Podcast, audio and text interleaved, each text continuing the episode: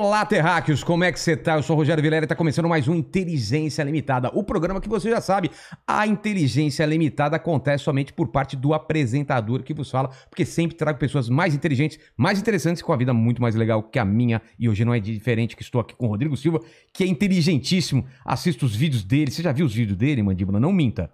Eu vi. Viu quantos? Eu vi alguns pra estudar hoje. Você ia falar três. Eu É mais de três. Eu vi quase tudo lá, cara. Eu não consegui ver. Meu, é muito vídeo. Depois eu vou a gente vai falar dos canais dele. Tem um monte de canal, não entendi. Tem evidências, tem o canal dele, tem- eh, a gente conversa sobre isso. E você que tá aí na live, quer participar, quer mandar pergunta, como que faz, Mandíbula? Cara, é só mandar um superchat acima de 30 reais pra gente que a gente lê a sua pergunta ou o seu comentário. As melhores perguntas e os Claro. melhores comentários, claro. Exatamente. E se você quiser anunciar, fazer seu jabá, o que, que você faz?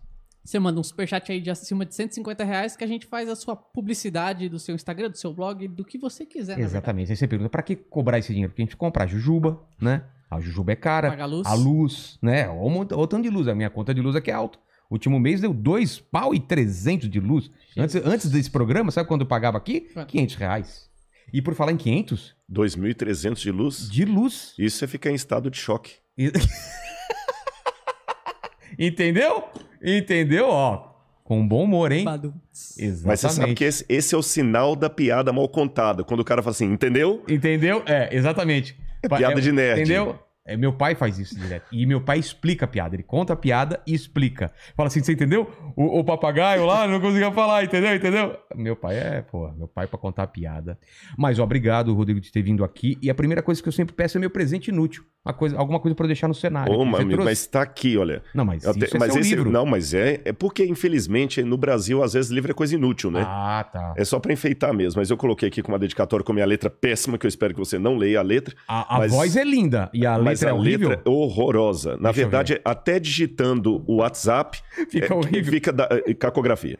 É o Ceticismo da Fé, um dos últimos livros que eu publiquei. Olha o tamanho eu dele. trouxe aí pra você que tem muito assunto Não, polêmico não é aí. feia, não, cara. Não é feia. Rapaz. De médico, já viu de médico? De médico. Pois é, meu amigo, o negócio é terrível. É, cara. Conquistei a esposa, mas não foi com a letra, não.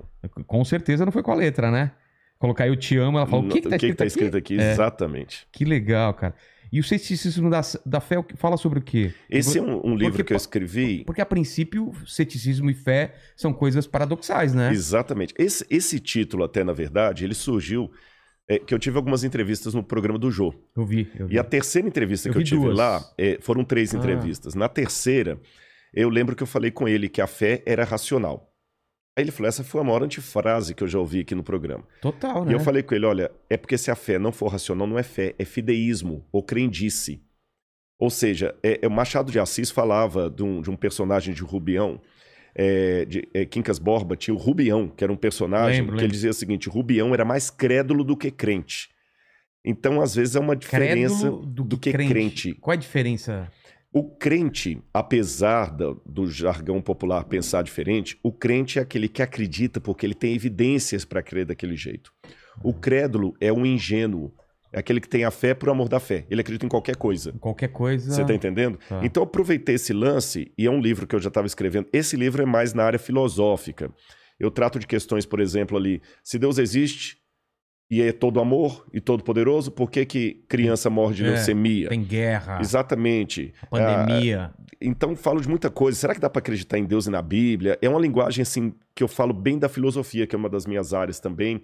Falo um pouco da pós-modernidade, numa linguagem mais descontraída. Tem um capítulo que eu falo decifrando Homer Simpson, que Ah, eu é? faço uma análise sociológica do, do cidadão de hoje.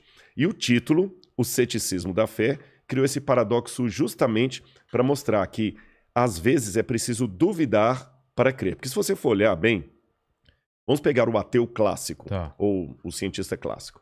É, eu estava vendo esses dias aí o, o depoimento daquele Carlo, fugiu o sobrenome dele agora, que está sendo considerado o novo, o novo é, físico aí para substituir Stephen Hawking, Tá. né? É, Rava, daqui a pouco eu lembro o sobrenome dele. Ele mesmo fala: eu sou ateu, sou descrente e tudo mais, mas eu acredito num monte de coisa que eu não vejo. Olha, E, a- e os físicos são assim. Por É. exemplo, quem já viu a matéria negra? A matéria escura? a matéria escura, energia escura, é. Não tem nem como provar isso. Multiversos, que muitos físicos falam de multiverso, universos paralelos. Tudo é cálculo, tudo, Tudo é é teoria. cálculo. Não tem nada. É verdade. E eles continuam falando firmemente sobre isso. E é interessante que eles até acreditam no que eles não veem. Porque ele foi ao universo, não vê Deus lá, então ele crê que Deus não existe. É. E é um paradoxo, mas é uma realidade. Até que alguém prove alguma coisa pra ele. Para né? ele, então ele crê no que ele não viu. É. Como não tem Deus lá, eu tenho certeza que ele não existe. Você tá Mas entendendo? eu acho que na cabeça dele, por exemplo, a- o cálculo matemático meio que prova que existe essas coisas. Não seria não, isso? não, Não, não, né? não, não, há. Na verdade, você tem alguns indícios, mas são os mesmos indícios que um cosmógrafo teísta que acredita em Deus vai usar para falar assim: olha, o universo demonstra planejamento. Tá. Logo, deduz-se que é um criador. Seria mais ou menos assim, explicando em linguagem simples, aí eu até falo por que, que eu coloquei esse título. Tá. Vamos supor que eu chego aqui no, no seu estúdio, que aliás, muito legal. Legal, eu já tirei né? foto aqui, cara. psicodélico demais. Tem muito coisa, bacana. em viu? muita coisa. cantinho. Não, e esse, esse chimpanzé aí, se fugir, se sumir. É você que suspeito, levou. Ah, levei, tá, viu? eu tô sabendo. Ele tá Mas- descolando aqui, ó. Suponhamos que tivesse aqui, entre o seu acervo aqui, Tá. uma. No chão aqui, uma latinha com comida de cachorro. Tá. Eu não vi o cachorro. Mas eu posso deduzir, senhora, o Vilela tem Deve. algum pet de, cria... de, de Na casa, aqui. É, Algum cachorro. é. Eu falo, mas você viu o cachorro? Não, mas eu tenho indícios que tem um cachorro aqui. Entendi.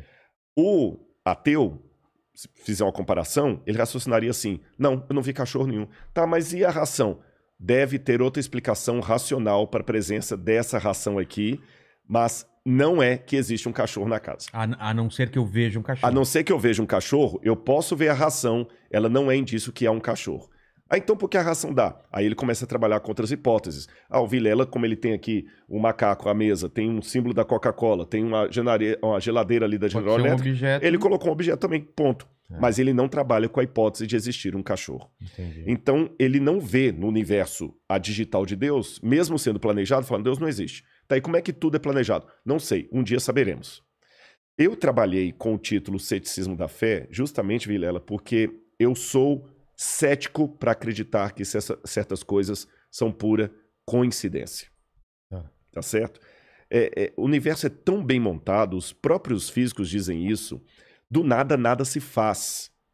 Então, se tudo começou um dia, o Big Bang, É, né, e o La que- que, tinha antes? o que, que tinha antes? É, é, agora, é, esse novo cosmólogo já está trabalhando assim, não, talvez antes do Big Bang houvesse um outro universo É. que nós somos gerados por ele, mas esse talvez é uma coisa especulativa, que eu nem posso chamar de filosófica. É especulativa total, porque não existe indício nenhum disso. Quando o George Lamaitre, que era padre, por incrível que pareça, desenvolveu a teoria do Big Bang, na época de Einstein, eram amigos de Einstein e tudo mais, o que, que eles disseram? Esse é a- a- o que é clássico sobre o Big Bang e que está mais próximo de ser comprovado. Tá. Em primeiro lugar, o universo teve um começo. Esse universo que nós acreditamos teve um começo. E antes do universo não havia nada. Nem Nem o tempo, nem o espaço, gravidade. nem a gravidade, nem energia, não havia nada. Era o zero absoluto. Isso. A incógnita é a seguinte: do nada, nada se produz. Ex nihilo, nihil fit, diziam os latinos. Se não havia nada, por que hoje há algo? É uma, é uma pergunta que já vem desde Parmênides. Por que existe algo ao invés de nada? É. Eu sou cético demais para acreditar que do nada pode sair tudo. É mais sensato para mim acreditar que existia uma causa primeira, para citar o Aristóteles aqui, essa causa primeira que deu origem a tudo que existe e ela mesma não pode ser dimensionada ou delimitada pelo tempo, pela gravidade, porque essas coisas partem depois dela. E a teologia vai chamar essa causa primeira de Deus. Tá É. certo? E alguns falam, não, eu acredito em qualquer coisa, menos Deus. Eu prefiro acreditar na possibilidade de ter tido um universo anterior ao nosso, É, tem aquela teoria do, do efeito sanfona, né? Ele vai se expandindo, expandindo, depois, depois, contrai, contrai, explode. etc. é. Só que quais são as evidências científicas para isso? Zero absoluto. né? Então, Apenas sabendo, a gente só sabe que o universo está se expandindo, isso sabe. exatamente. Então, na verdade, eu sou tão cético quanto os Os ateus. cienti- E Ah, quanto aos cientistas. Sim, só que o meu ceticismo me conduz a dizer que havia uma causa primeira e o ceticismo deles conduz a dizer que havia talvez um multiverso ou um outro universo. Vê se eu tô falando besteira. Existem lacunas e o- o- o os ateus é, preenchem essas lacunas com alguma coisa e, a- e você e eu, que cremos em Deus, a gente preenche com outras coisas, é isso? Sim são e lacunas. não, são lacunas. É só que essa frase, o Deus das lacunas, ela acabou... Existe isso? Existe essa expressão, Ah, o Deus das Não lacunas.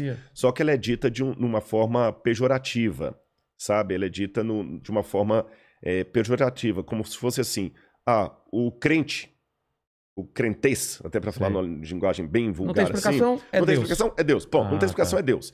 E isso acaba caindo realmente numa forma caricata. Fácil, né? É exatamente porque existe também o acaso. Eu tô conversando com você aqui, eu posso derrubar esse copo e cair no chão e quebrar. Não é um milagre. É um milagre, ou o diabo que derrubou, É. o Deus que derrubou. Então, Entendi. realmente é uma forma é, caricata de, de, de falar da fé. Eu não acredito que se- seria simplesmente o Deus das lacunas. É a lógica que me permite preencher essa lacuna com uma hipótese, que a minha hipótese é a hipótese te, é, teocêntrica, a hipótese de Deus. Tá.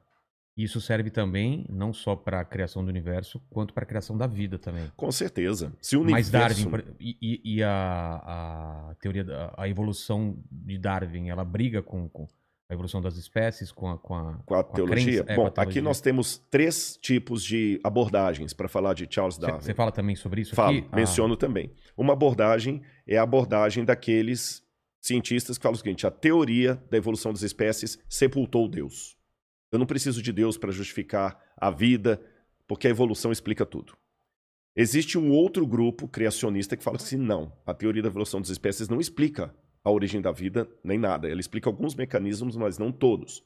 E existe um grupo intermediário que diz: não, eu acredito na evolução das espécies e acredito em Deus. Deus usou a evolução para trazer tudo Ah, à existência.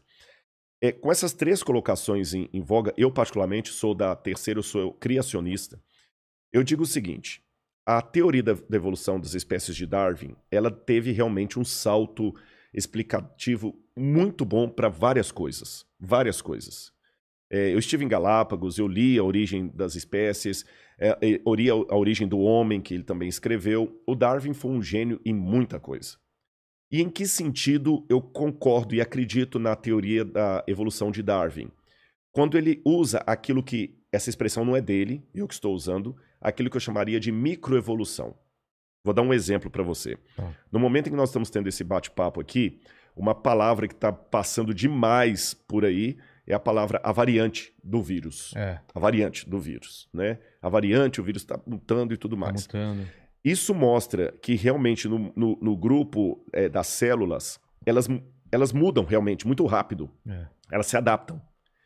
Isso é uma forma microscópia de ver o que acontece na natureza. Numa, numa escala maior Uma e mais escala maior. E Darwin percebeu isso. É. Ele notou que os tentilhões lá de Galápagos, são várias ilhas que tem ali em Galápagos, que os tentilhões de uma ilha tinham um bico de um jeito, É. da outra ilha tinha um bico de outro jeito, e ele ligou o formato do bico dos tentilhões dos pássaros com o tipo de fruta que havia Uma ali. função. Então, o cara foi um sobre- gênio. É, você tá absurdo entendendo? isso, é. Absurdo.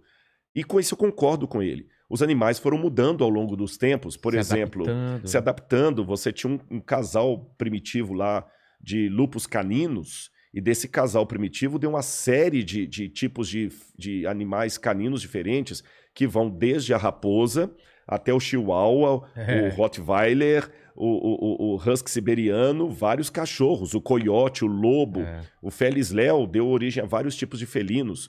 Isso aí, Darwin realmente está de parabéns. Agora, o que, que eu acho que Darwin não provou? E aqui que eu acho que é a. Desculpe me falar assim, sem querer ser panfletário, até a ingenuidade de quem é darwinista roxo. Darwin não provou que uma espécie virou outra espécie. Por exemplo, que viemos do macaco. É, na verdade, Darwin nunca disse isso. Não, né? Não. Darwin diz que nós viemos de um ancestral comum com símios. Ah, E símio, para o macaco, não é um sinônimo perfeito. Mas explicando de maneira mais simples assim, embora eu não seja biólogo, né? Tá. é, existia, na visão darwinista, um ancestral comum que deu origem a alguns tipos de macacos, como os orangotangos e os chimpanzés. E desse mesmo tronco saiu outro tronco que deu origem ao Ramapithecus, que depois foi evoluindo de Ramapithecus para Homo ergaster, tem vários lá, tal, tal, tal, tal, Australopithecus, até chegar no Homo sapiens e o Homo sapiens sapiens, que é o homem moderno. Então É. nós somos parentes deles aí. Só que, qual a prova fóssil disso. Por exemplo, que os répteis no passado eram. que, a- que as aves no passado eram répteis. Não existe nenhuma prova, não existe nenhum fóssil de transição, é zero. É, mesmo que eu falei da mutação do vírus do Covid, tem a variante, a variante da Amazônia, a, a variante lá da, da China, a variante da Índia, mas o vírus ainda é vírus do Covid. É. O vírus do Covid não virou um vírus da hepatite. O vírus do Covid não virou um vírus da AIDS. Entendi. Você está entendendo? Ele está realmente mutacionando-se, mas ele continua sendo um vírus do Covid mutacionado. Ele não virou Covid, agora virou AIDS. Aliás, graças a Deus por isso. Imagina, você está criando uma vacina É, para uma, uma coisa- doença, daqui a pouquinho dentro do seu organismo ele vira outra doença. É. Então não existe nenhuma prova biológica que um ser de uma espécie evoluiu e virou ser de outra espécie.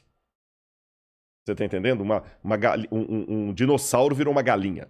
Isso não tem. Então eu sou cético. Não, não existem essas provas até hoje. Já tentaram várias vezes é, forjar até provas. Parece que tem um elo perdido, né? O pessoal tem, tem um. Não conseguem achar esse elo perdido. Exatamente. É essa- essa- esse salto. Esse salto não tem. Você tem apenas o, indícios. o- o fóssil de um ser É. e o fóssil de outro ser. E esse caminho aí. Esse caminho eu tenho aqui a garrafa É. e eu tenho o copo.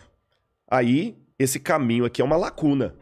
Aí o evolucionista fala assim: não, esse copo aqui foi evoluindo, evoluindo, evoluindo até virar essa garrafa. Eu, Rodrigo, penso que não. Esse copo pode ter evoluído, evoluído, evoluído para virar um outro copo. Então, ele- esse copo aqui pode amanhã virar o copo que você está tomando água aí. Mas Mas, continua garrafa. sendo copo, não a garrafa.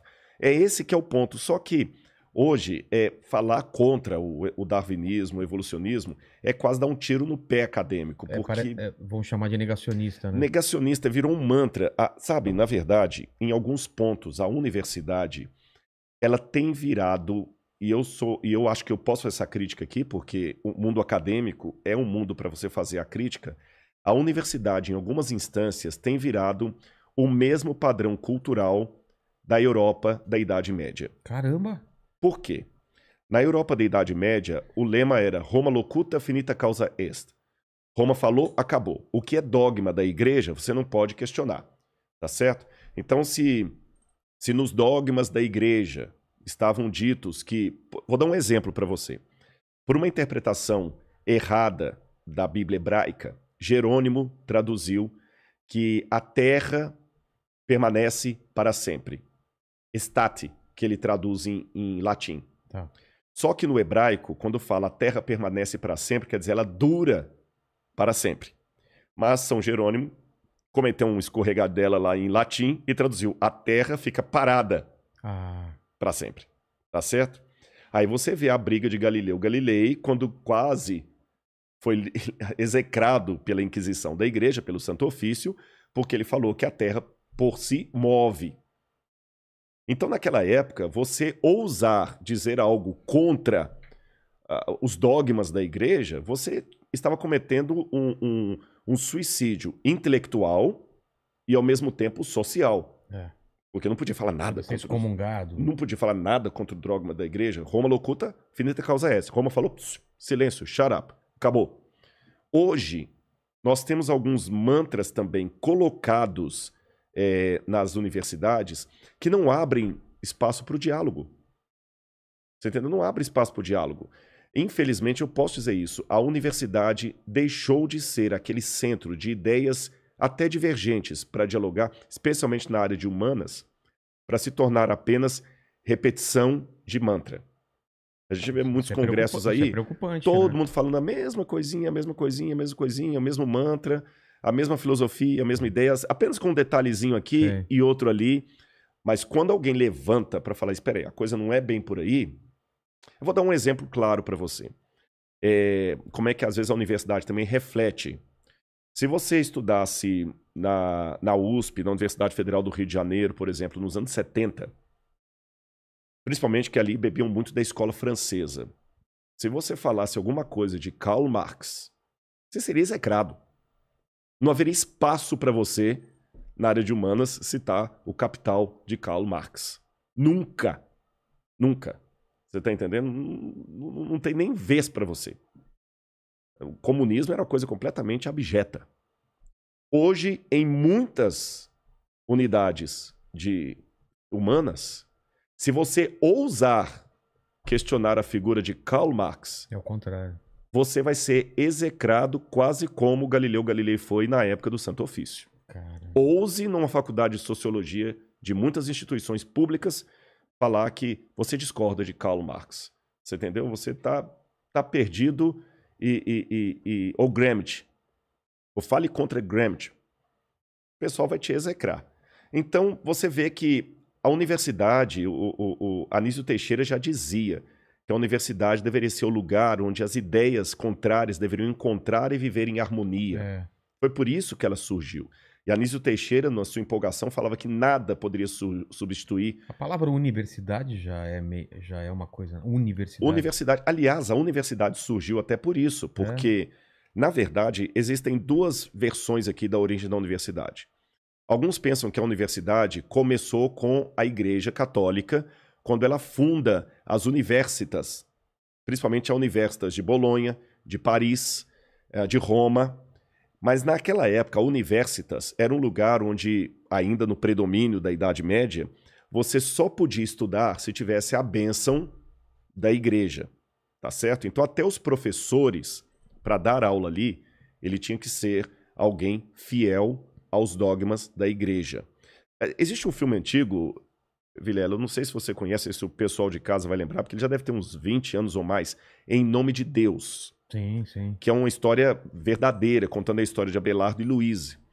Eu visitei em Père Lachaise, lá na França, em Paris, no cemitério de Père Lachaise, o túmulo deles, que é uma história real, embora ela aconteceu na Itália, mas a história é real e terminou na França. Ele era professor de filosofia. Ele não era padre, não era sacerdote, mas mesmo sendo professor de filosofia, ele tinha que fazer votos de castidade com a igreja. Tá. E quando ele vai se tornar tutor da Louise, ele se apaixona por ela, pede para casar com ela. É, o tio dele, é, em, em ligação com o bispo da cidade, manda castrá-lo, Caramba! para ele não ficar com a menina. Aí ele se torna padre, castrado, e ela se torna freira. E eles constroem monastérios de clausura, um perto do outro. E ficavam trocando cartas de amor a vida toda Nossa, até que morrer. desespero. Você nunca mais se vê. É bonito, é, é triste, é, é triste, mas, é, bonita. bonito, né? E, e você lê as cartas deles ali, ele pra ela, ela pra ele, né? Falando assim, que, que, que sentimento é esse? Bom, mas essa história ilustra o que eu quero dizer. Naquela época, ele era professor, mas ele não podia se dar ao luxo de casar só porque ele era um professor de uma, formado por uma universitas. Todo mundo que estudava lá tinha que ter, em primeiro lugar, o título de teologia. Por isso que quase todos os que formavam nas universidades eram primeiro teólogo para depois ser outra coisa. Tá. Com o tempo, na época de Tomás de Aquino, Carlos Magno, que a igreja começa a valorizar a filosofia aristotélica, eles começam a falar, então tá bom, a filosofia, que era ancila teológica, como se diz em latim, a serva da teologia, agora ela é a mãe da ciência. Então quando você estuda lá, você tem que ser, em primeiro lugar, filósofo.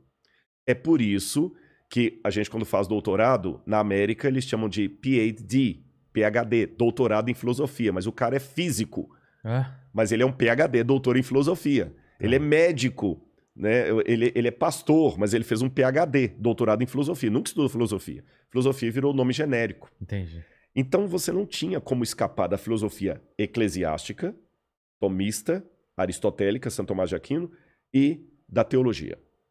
Você não podia nem falar assim, não, então tá bom, então eu desisto de ser professor, eu vou casar com a menina que eu tô. Não, Não tinha essa opção. não tinha essa opção. Hoje, a academia, eu sei que muita gente está assistindo, está se revirando, porque não está aceitando o que eu estou falando, mas é a mais pura verdade. Está chegando uma época em que os alunos universitários têm que aprender a questionar a própria universidade. Porque esse é o papel da universidade.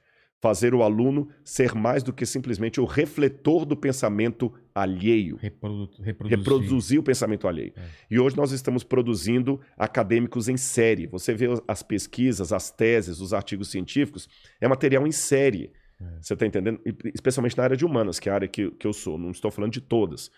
E se você, hoje, fala assim, peraí, mas eu, eu discordo dessa visão aí do professor. Acabou. Não tem mais vez para você. Se você não compra as pautas sociais com o discurso que é dito hoje dentro, você está execrado pelo, pelos professores, pelo diretório estudantil, você está entendendo? E, e quem vai fazer mestrado e doutorado sofre muito. Então nós estamos, de certa forma, sem nenhum anacronismo, eu diria, revivendo a época medieval, só que na época das luzes. Exatamente. E qual, e qual é a solução para isso? Good question. É, exatamente, porque, Good question. porque a gente está formando mais gente que vai repetir essa mesma coisa. Vai, é um ciclo que precisa ser quebrado Olha, uma hora, né? Para responder qual a solução para isso, e vai ter que ser quebrado, eu vou dizer duas coisas para você. Em primeiro lugar, para provar que isso aqui não é sandice da minha cabeça, coisinha que eu estou achando, é, eu tenho em casa até um livro que foi publicado, ele agora já está um pouco antigo, ele já está com uns 15 anos, que ele fez uma análise de várias universidades no Brasil, públicas e privadas, estatística, tudo tabulado. E ele copiou um tipo de análise que também foi feita nos Estados Unidos em universidades sérias, como Yale, Harvard, Princeton e outras mais, Berkeley, na Califórnia. E esses, essas pesquisas mostraram que o índice de pensamento próprio e positivo e, e pessoal, melhor dizendo, pensamento pessoal de alunos universitários é baixíssimo. É, então. A falta formular é, ideias próprias, pensamentos próprios. baixíssimo. É. A pro- baixíssimo. A, a incapacidade de alunos de grandes universidades do Brasil e do exterior de produzir um texto com ideias próprias é baixíssima. Alunos, nota A, que quando você pergunta para ele questões conteudistas, ele tudo. gabarita. Ele repete com precisão tudo que o professor falou, o mantra todinho. Mas quando você tira o conceito é, colocado, inculcado em sala de aula e fala assim, agora se vira sozinho, ele não sabe se expressar. Dificuldade de se expressar por escrito. Por que que a gente até brincou que livro é cultura inútil? Porque agora, mesmo muitos alunos com diploma não querem mais ler um livro dessa grossura. É, Eles querem assistir um videozinho de três minutos que dá um resumão para ele ali. exatamente. Você tá entendendo? Ou então, lê uma resenha lá e, e boa. Tem, tem filme sobre isso? Tem filme, clássicos. Os jovens não querem ler mais ler os clássicos. O pessoal cita Voltaire, mas nunca leram Voltaire. Cita Aristóteles, mas nunca leram a Ética Nicômaco. Pega só trechos e. E só trecho. A não ser que o professor exija na matéria dele. É, olha, eu quero aqui que vocês leiam. é, eu estou dando uma matéria para vocês, por exemplo, aqui de Nietzsche. E eu gostaria que vocês lessem o Anticristo de Nietzsche, de capa a capa, beleza. Mas fora esses dados, a maior parte dos alunos nunca leram os autores clássicos que eles estão citando. Então, isso está faltando, isso está, assim, verificado de maneira estatística, não é ach- achismo Nossa, meu. muito preocupante. Agora você pergunta o que fazer. Bom, Thomas Kuhn falava que sobre as revoluções científicas, né, que as coisas acontecem quando um boom acontece, É. a revolução. Eu acredito, eu não quero ser ingênuo em relação ao estado que estamos vivendo do Covid. Tá. Mas o Covid revolucionou o mundo. Revolucionou o mundo. É, Você tá entendendo? gente foi obrigado a se adaptar. adaptaram um monte de coisa. E sempre após uma crise, alguma coisa acontece. Apesar de eu não ser, como falei, ingênuo a ponto de acreditar naqueles mantras, ah, agora o pessoal ficou mais solidário, o pessoal ficou mais otimista, mais legal, mais da hora. Não, pelo contrário. Agora que a- a- as crises Afloram. né? afloraram mais ainda. Agora que tem um monte de marido matando mulher, mulher matando marido, professora desesperada pedindo a escola para levar os meninos de volta. Mas apesar disso, Casamento essas- terminando, gente não aguentando mais conviver. essas crises também produzem heróis. Ah, é? Eu vou contar uma coisinha pra você. É interessante que na linguagem que as pessoas têm da antropologia, cada um tem uma visão em relação ao ser humano. Sim. Aqueles que seguem mais a ideia de Rousseau, que escreveu o Emílio, Rousseau era um camarada super otimista. O que, que o Rousseau falava em síntese? O ser humano, ele nasce bom. Sociedade o A sociedade que o corrompe. É. E nós vivemos hoje uma, uma geração de herança filosófica russoriana. Por isso que muita gente hoje quer criticar o Estado.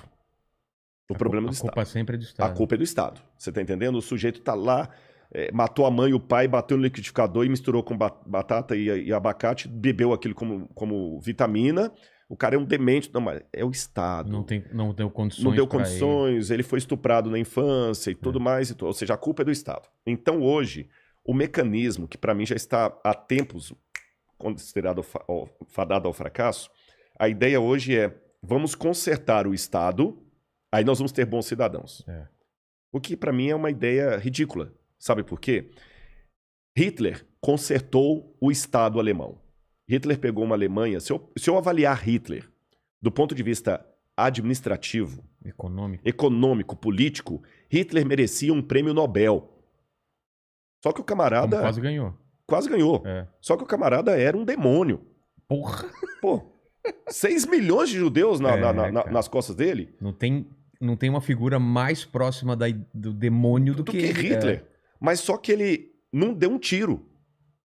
É. A gente fala muito do É, Hitler, verdade. mas esquece que Hitler não deu um tiro. É verdade. Ele não assassinou poder- diretamente ninguém. É o poder da palavra, das ideias. das né? ideias numa Alemanha que é o berço da cultura. Que Pelo não menos. Eram, não eram burros, eram pessoas Não, cultas. Pelo eram contrário, até hoje. Um, É. um dos meus doutorados é em teologia. Então, E a gente, para fazer doutorado em teologia, você tem que estudar pelo menos um pouco de alemão, porque tem palavras em alemão que não se traduzem é, na filosofia e na teologia. Que é impossível, né? Não, a Alemanha. quer dizer uma coisa e aquilo. E é só aquilo em alemão. Você, você entendeu? Zeitgeist. é o- Zeitgeist, o que é o espírito, do tempo. E né? mesmo assim não é o significado mesmo. Não é negócio. Schadenfreude, que é, que é uma alegria na desgraça. Então É. tem muita coisa. Eu não falo alemão, mas eu tive que aprender um pouco de alemão para poder entender o pensamento alemão. É. Senão não dá nem para dialogar com os filósofos alemães. E a, a Alemanha nos deu Heidegger, Goethe, Wagner, Nietzsche. É. Olha, é, é, isso eu não, não fui nem para a área da, das. Falei de Wagner, mas nem fiquei muito na área das artes, só da filosofia. Hegel. Então, quer dizer, a Alemanha, apesar de toda essa influência intelectual, de peso, Foi levada por um cara. foi levada por um cara que nem alemão era, medíocre. É.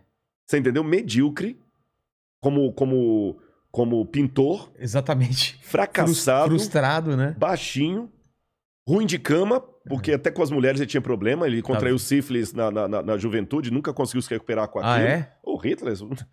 O Hitler era tudo que você pensa de um cara tapado. E ele conseguiu Caramba. convencer um país arranjado intelectual.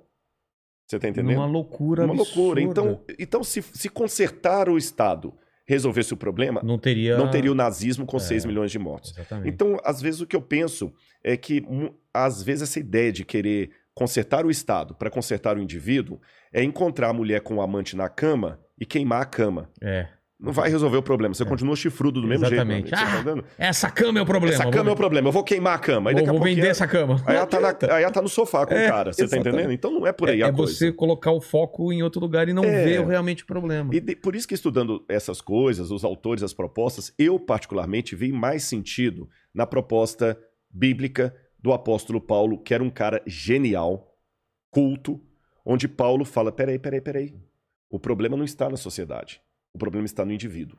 Ah, O indivíduo tem que ser redimido.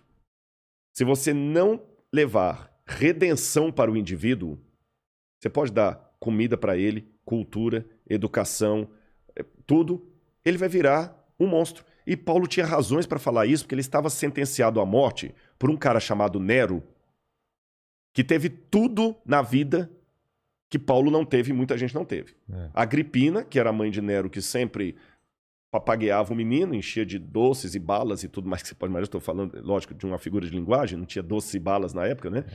Mas assim, criou um menino, um delinquente criado ali na. Leite, Criou leite com pera, né? Leite Seria com pera, leite com pera. Você tá entendendo? É, é, a, a mulher, é, desculpa a expressão, seu dando para todo mundo ali para poder é, fazer Porra. com que o filho dele crescesse. Crescesse. Delinquente, você vê o que, que Tácito contra da, da, da vida de, de, de César, como ele foi na adolescência, um menino vulgar, criado com tudo ali e virou aquele monstro. É. Quer dizer, se o problema fosse a falta de oportunidades, Roma não produziria um Calígula, um É. César, ou um fraco de um Cláudio. Então, eu prefiro entre Paulo, o apóstolo, e Rousseau, o filósofo, para mim faz mais sentido Paulo. Sabe por quê? Agora eu vou na questão empírica. Tá. E eu vou dar um exemplo até da Segunda Guerra Mundial. Questão empírica. Quando você chega com uma proposta de reformar o Estado para torná-lo melhor, mais igualitário, isto não diminui a população carcerária. Mas quando você joga uma Bíblia lá dentro, Ah, sim. você tem um monte de ex-bandidos É. que agora você pode confiar a sua casa com o cofre aberto na mão dele que ele não faz mais nada. E eu nunca vi gente falando sobre isso como uma coisa real, porque é real isso. Exatamente. É real. eu É real. E por quê? Is- e- e- É isso que tá aí. é a Eu- transformação do indivíduo. E é isso que eu desafio o É pessoal, isso? a transformação do indivíduo. As pessoas não querem se transformar. É, isso aqui eu aprendi até nem foi só com a Bíblia, não, foi com a cultura hindu. O, é, o, a Shinavanda falava, por exemplo, que para árvore macieira continuar vivendo, ela tem que soltar as folhas dela e as maçãs dela e se deixar renovar pelo outono e o inverno, até a primavera. E ele fala: o ser humano é a única árvore que no outono não quer soltar as folhas. É a metáfora para que não soltar as, as folhas seria o quê? Não se, não se despide. Não se despir de preconceitos, Ah, de tá. mudança de vida. O máximo que a gente quer é ser melhor cidadão, melhor pai, É. melhor filho, melhor aluno. Mas a Bíblia fala que eu não preciso ser melhor cidadão, eu preciso ser nova criatura. A proposta bíblica é mais radical, é rasgar o Rodrigo. Por isso que Deus Jesus falou uma vez com Nicodemos, é, você falta uma coisa para você, Nicodemos, você tem que nascer da água e do espírito. Quando- Como nascer da água? Eu vou voltar para a barriga da minha mãe e nascer de novo? Jesus, Ô, Nicodemos, aí que tá, meu filho.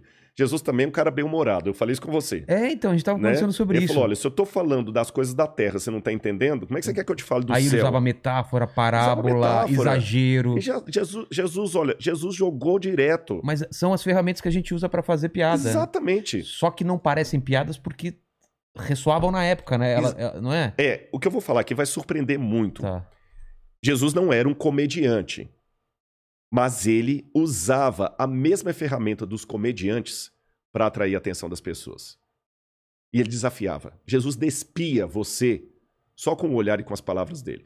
É, você falou uma coisa muito interessante fora do ar para mim, eu achei interessante que eu, eu te fiz uma pergunta. Falei assim: olha, lá na, na hora da, da live você vai me entrevistar, né, do podcast, mas aqui eu quero te fazer uma pergunta. É, você tava me entrevistando. É, e eu perguntei assim, cara, como é que é fazer humor hoje? É, Porque o mimimi tá tão grande que se você escrever na internet assim, é, Eu gosto de maçã. eu gosto de maçã, Pronto. cara, daqui a pouquinho vai aparecer E a pera? E a pera? Pô, Como assim a não uva? Todo mundo gosta de uva. Você é um Não, Você uvo, tá- uvofóbico? Uvofóbico, né? Você fala salada de frutas, por quê? É, por que Né? misturar todas as Exatamente. frutas? Cada fruta tem sua individualidade. Exatamente, você tá no, você E não, tá é no seu uva, lugar de é fala. UV. É UV. É UV. É Não pode ser uve. mais- Não é maçã, é Não, maçã. é macê. Então, é, sabe, é meio complicado, complicado, esse negócio. é. Aí você falou comigo, explicando ali até que é, o humor é o exagero. Quando você falou isso, eu lembrei.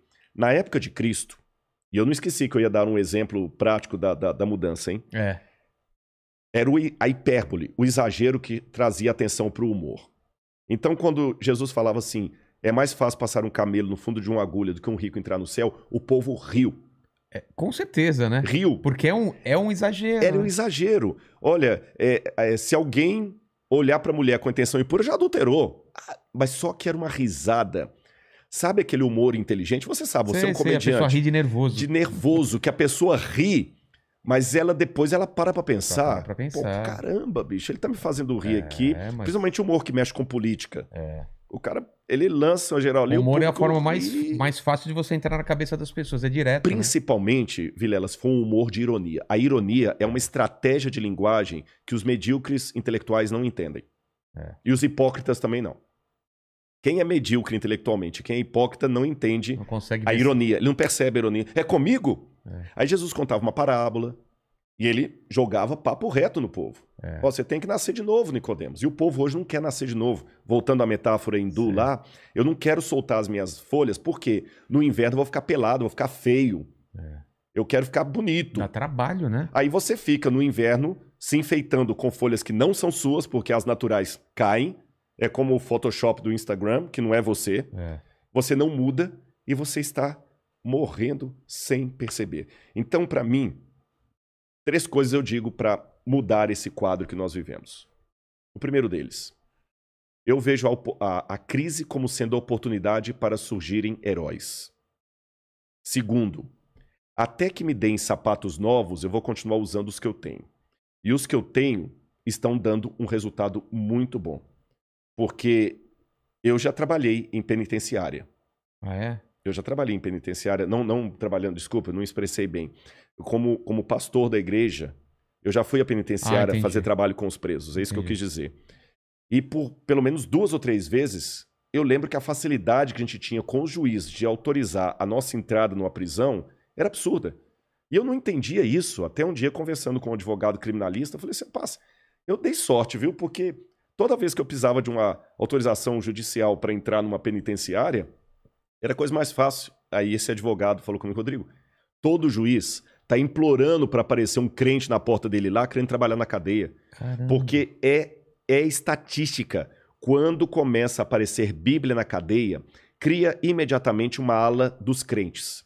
Todo carcereiro quer trabalhar ali, porque a ala dos, dos crentes é a que menos dá trabalho para eles. E muitos ali saem recuperados, muitos voltam para a criminalidade. Não é fácil trabalhar é, com, com detentos, porque muitos voltam para a criminalidade, mas um percentual maior do que qualquer outra ação social causa um número maior de ex-bandidos Ex-criminoso. ex-criminosos. É por isso que, em que pese a minha paixão pela literatura, quem lê o meu livro vê que eu trabalho com fontes primárias. Se eu estou falando de Nietzsche, eu cito Nietzsche. Tá. E procuro alguma coisa, até ver assim, se eu não conseguir ler o alemão puro, pelo menos o mais próximo da tradução para entender. Mas apesar de toda a minha devoção pelos clássicos que eu acabei de falar, eu tenho muito claro para mim que se eu jogar José Saramago numa penitenciária, dificilmente eu vou ter um grupo de ex-detentos, ex-bandidos porque leram José Saramago. Mas se eu jogar uma Bíblia de Novo Testamento, daquela dos Gideões Internacionais capa cinza, daqui a pouquinho tá o juiz pedindo para eu voltar lá para tocar violão e eles deixarem É. a criminalidade. Então, essas oportunidades de crise fazem surgir heróis. Eles nunca vão ser a maioria. Então, não estou O preocupado que, que com você chama de herói? Herói é aquela pessoa que não está preocupado em tanto em ser dos Avengers, do Marvel. Ele sabe que o Marvel é entretenimento, Tá. não é estilo de vida. Ele não está preocupado. Não é esse tipo de herói. Não é esse tipo de herói. Não é aquele herói do, do, do, do Velozes e Furiosos, que é o estereótipo do, que eu- do cara que eu não queria como vizinho no meu condomínio, dirigindo na rua que me meu filho livre. brinca. Exatamente. Você tá entendendo? O cara dirigindo de ré a 100 km por Pá, hora. E né? o cara fortão, É, é. aquela coisa toda. O herói sabe quem é? É aquele que faz o que todo mundo deveria fazer, mas a maioria negligencia. Vou dar um exemplo. Madre Teresa de Calcutá. Ela ganhou um prêmio Nobel. O prêmio Nobel de Madre Teresa de Calcutá é o poder heróico dela, que ao mesmo tempo revela a fragilidade da humanidade, porque o que Madre Teresa fez é o que todo mundo de sã consciência deveria fazer. Mas como a maioria não está fazendo, o dia que uma mulher faz, ela vira santa e ganha um prêmio Nobel. O prêmio Nobel de Madre Teresa, bem merecido, bem dado, é um prêmio mais vergonhoso da humanidade. É, eu vejo isso também em rede social. Quando alguém faz uma coisa totalmente normal e que deveria ser padrão. De todo mundo. Nossa, ele tá lavando a louça pra mulher. Pra mulher. Nossa, ele tá cuidando dos filhos. Que- Nossa, a mulher trabalha e ainda ela tem tempo de, de cuidar da. Sabe? São coisas, Esses, cara, pra mim, são os heróis, É, você tá entendendo? O exatamente. herói é aquela senhora que tá lá que tá fazendo lá todo, dia, dia. 5 horas da manhã, com o risco de pegar Covid no metrô, porque ela não tem nada a ser a Exato. máscara É. e tudo, e sustentando os filhos, porque o safado do marido já abandonou ela com os cinco filhos na- no, no bucho ali. É. E ela tá ali trabalhando de sol a sol, pegando energia de onde não tem. Você tá entendendo? Essa mulher é heroína. Porque às vezes. Sorrindo na maioria das vezes, indo com alegria, né? Exatamente. A- a gente tem aquele espectro de herói muito Marvel. É. E a gente traz isso pra realidade. Que é uma coisa até individualista e, e até egocêntrica, É, né? não diz que uma vez o Mike Tyson tava num avião. E aí começou uma turbulência e a aeromoça chegou pra ele. Dizem que essa história é verdadeira, viu? Pelo menos a fonte Tá. que me deram. E a aeromoça falou pra ele falou assim: é, senhor, por favor, senhor Tyson, é, por favor, coloque os- o, cinto, é, né? Aí ele falou assim. Yes. Ele tem Não, essa voz é, tem a assim, voz, né? ele falou assim: super-herói não precisa de cinto para voar. Ela falou: tá bom, super-herói também não precisa de avião. É. Mas se o senhor que tá aqui, então coloque o cinto. Então, quer dizer, a gente tem essa ideia, Pra mim esses são os heróis. E eles não precisam ser a maioria. Aí eu vou falar de novo com a linguagem bíblica. Deus não precisa de todos. Uma pessoa com Deus se torna maioria e pode fazer uma revolução. E se você olhar ao longo da história, Ele sempre levantou algumas pessoas. e né? são pessoas que mudaram o mundo. E aí, a partir E, não- disso. e são pessoas improváveis, na maioria das Sim, vezes. Né? a maioria. É o fraco. É. Aí, com isso, eu vejo a transformação do espírito e eu conto uma história concreta para você.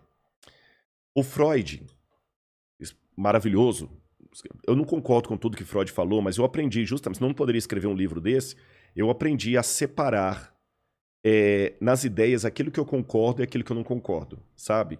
É, tem um, um provérbio que ele foi atribuído a Santo Agostinho, mas hoje há dúvida se, se ele é realmente de Santo Agostinho ou de outro, mas é um provérbio que diz assim: no essencial, tenhamos unidade. No não essencial, tenhamos diversidade. Tá. Mas, em tudo, tenhamos caridade. Maravilhoso. Então eu aprendi isso. Você tá entendendo? No essencial, não pode ter minha opinião e a opinião do Vilela. Você tá entendendo? O É. que é que você Tem acha. Rodrigo, é, do- da, da pedofilia? Estúpida pergunta. Não tem o que eu acho da pedofilia, não acha. É errado e É pronto. errado e pronto, não tem nem que perguntar É. isso. Naquilo que não é essencial, diversidade. Rodrigo, ah, que time você torce? Atlético Mineiro. Ah, você, ah, eu sou Palmeiras, é. Corinthians. tal, Beleza. Agora, em tudo, caridade. Você tá entendendo? Eu ver que além, da, a despeito das diferenças de opinião, você é meu irmão.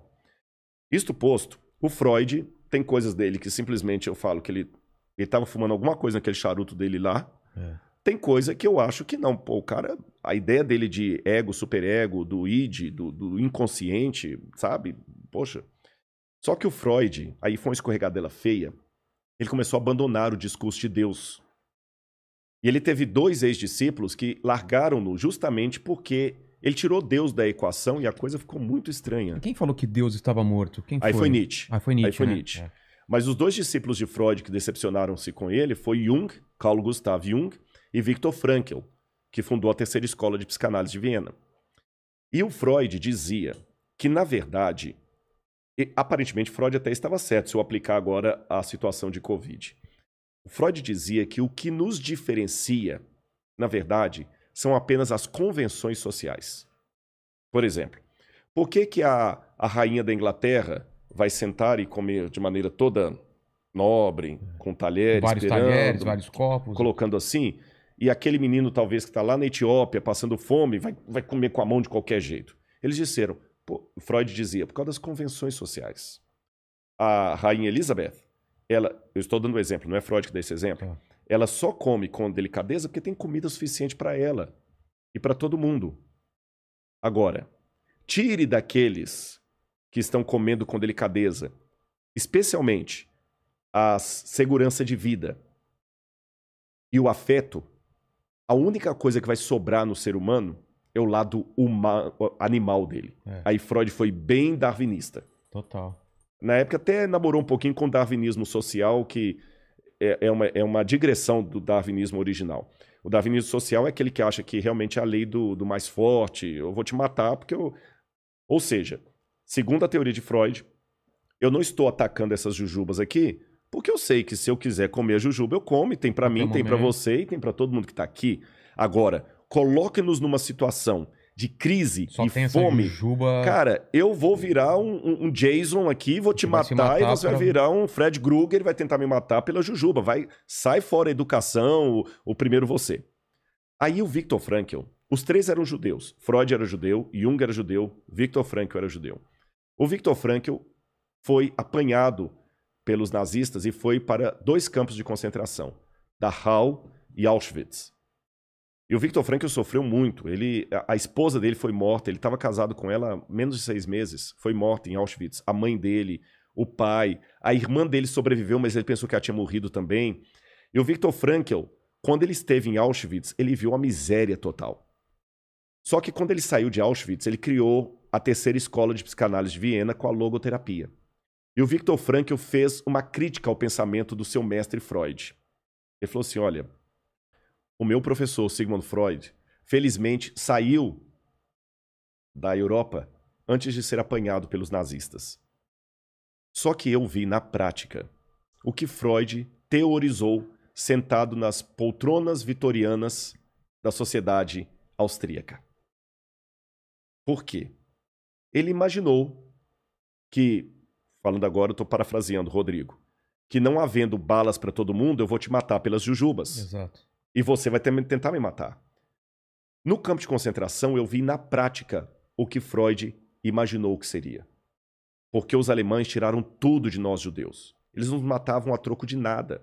Victor Frankl diz que até isso virou cena de um dos filmes de, de, de cinema, que tinha um, um, um chefe, a, a, nazista, que ele ficava ensinando o menino dele, tiro alvo. Com judeu? Com judeu. Você está trabalhando assim, daqui a pouco, pá! Cai uma pessoa morta do seu lado. Você continua trabalhando, você pode ser o próximo. É. Então ele viu ali, eles nos tiraram tudo. Tudo. O que Freud falou que iriam tirar, tiraram. O Eros, que é a necessidade de afeto, e o Thanatos, que é a necessidade de sobrevivência. Alguns colegas judeus cumpriram exatamente o que a teoria de Freud havia previsto. Eu vi judeus clássicos se prostituindo para ter um pedaço de pão a mais no café da manhã. Eu vi judeu matando sufocado o outro judeu só para roubar as botas dele. Eu vi judeu roubando a sopa do outro judeu. Agora, ao mesmo tempo que eu vi isso, eu vi alguns se tornando heróis. De que maneira? Eu vi um judeu dando a única sopa que ele tinha para um outro que estava mais debilitado comer e ele mesmo ficou com fome. Eu vi judeu tirando o sapato dele e ficando com os pés congelados para aquecer o pé do outro que estava com perigo de uma gangrena. Eu vi judeus se sacrificando para salvar judeus. Então, pela experiência prática de Auschwitz, eu aprendi que, diferente do que Freud teorizou, as crises não são aquilo que nos iguala, querendo roubar a jujuba. As crises são exatamente aquilo que nos diferencia. Porque no momento da crise, alguns se tornam santos e outros se tornam porcos. Cara, que fantástico isso.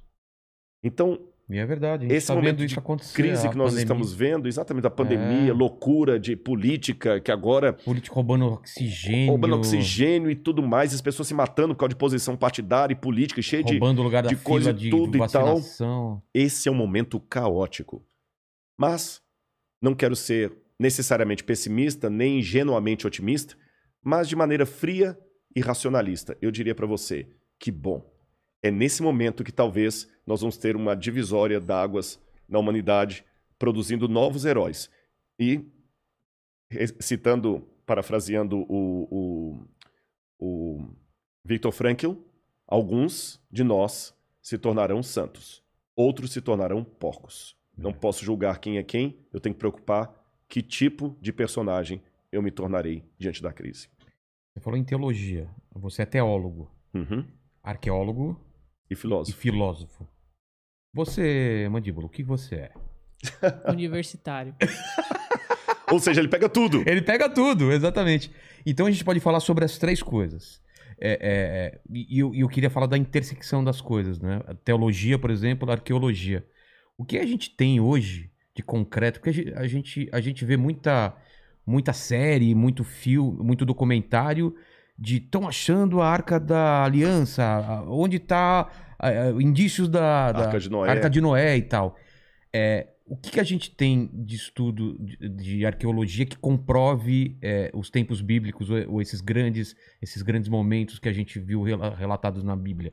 Porque tem uma linha de, de tem pessoas que acham que é tudo metáfora, é tudo histórias que significam outra coisa e tem uma linha que fala não, muito daquelas coisas realmente aconteceram. As uhum. pragas do Egito, o dilúvio. E tem gente procurando essas evidências. Em, em, que pé que a gente tá?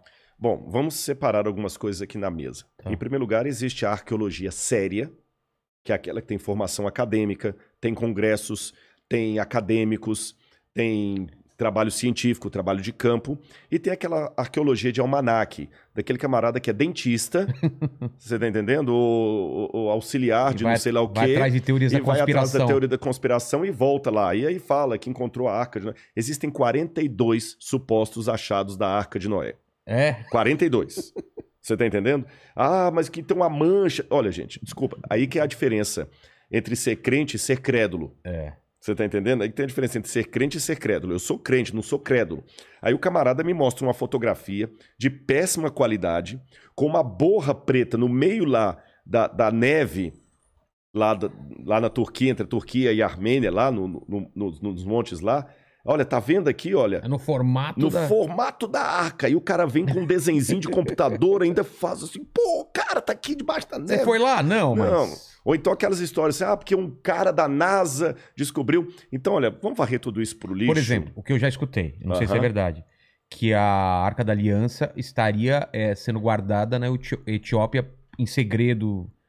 Pois é. Já ouviu essa história já, também, já na não, Etiópia? claro. Na verdade, o que, que tem de verdadeiro e falso em tudo isso? Tem 10% de verdade e 90% de falso. Ah, tem um pouco de verdade? O que, que é o ponto de verdade? Não em relação à arca propriamente dita, mas em relação a uma história que liga os etíopes aos judeus. Tá.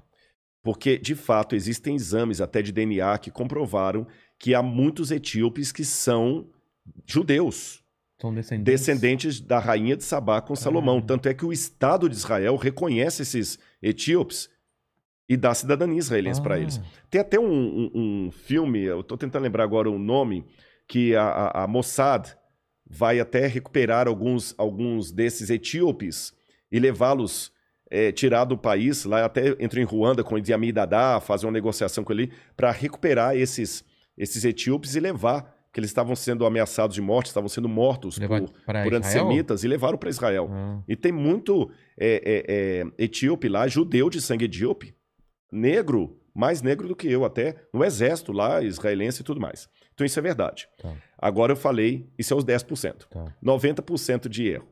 Aí começa agora uma longa lenda que o rei, o rei Salomão estava lá com a, com a rainha de Sabá, quando ela foi embora, ela tinha um filho com ele, e o rei Salomão resolveu dar de presente para o filho uma réplica da Arca da Aliança. Aí, só que o menininho era muito esperto, trocou a réplica pela original e levou a réplica, a original, para Etiópia, onde ficou guardada. Só que isso tudo é fantasia. Nós não temos nada a respeito disso. O que, que nós temos? Até a Bíblia não fala como é que a arca desapareceu. É uma inferência. Eu estou falando da arca da aliança, onde É. estão os dez mandamentos. Aquela ela, que ela descreve, ela descreve com detalhes com detalhes, absurdos, sim, né, os como- anjos, é, exatamente. Eu tô eram falando da querubins, né? querubins. Eu tô falando daquela que o Indiana Jones encontrou. To- Aquela Ah, ali. aquela lá. É. Caçadores da Arca Caçadores Perdida. da Arca Perdida. Aí o que, que acontece? Quando Nabucodonosor, em 587 a.C., ou antes da Era Comum, como os judeus preferem dizer, quando Nabucodonosor destruiu Jerusalém e o templo, ele levou instrumentos do templo para a terra de Sinar. Isso era comum. Tá certo? Eu venho cá, domino você, eu vou pegar É. os seus deuses. Saqueia. Saqueia. E a arca desaparece do cenário. Não se fala mais nela. Quando os judeus reconstroem o templo na época de Zorobabel, é, e esse templo até o templo que Jesus vai conhecer, não havia mais a arca lá dentro. Até o livro de Macabeus, que é um livro deuterocanônico, fala que mãos piedosas, entre elas Jeremias, esconderam a arca. Então é a única informação que nós temos. Então alguém escondeu Escondeu. mesmo. Ela está desaparecida. Eu poderia até aventar. Nem sei se poderia chamar de hipótese, alguma me- algo menos do que hipótese, uma inferência. Tá. Que essa arca, se for assim mesmo, se ela desapareceu na época de Nabucodonosor para ela não ser levada para a Babilônia, ela talvez estaria debaixo do Templo Monte. Quem vê uma foto de Jerusalém, tem aquela cúpula dourada, É, tá- ali é no debaixo. lugar do templo. É. Ela pode estar ali debaixo. Aí você fala, pô, por que que não vai lá e escava? Pô, que eu não quero proclamar a Terceira Guerra Mundial. Exatamente. Só O lugar é isso. sagrado dos pros muçulmanos, muçulmanos. de onde E- Maomé Nossa. foi que- assunto ao que paraíso. treta! Não Nossa. pode. Você entendeu? Eu, de certa forma, escavei o Templo Monte. Ei, Mas como? Eu vou revelar aqui. É, uma houve um- colher, né? Não, é, foi, mas é que tem. E a minha esposa também, ela participou disso comigo. É, os próprios administradores do Templo Monte ali, que são árabes, jordanianos, eles começaram a fazer uma, uma reforma estrutural lá na Mesquita de Al-Aqsa e também no Domo da Rocha, clandestino. E eles tiravam caminhões e caminhões de entulho dali de madrugada. E levavam esse entulho e jogavam lá perto do Monte Scopus, lá perto da Universidade Hebraica.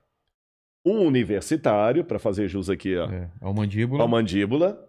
Olha a importância do universitário, É. viu? O nome que aparece é do doutor lá, mas o universitário que ajudou.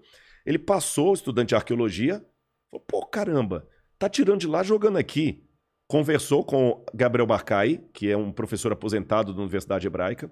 O cara foi lá e falou, pô, já que eu não posso escavar lá, mas ninguém pede de peneirar aqui É. criou um sistema inédito, que a gente nunca tinha esse- essa técnica de escavação, que é de peneiramento do entulho. E a gente encontrou muitas coisas ali, como, a- é, por exemplo, o azulejo do primeiro templo, etc, Caramba. etc. E foi assim que eu participei também, o Sifting Project, que eles chamam. Ainda está em curso ainda.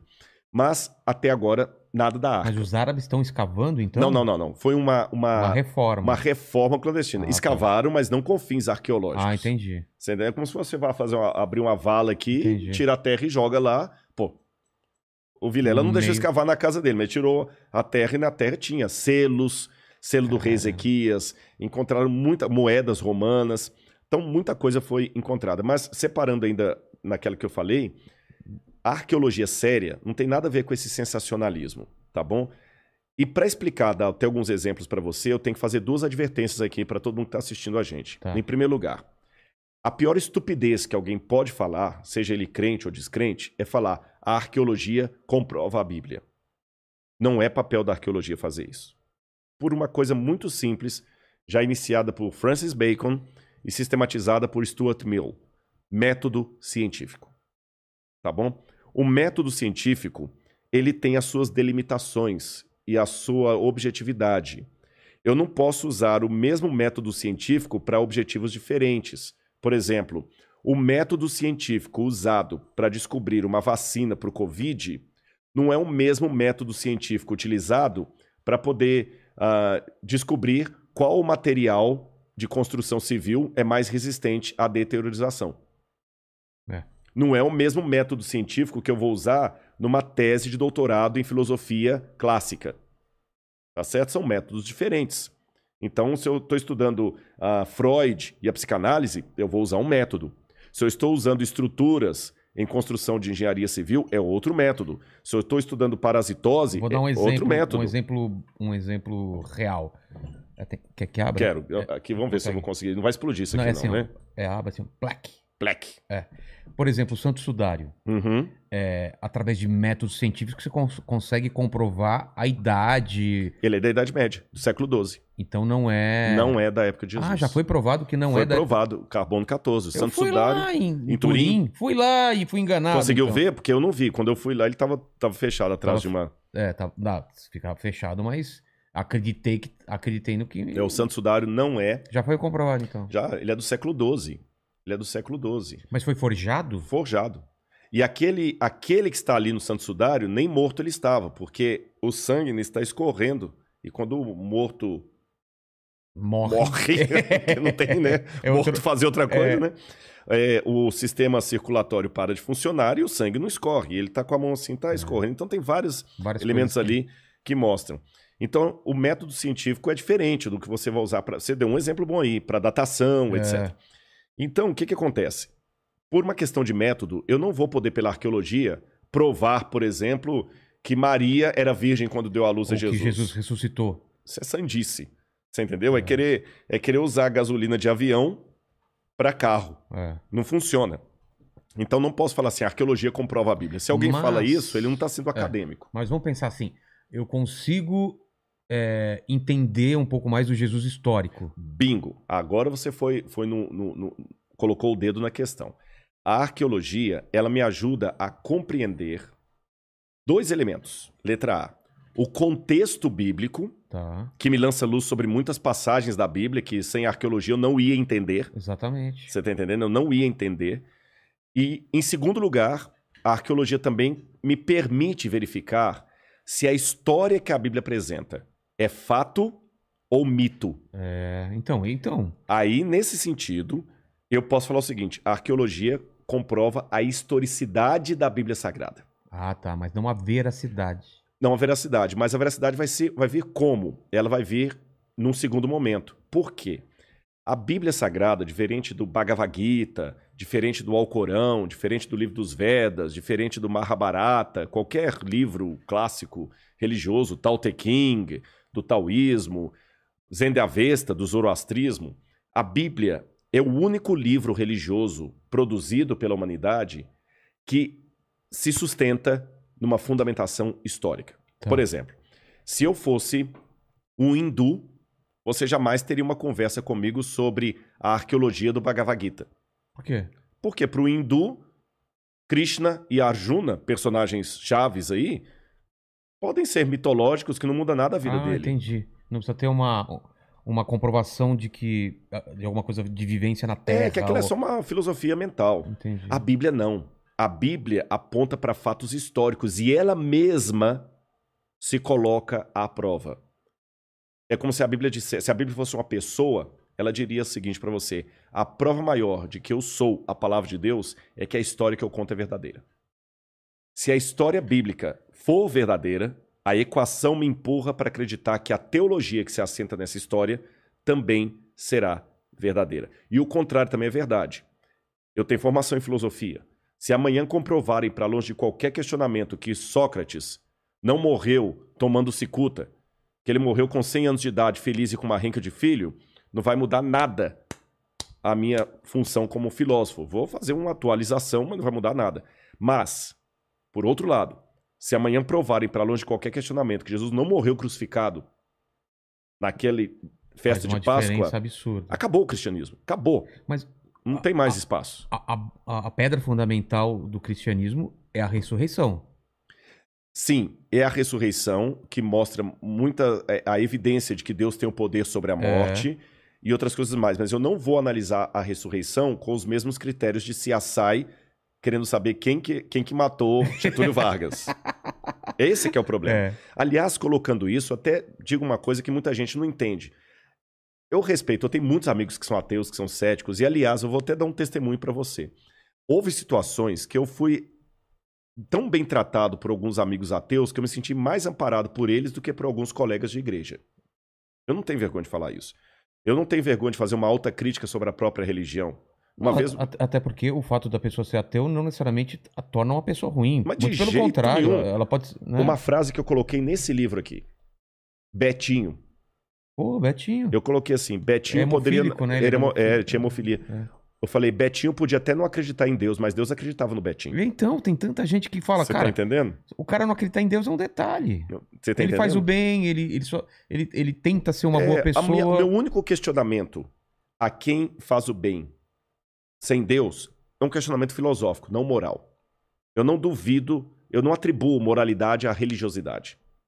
Tá. Porque eu já vi na prática muita gente ateu, puxa vida, que desenvolve um, um- uma- uma- uma- um amor maior do que muitos religiosos e teólogos. É, faz caridade. Faz caridade, um monte de coisa, você tá É. entendendo? Você tem um monte de pastor aí, picareta, tirando dinheiro do povo à vontade. Você tem padres que mandou tanta gente aí pra Inquisição aí, É. Torquemada lá da, da, da, da, da- Espanha, o que, o camarada fez. É, Você tinha um- e pra não ficar dando exemplo só católico, eu dou também protestante. Jim Jones, o pastor do diabo, que É. levou um monte de gente pra morte lá na Guiana.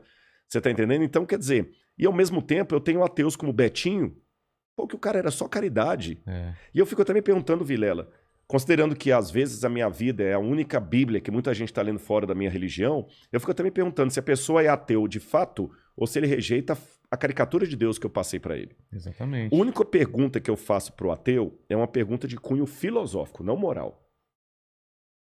Você faz o bem baseado em quê?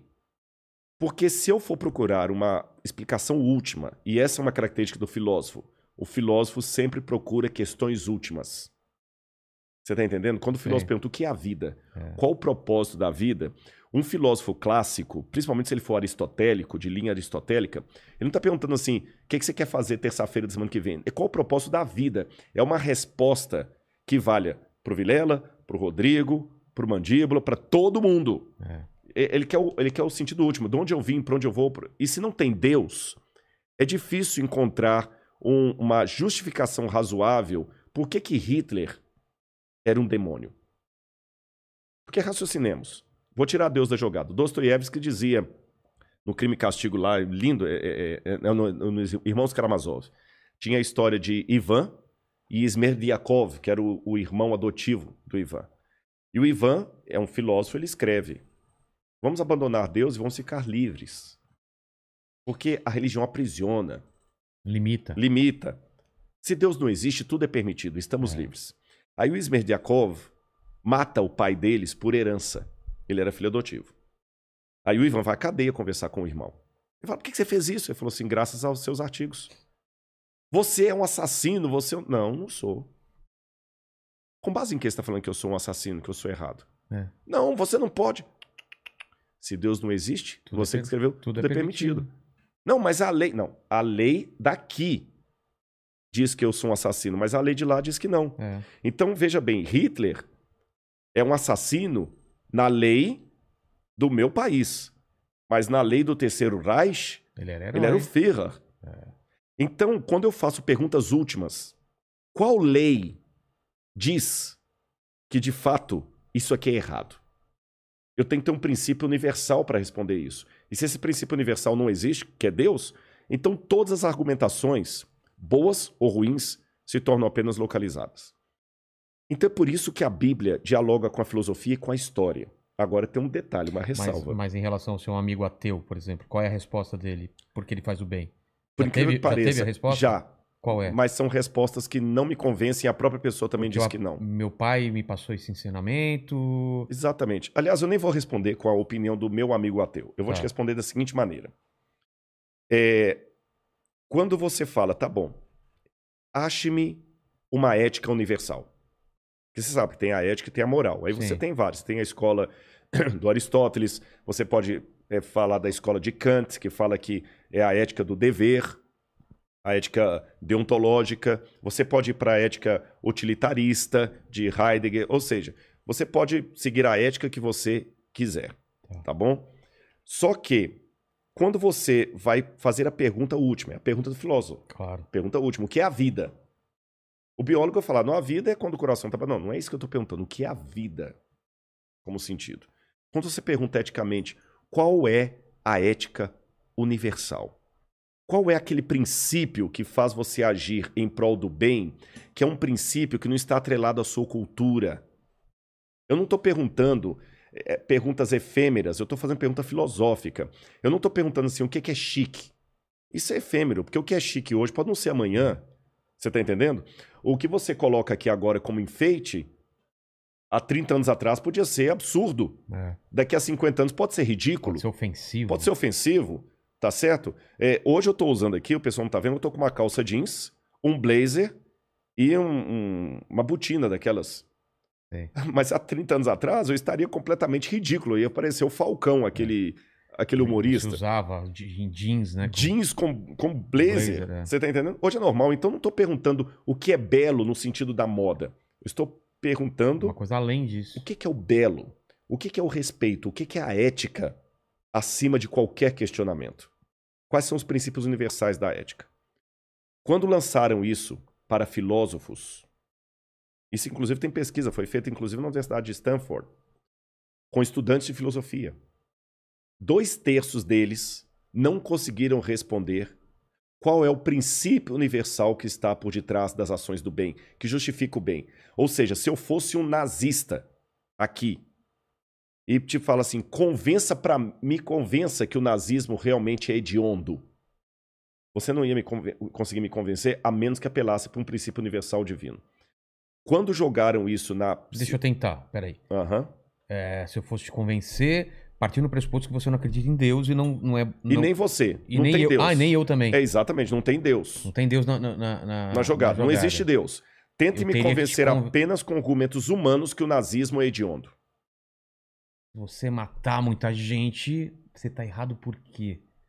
Porque vai contra o princípio. Não tem, Que né? princípio? Não tem. É, não tem. Sabe quantas escolas de pensamento houve para tentar criar uma ética universal dispensando Deus? Eu- eu Só, só, só se fosse uma lei que limitasse. Você vai ser preso, mas ele não vai ser preso porque. Tá.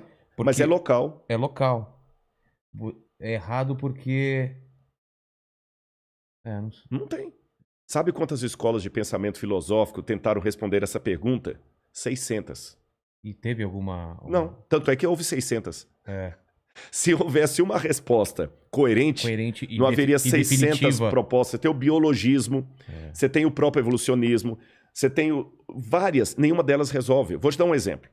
É, uma das possíveis respostas, essa foi uma das que os meus amigos me deram. Tá. Não, mas pela lei da evolução das espécies, eu sei que é errado matar, porque senão eu também serei morto.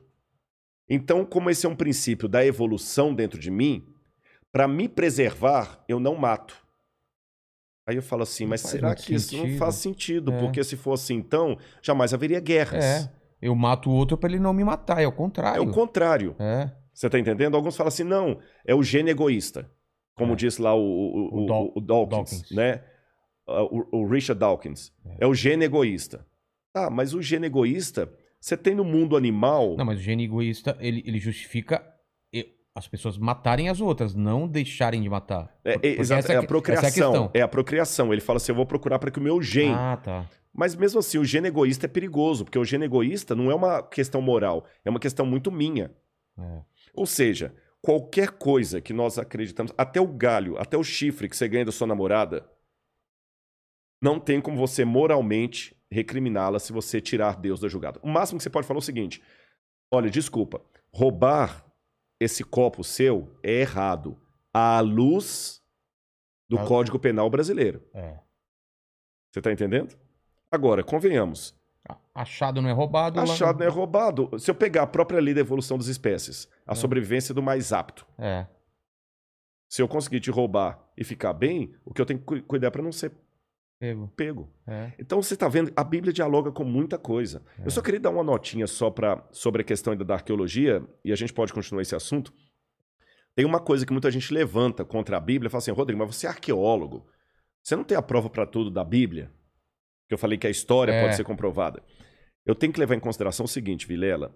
O arqueólogo, para entrar nessa área, a primeira coisa que ele tem que aprender é trabalhar com fragmentos de história. Você nunca vai ter o cenário não, completo. não. né? Não é só da arqueologia bíblica, não.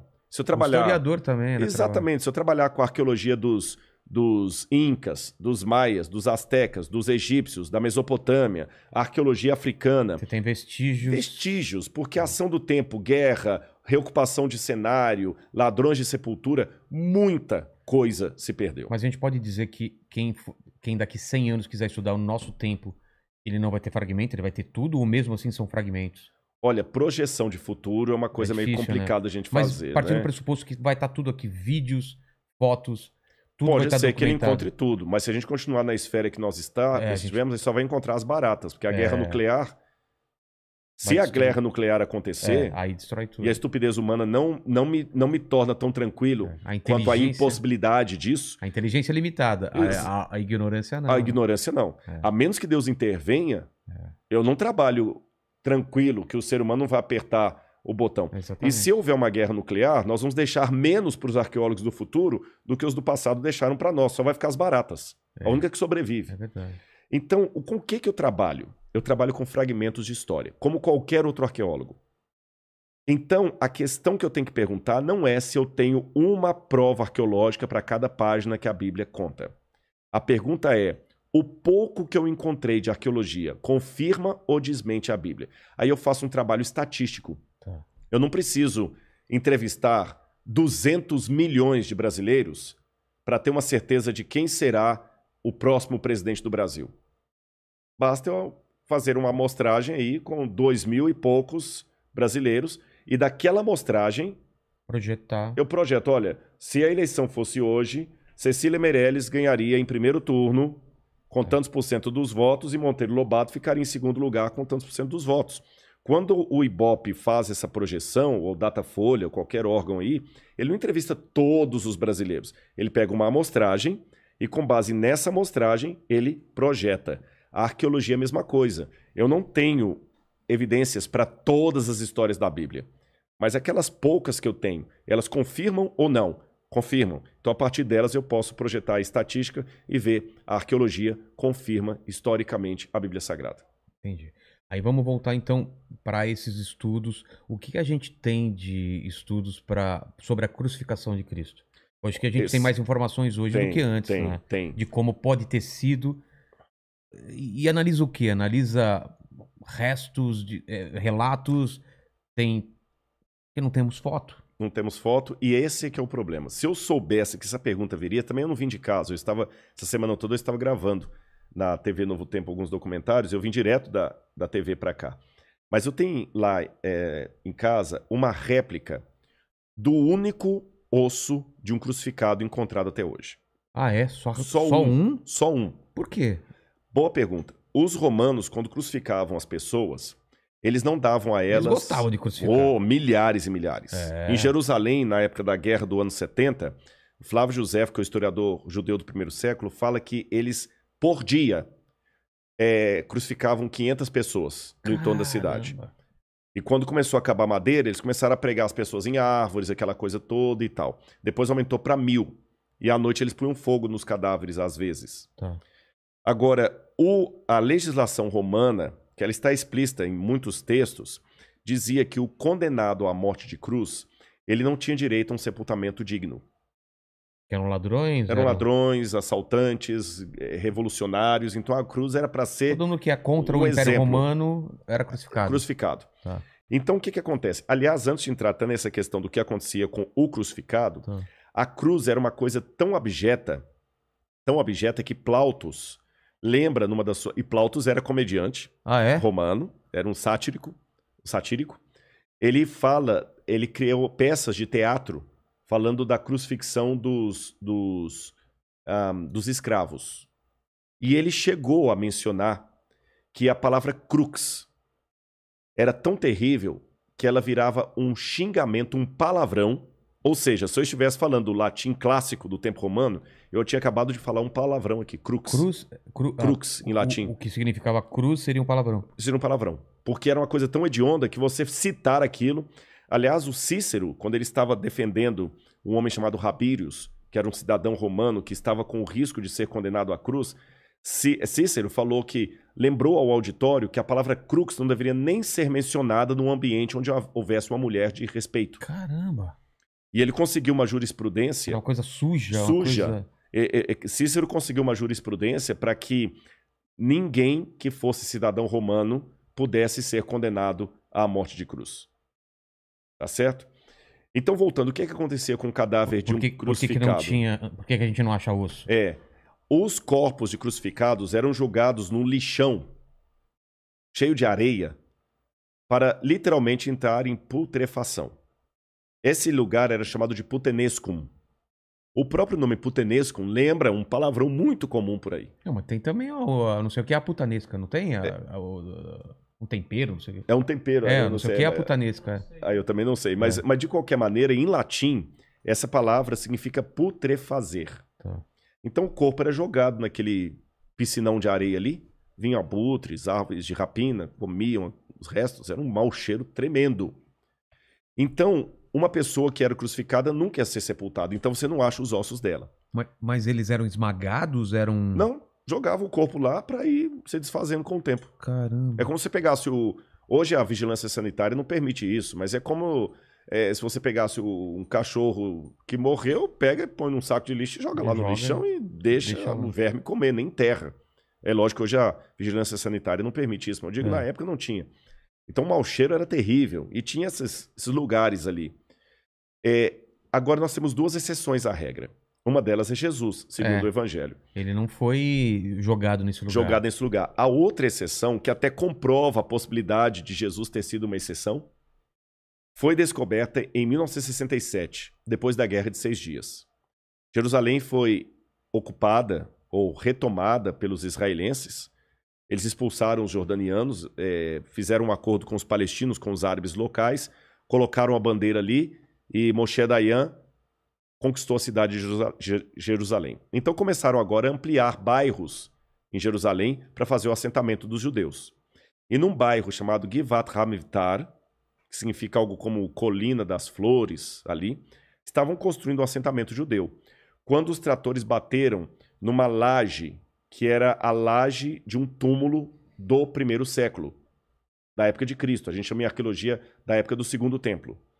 E quando abriram o túmulo, chamaram os arqueólogos, ali havia caixas de pedra, a gente chama essas caixas de ossários ou ossuários, onde a pessoa coloca os ossos do defunto. Morreu alguém da sua família, você deixa o corpo dentro ali do, do, do túmulo por um ano. Depois de um ano, você tira os ossos, coloca em caixões de pedra e guarda num lóculo Ah. abaixo para deixar o lugar bonitinho para deitar outro. Nesse lóculo havia os caixões e um deles tinha o nome da pessoa crucificada, da pessoa ali sepultada. Yohanan ben Hagakol.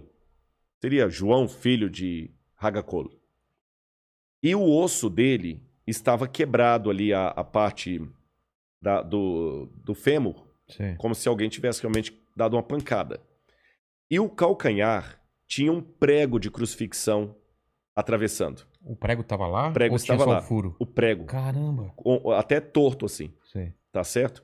Um É, pregão. Um pregão mesmo. Tava ali. Então foi o primeiro e único é, exemplar de um crucificado. Antes disso, na verdade, os judeus tinham uma superstição que a gente não sabe de onde ela vem, a Mishnah fala dela, que um judeu carregava pregos de crucificados no bolso como amuleto de boa sorte, na Nossa. época de Jesus. E muitos judeus, quando morriam, colocavam pregos de crucifixão dentro do, do caixão deles ali. Até o caixão de Anás e Caifás. Então, às vezes, alguns pregos desses vinham com um fragmento de osso, mas muito pequeno. Aquele não, estava atravessado no calcanhar. E alguém pode perguntar assim: e esse calcanhar era do Yohanan ou alguém colocou lá? Fizeram o DNA, era o mesmo esqueleto. Tá. Só que com o prego atravessado ali, era um rapaz de 1,68m, talvez de família rica, que conseguiu uma exceção, foi crucificado, mas teve o seu corpo preservado. Sepultado. E ali o Dr. Tsaferes da Universidade Hebraica de Jerusalém, juntamente com o Dr. Saas, fizeram levantamentos eh, de legísticos de como aquele corpo estaria na cruz. E isto junto com descrições de Cícero, eh, Tácito, Suetônio, outros autores romanos, e também desenhos que foram encontrados em Roma ah, no segundo século depois de Cristo. Lá, por exemplo, em ah, Palatino, no Monte Palatino, encontraram um desenho de um burro crucificado Um burro. um burro. Porque na escola, o, o Tertuliano falou que havia muito uma gozação dos pagãos sobre os cristãos, que eles adoravam o deus cavalo. Porque Jesus era colocado como se fosse um jumento. Então, na escola de Palatino, uma escola de crianças ricas, eles desenharam um grafite na parede, um burro crucificado, Como se fosse uma pessoa. como se fosse uma pessoa, uma pessoa com cabeça de burro, Sim. e um menino do lado assim com as mãos para cima e escreveram assim: Alexamenos sebete theon, que num grego bem vulgar, escrito por crianças ainda na pré-escola, quer dizer Alexamenos, uma forma talvez corruptela de Alexandre, adora a Deus. Nós temos também um desenho também que foi encontrado numa taverna de uma mulher também crucificada, de costas. Então, levantando tudo isso, o que a gente sabe? A morte da cruz era uma morte dolorosa, terrível. É, a- e, ela, e essa era a função mesmo. Essa era a função, eles tinham que fazer com que ela se tornasse um exemplo. É. Olha, não vai cair na besteira de questionar Roma, não, que vai acontecer isso aqui com você. Não caia na besteira de questionar Roma, senão vai ser daqui para pior. Então, evidentemente que ninguém queria aquilo. A pessoa ficava, e agora eu peço licença a você e a todo mundo que está assistindo a nossa conversa aqui, que esqueçam, por um lado, aqueles, aquelas imagens de crucifixo da Igreja É, Católica. que é na palma da mão, né? O É, prego, não, assim. até que o prego poderia ser. Poderia Fizeram, ser? É. Ti- Tem Que duas possibilidades. o tinha pulso, pulso, é. né? Muita gente acreditou que seria no pulso, porque pensavam que se colocasse na palma da mão, Rasgaria. rasgaria com peso. Mas a postura que a pessoa ficava, o crucificado, primeiro que havia vários tipos de cruz. Você tinha a timissa, a comissa, a decussata. Eu vou falar da cruz latina, que é mais provável ter sido essa cruz de Jesus Que é o que a gente conhece. que é a que a gente conhece. Ele colocava os pés, deixa-me ver alguma coisa para ilustrar aqui. Vou pegar aqui. O que, que você precisa? Um canudo, não? Não, isso aqui resolve. Tá. Imagina que isso aqui é o madeiro da cruz. O que, que Tá é, bom? que, que é madeira? A madeira da cruz Ah, mesmo. o- a madeira. principal. A principal, que a gente chama Tá. de stips. Tá. Stips. Se você tiver um canudo aí, vai ser É melhor, melhor, então. é. Dá dois, então, por favor. Ele tinha o stips, que ficava assim, tá bom? E o patibulum, que ficava assim. Tá. O patibulum era a parte que a pessoa carregava. Essa, essa daqui. Esse o travessão. Tá. Ele carregava o travessão até a cruz, até o local do crucifixão, com a mão aqui assim. E ele- eles penduravam aqui no pescoço da pessoa uma placa de madeira com a, a inscrição da condenação dele, Do crime. do crime, bandido e tudo mais. Essa placa, que essa inscrição chamava-se títulos em latim. E essa placa chamava-se ah, eh, tabuli. Tabuli, de onde vem a palavra tábua Ah, tábua. E quem escrevia a inscrição na tábule era o tabeliones. Daí que vem a palavra tabelião. Caramba. Então hoje quando você vai a um cartório É. de ofício, de registros, o tabelião Era o cara que. era o cara que escrevia sentença de morte na tábule, por isso é tabelião, da tábua, Escreveu títulos ali. E Pilatos também escreveu, né? Jesus de Nazaré, rei dos judeus, em latim, grego e hebraico. Mas foi uma certa ironia. Ironia com os judeus, com é. certeza. Então Jesus carregou aquela tábua aqui e o patíbulo, que era o Tá. travessão. Quando chegava lá, eles montavam a coisa, Amarrava. amarravam, montavam, crucificavam a pessoa Se quiser colocar aqui, tem uma câmera aqui em Tá. cima também. e aqui levantavam a cruz. Tá Acho melhor você levantar só para o pessoal, Tá. você já sabe onde está justamente a cruz, a câmera posicionada. Tá. Agora um detalhe, a pessoa que era colocada aqui, aí aqui eu vou precisar, só me orienta se eu estou apontando para o lugar certo. Não, é pra essa câmera. É para essa aqui, É. olha. Os pés da pessoa eram pregados um desse lado, Tá. o outro do outro lado. Ah, assim? Assim. Por isso que eu ilustrei aqui, ó. Ah, como se fosse um cavalo. como se fosse um cavalo. Ela montava aqui, ó. E aqui no meio tinha um pequeno banco chamado sedícula. Um- uma saidinha. Uma assim. saidinha que a pessoa Apoiava a, apoiava ali. a, a- a bunda? A bumbum? Exatamente, claro. Apoiava ali e ficava com as mãos dessa posição. Ah, então não era tanto peso aqui pra segurar. E ele, alguns casos, a pessoa nem tinha a crucifixão com os pregos mostrados para cá a palma. Ele ficava com a mão Por trás? por trás assim, eles crucificavam aqui. Ah, tá. Agora, se você perceber, a minha voz mudou de tom É, quando eu fiz esse gesto. Porque quando você faz aqui, você É. comprime o seu pulmão. Se eu estivesse pendurado literalmente na cruz, eu estaria com o ciático também comprimido, Total. numa dor desgraçada. E pra- Segurando pela, o pé mal apoiando mal do apoiando lado. do lado, você segurando ali. E para você poder respirar, eu não estou fazendo aqui um exercício, é de Ah. verdade. Eu tô com dificuldade aqui. Você daqui a pouquinho para respirar, estão vendo que eu fiquei mais ofegante? É. Você tem que erguer, tomar fôlego Ergui- e cair Apoiar pelo pé ou pela, pela pelos bunda? pés do lado. Ah, tá. Porque a- Apoia assim. Apoia assim, você se levanta e cai de novo. Caramba. Você tá entendendo? E, e o banco Isso, te- isso repetida, repetidas vezes. de quando em vez você tem que, que virar. Por isso que os ladrões que estavam com Jesus, quando eles queriam apressar a morte dos ladrões, eles aplicaram algo que em latim se chama crurifragium. Você quebra as pernas da pessoa, Ai. ou no fêmur, alguns, às vezes no fêmur, às vezes também é tíbia, né, que é o outro É. mais abaixo aqui. A pessoa então com a perna quebrada não não conseguiria consegue- fazer, aí em pouco tempo ela já ia morrer sufoca? asfixiada e ia sufocando, Ai, sufocando. Por isso que eles quebraram os pés dos ladrões Tá. tá certo? Esqueça também outra coisa do crucifixo. O condenado não era colocado ali com um paninho cobrindo as Ah, partes íntimas não? dele. Ele ficava completamente nu. Era pra. pra... É pra humilhar pra mesmo. humilhar. Você Mas tá acha que entendendo? Jesus também? Totalmente. É mesmo? Totalmente. E eu vou, vou piorar a coisa pra você aqui. Caramba, isso eu nunca tinha ouvido. Na verdade, muita gente fala que o filme do Mel Gibson foi um filme violento, aquele É. é Paixão de Cristo. Eu digo, é o filme que eu daria nota 10 De de representação? representação. É- Porque a Nossa. crucifixão de Jesus foi dali pra pior. Você tá entendendo agora? Eu vou fazer uma pergunta, Vilela, que você não fez, mas eu faria se eu tivesse ouvindo esse discurso e fosse uma pessoa descrente. Eu, Rodrigo, faria essa pergunta. Vou pedir licença para eu fazê-la aqui em retórica. Tá. É, tá bom. Foi terrível a morte de Jesus, ele sofreu pra caramba. Pô, que pena, coitado. Mas você mesmo admitiu que os romanos crucificaram milhões, milhares, não posso falar Foi milhões, mais mas um. milhares de pessoas. E foi mais um. Ah, entendi. Qual a diferença? É. Aqui que entra um lado do evangelho trazido pelo apóstolo Paulo e que as pessoas não conseguem entender a menos que queiram mudar de vida. Lembra a parábola que eu falei da, da árvore que não quer soltar as Sim. folhas no inverno e no outono? Paulo dizia que Cristo experimentou a morte por todos os homens. O que significa isso?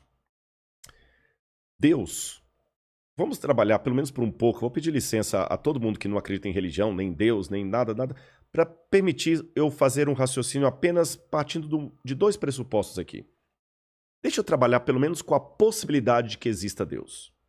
Só isso. Vamos assumir que existe Deus pra daí fazer a. É, exatamente, mas não é uma, mas não é uma, uma, uma, uma questão assim, uma suposição apenas gratuita. Para não cair no gratuito, sem querer Tá. ser prolixo, vamos colocar da seguinte maneira: você tem vários autores, alemães inclusive, que colocam bem claro que o sentido de um sistema fechado está fora dele, nunca dentro dele. Como assim? Por exemplo, A Bíblia é um sistema fechado? a Bíblia, qualquer livro, qualquer coisa. Tá. Você deu um exemplo da Bíblia, eu vou dar um exemplo de um livro. Vamos supor que esse livro que eu te dei aqui, ao invés de ser um livro de filosofia e teologia, fosse um livro de física, Tá. tá bom? Pega o livro para mim aqui. O livro é um sistema fechado. Tá bom? Tá bom? É um sistema fechado. Por que, que eu sei que ele é fechado? Porque ele tem bordas, ele tem limite, ele não é infinito. Ah, tá. Ele é infinito. E se fosse um livro de física, aqui dentro dele está cheio de regras, fórmulas, etc. Só que se você fosse um ácaro vivendo dentro desse livro, você jamais conseguiria ver o sentido do que ele diz dentro dele mesmo. Sim. As fórmulas dele só fazem sentido fora dele. É o que está fora dele que comprova o que está dentro dele, porque ele é um sistema fechado. Certo. Outro exemplo que eu posso dar para facilitar também, o cartão de crédito. O cartão de crédito é um sistema fechado, ele tem limites. É. O que dá sentido por cartão de crédito é o sistema bancário, sistema econômico, crédito, coisas que estão fora do cartão. E assim vale para tudo o que eu poderia dizer para vocês. Tudo, tudo, tudo. Isso é, um- é é- é uma questão filosófica e, e física, e física também, não é só da filosofia, que praticamente não há margem para discussão. O sentido de um sistema fechado está fora dele. Tá bom? Agora, o universo não é infinito. Alguns colocam que é um sistema aberto, mas para termos de delimitação, o universo é um sistema fechado. Ele tem bordas. Se o universo fosse infinito, ele não poderia estar em expansão. Certo. Se a própria expandindo. teoria do Big Bang diz que ele está expandindo, então ele não é infinito. Se ele fosse infinito, não tinha para onde ele expandir. Já, já era tudo. Já era tudo. Então o universo é como esse livro. A única diferença é que eu sou maior que o livro, e no caso é o universo que é maior do que eu. Tá. Se o universo é fechado, para o universo ter um sentido, esse sentido tem que estar Fora dele. fora dele. Mas se, como dizia Carl Sagan, o universo é tudo que houve, é e será, então qual o sentido da vida? Tem que ter algo fora do universo para conferir sentido ao universo. Se não houver uma física fora do livro de física, nenhuma fórmula dele tem sentido. Se não houver um sistema de crédito fora do cartão de crédito, ele não tem sentido. Se eu levar um cartão de crédito para a Idade Média, ele não vai fazer nada. Porque o sistema, o sentido dele está fora dele. É. Então, o universo, para funcionar, para ter sentido, tem que ter algo fora dele. Aí que eu peço licença para trabalhar com a hipótese de Deus. E Deus, ele estabelece leis para a organização do universo. Quando essas leis são quebradas, muito caos acontece. E as pessoas têm que entender o seguinte: o mal, nesse sentido, é semelhante ao frio e às trevas para a física. Você sabe que o frio não existe, né? É, é ausência de A calor. ausência de calor. Também não existem trevas, é a ausência de luz. Também não existe mal, existe a ausência de Deus. Assim como a ausência de calor traz a sensação do, do Do frio, frio. assim como a ausência de luz traz a sensação do escuro, a ausência de Deus traz a sensação do caos. E quando a humanidade quebrou as leis de Deus, ela optou por viver sem Deus, desde os primórdios. E viver sem Deus é viver no caos, é a morte eterna. Mas ao- muitos da humanidade não queriam morrer. O nosso próprio genitor, o nosso ancestral, não queria morrer. O Gênesis mostra lá Adão eh, tentando se cobrir com folhas de figueira, porque ele não queria ficar nu, nem Eva. Aí entra o detalhe que Paulo vai fazer uma análise soteriológica maravilhosa.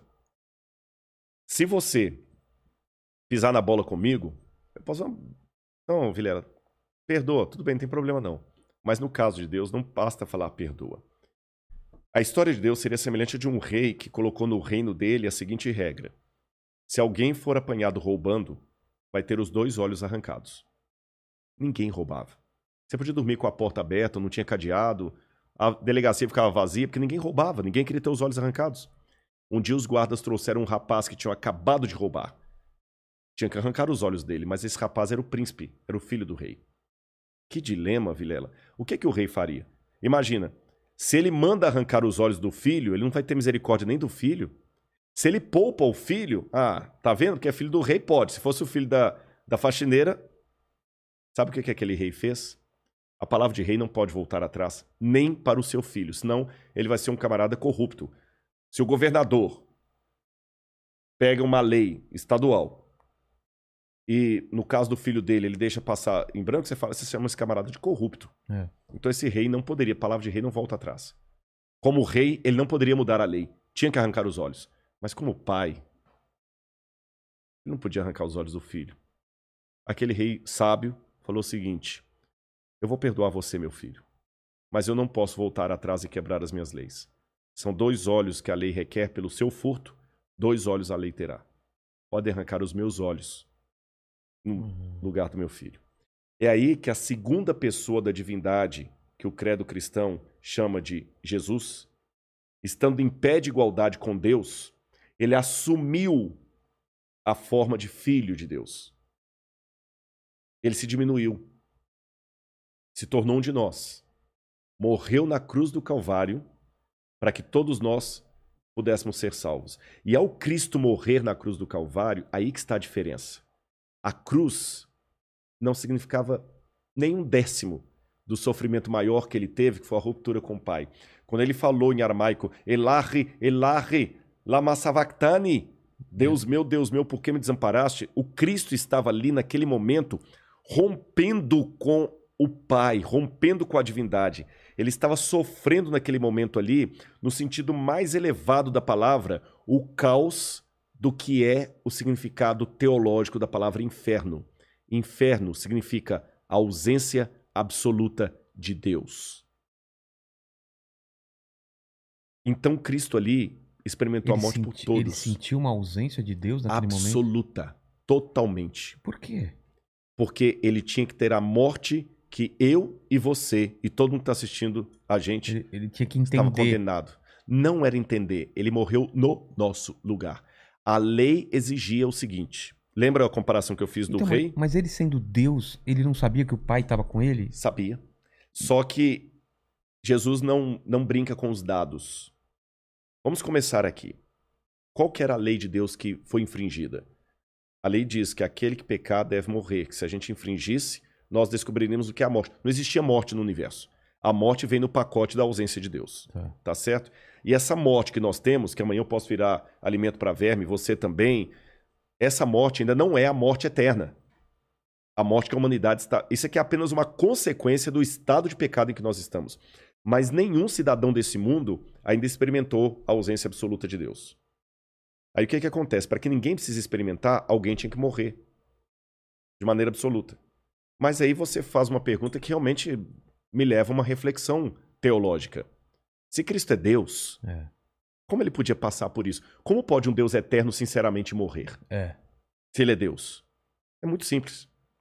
Já que imaginar não paga imposto, eu vou imaginar que eu tenha um Porsche do mais caro daqueles que em Miami tem um monte na rua, sabe? Sei. Que um dia até botei no Instagram assim, vendo um Porsche. Só que eu estava vendo Vendo Porsche, um né? Porsche. Se eu tivesse um Porsche do mais caro do mundo, você me vê com um carro passando aqui na rua e tudo, pô, que carrão, Rodrigo. Pô, cara, massa demais e tudo e tal. Aí um belo dia, você me vê subindo aqui no condomínio, a pé, conversando com, com o mandíbula. Tá. Aí você fala assim, pô, Rodrigo, Cadê o cadê Porsche? o Porsche? Tá na garagem. Por quê? É porque o mandíbula, por alguma razão, vou criar aqui, viu, mandíbula? Tá. Ele tá com um problema aí, coitado. Ele foi abusado na infância. Ô, louco! foi dentro de um Podia carro. ter criado outro pô. É, mas tudo bem. Já que foi criado esse problema. Mas, enfim, ele não entra dentro de carro.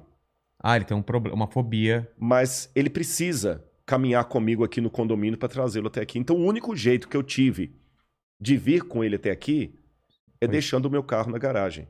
Aí você vira e fala assim: pô, Rodrigo, não faz sentido isso, não, cara. Se você tem o Porsche, você tem que andar de Porsche. Não.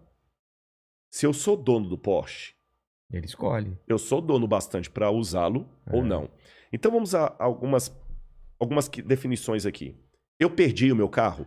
Não. Eu continuo proprietário de um carro? Sim. Mas eu estou de fato andando com o mandíbula ou estou fingindo que estou andando com ele? Não, você tá andando. Estou andando com ele. Cristo, diz o apóstolo Paulo, ele se esvaziou da sua divindade. É esse o termo que Paulo usa. Filipenses 2, verso 5.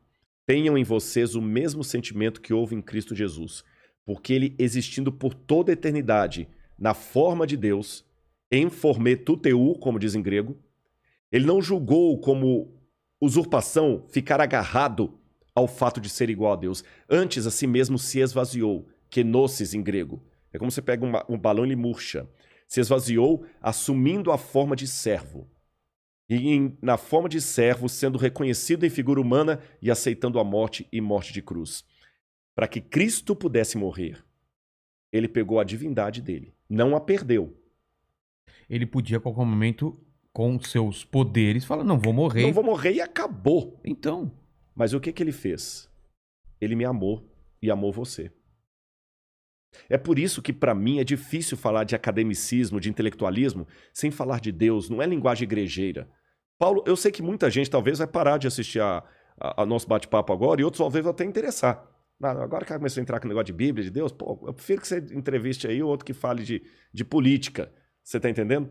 Mas eu digo, Paulo também passou por isso, que Paulo era um cara intelectual. Quando ele estava falando em Atenas, o pessoal ficou, pô, caraca. E depois vou querer voltar ainda para Jesus, que Não, eu tenho umas perguntas. beleza. Tá, tá. Paulo, você é demais, cara. Quando ele falou de Jesus crucificado e ressurreto, pensou, não, depois a gente discute sobre isso. Atenas é a capital da filosofia. Mas voltando ainda a essa questão do sacrifício dele. É, Ele pegou a divindade dele para comparar o Porsche, tá. deixou na garagem, se tornou homem de verdade.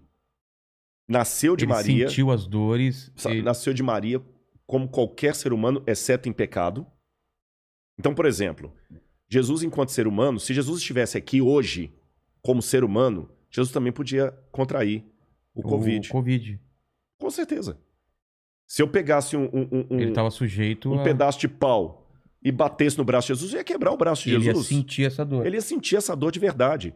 E quando ele estava na cruz do Calvário, ele não podia usar nada dos poderes dele para se beneficiar, senão o sacrifício não seria real. Esse, esse sacrifício, deixa eu fa- falar sobre esse sacrifício. Foi profetizada a vinda dele Foi. muito antes. Uhum. Então, ele. Isso que eu não entendo. É, esses profetas, quando falavam que havia um cordeiro, que havia essa figura para salvar é, todo mundo, era Deus se manifestando nessas pessoas, sabendo que ele ia vir, ou ele induzindo essas pessoas a criarem essa figura e depois ele se encaixou nessa figura. Você entendeu Uhum. a diferença? Entendi, entendi, entendi. Não, eu acho o seguinte: Deus, ele é aquele que assiste o filme e, sem ser chato, tem o direito de dar spoiler. É, porque ele sabe tudo, né? que ele sabe tudo. É. Ele dá o spoiler. Então a profecia é nada mais nada menos que o spoiler de Deus. Não é exercício de futurologia. Não é como o presidente da IBM que falou que no mundo só teria espaço em 50 anos para cinco computadores. Tá. Errou feio, tá certo? Deus não. Ele apenas fala o seguinte: vai acontecer isso aqui. É Para como se eu assistisse algumas um filme- pessoas. Exatamente. E, e por que, que Deus não falou para todo mundo? Por É. que, que ele fala para algumas pessoas? Vygotsky me dá a resposta.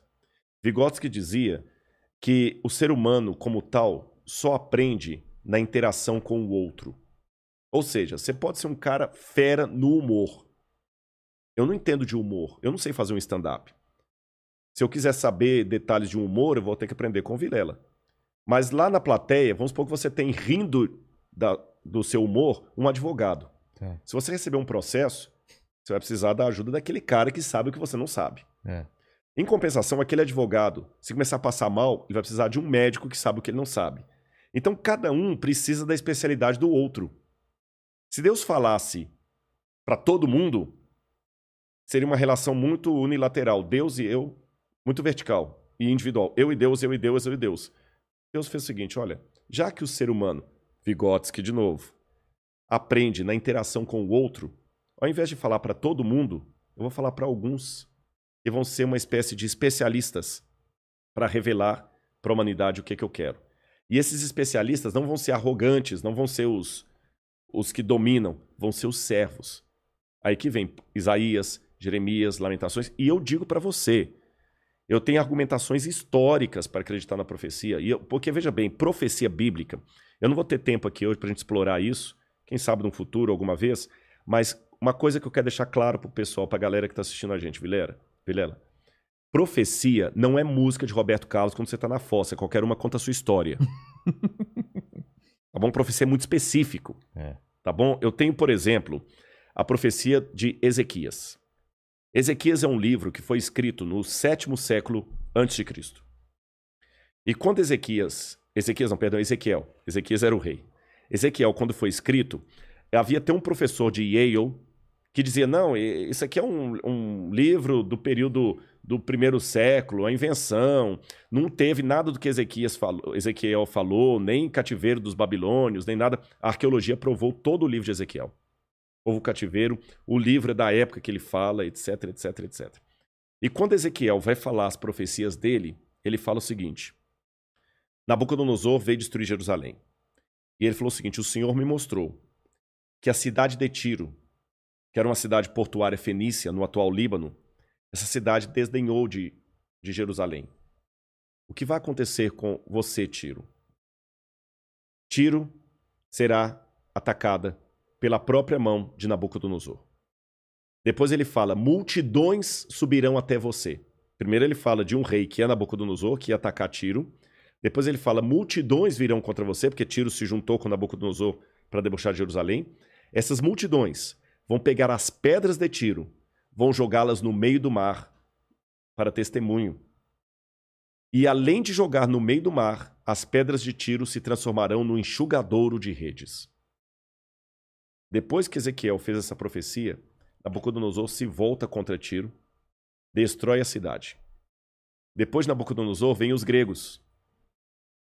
E Alexandre entre eles. Alexandre destrói todas as pedras de Tiro, joga no meio do mar para fazer um istmo, um aterro. E com o passar do tempo, Tiro se transforma numa vila de pescadores. E se você for hoje até o Líbano, você vai ver pescadores enxugando as redes deles nas pedras da antiga Tiro. E a profecia falava: as pedras de você serão lançadas no mar e você virará um enxugadouro de redes. E a Babilônia vai desaparecer. E vai virar apenas um covil de abutres e tudo mais. Quando ele falou isso, Tiro era como se eu falasse assim: São Paulo vai desaparecer e Nova York vai desaparecer. Uma coisa que é E, e impensável. você vai lá hoje no Líbano, você vê a profecia cumprida. É. E Babilônia ficou tão desaparecida que só foi redescoberta a partir das escavações de Henry Layard e depois de Robert Coldway em 1860 e depois em 1899. Até então ninguém nem sabia Que é na região do Iraque. aqui na região do Iraque, ninguém nem sabia onde ficava a Babilônia. Eu dei apenas um exemplo muito pífio, mas eu podia dar vários outros de cronologia, profecia, até Isaac Newton. Pô, caramba, Isaac Newton era um gênio. Isaac Newton escreveu um tratado sobre as profecias de Daniel Ah, é? e Apocalipse, Caramba. mostrando, perdão, como é que a cronologia profética de Daniel se cumpriu ao pé da letra. Então, repito, não é uma questão de achismo, porque quando você tá na fossa que eu falei, qualquer música de Roberto Carlos parece que foi feita pra mim. Pô, Música caramba. Sertanejo. Não é aquele negócio de tipo assim, olha, Deus tá me mostrando que esse ano vai morrer alguém muito importante no Brasil. Pô, aí entra o meu lado do ceticismo. É. A profecia é muito certa e Deus profetizou aos profetas como Cristo viria, quando ele viria. E vou revelar mais. Não é só na Bíblia, não.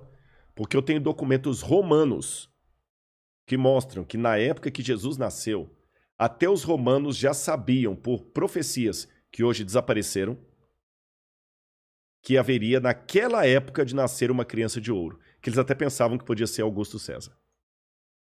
E aí, voltando para Jesus, que a gente estava falando sobre ele, ele ser Deus e ao mesmo tempo ser, se, se Tornou homem.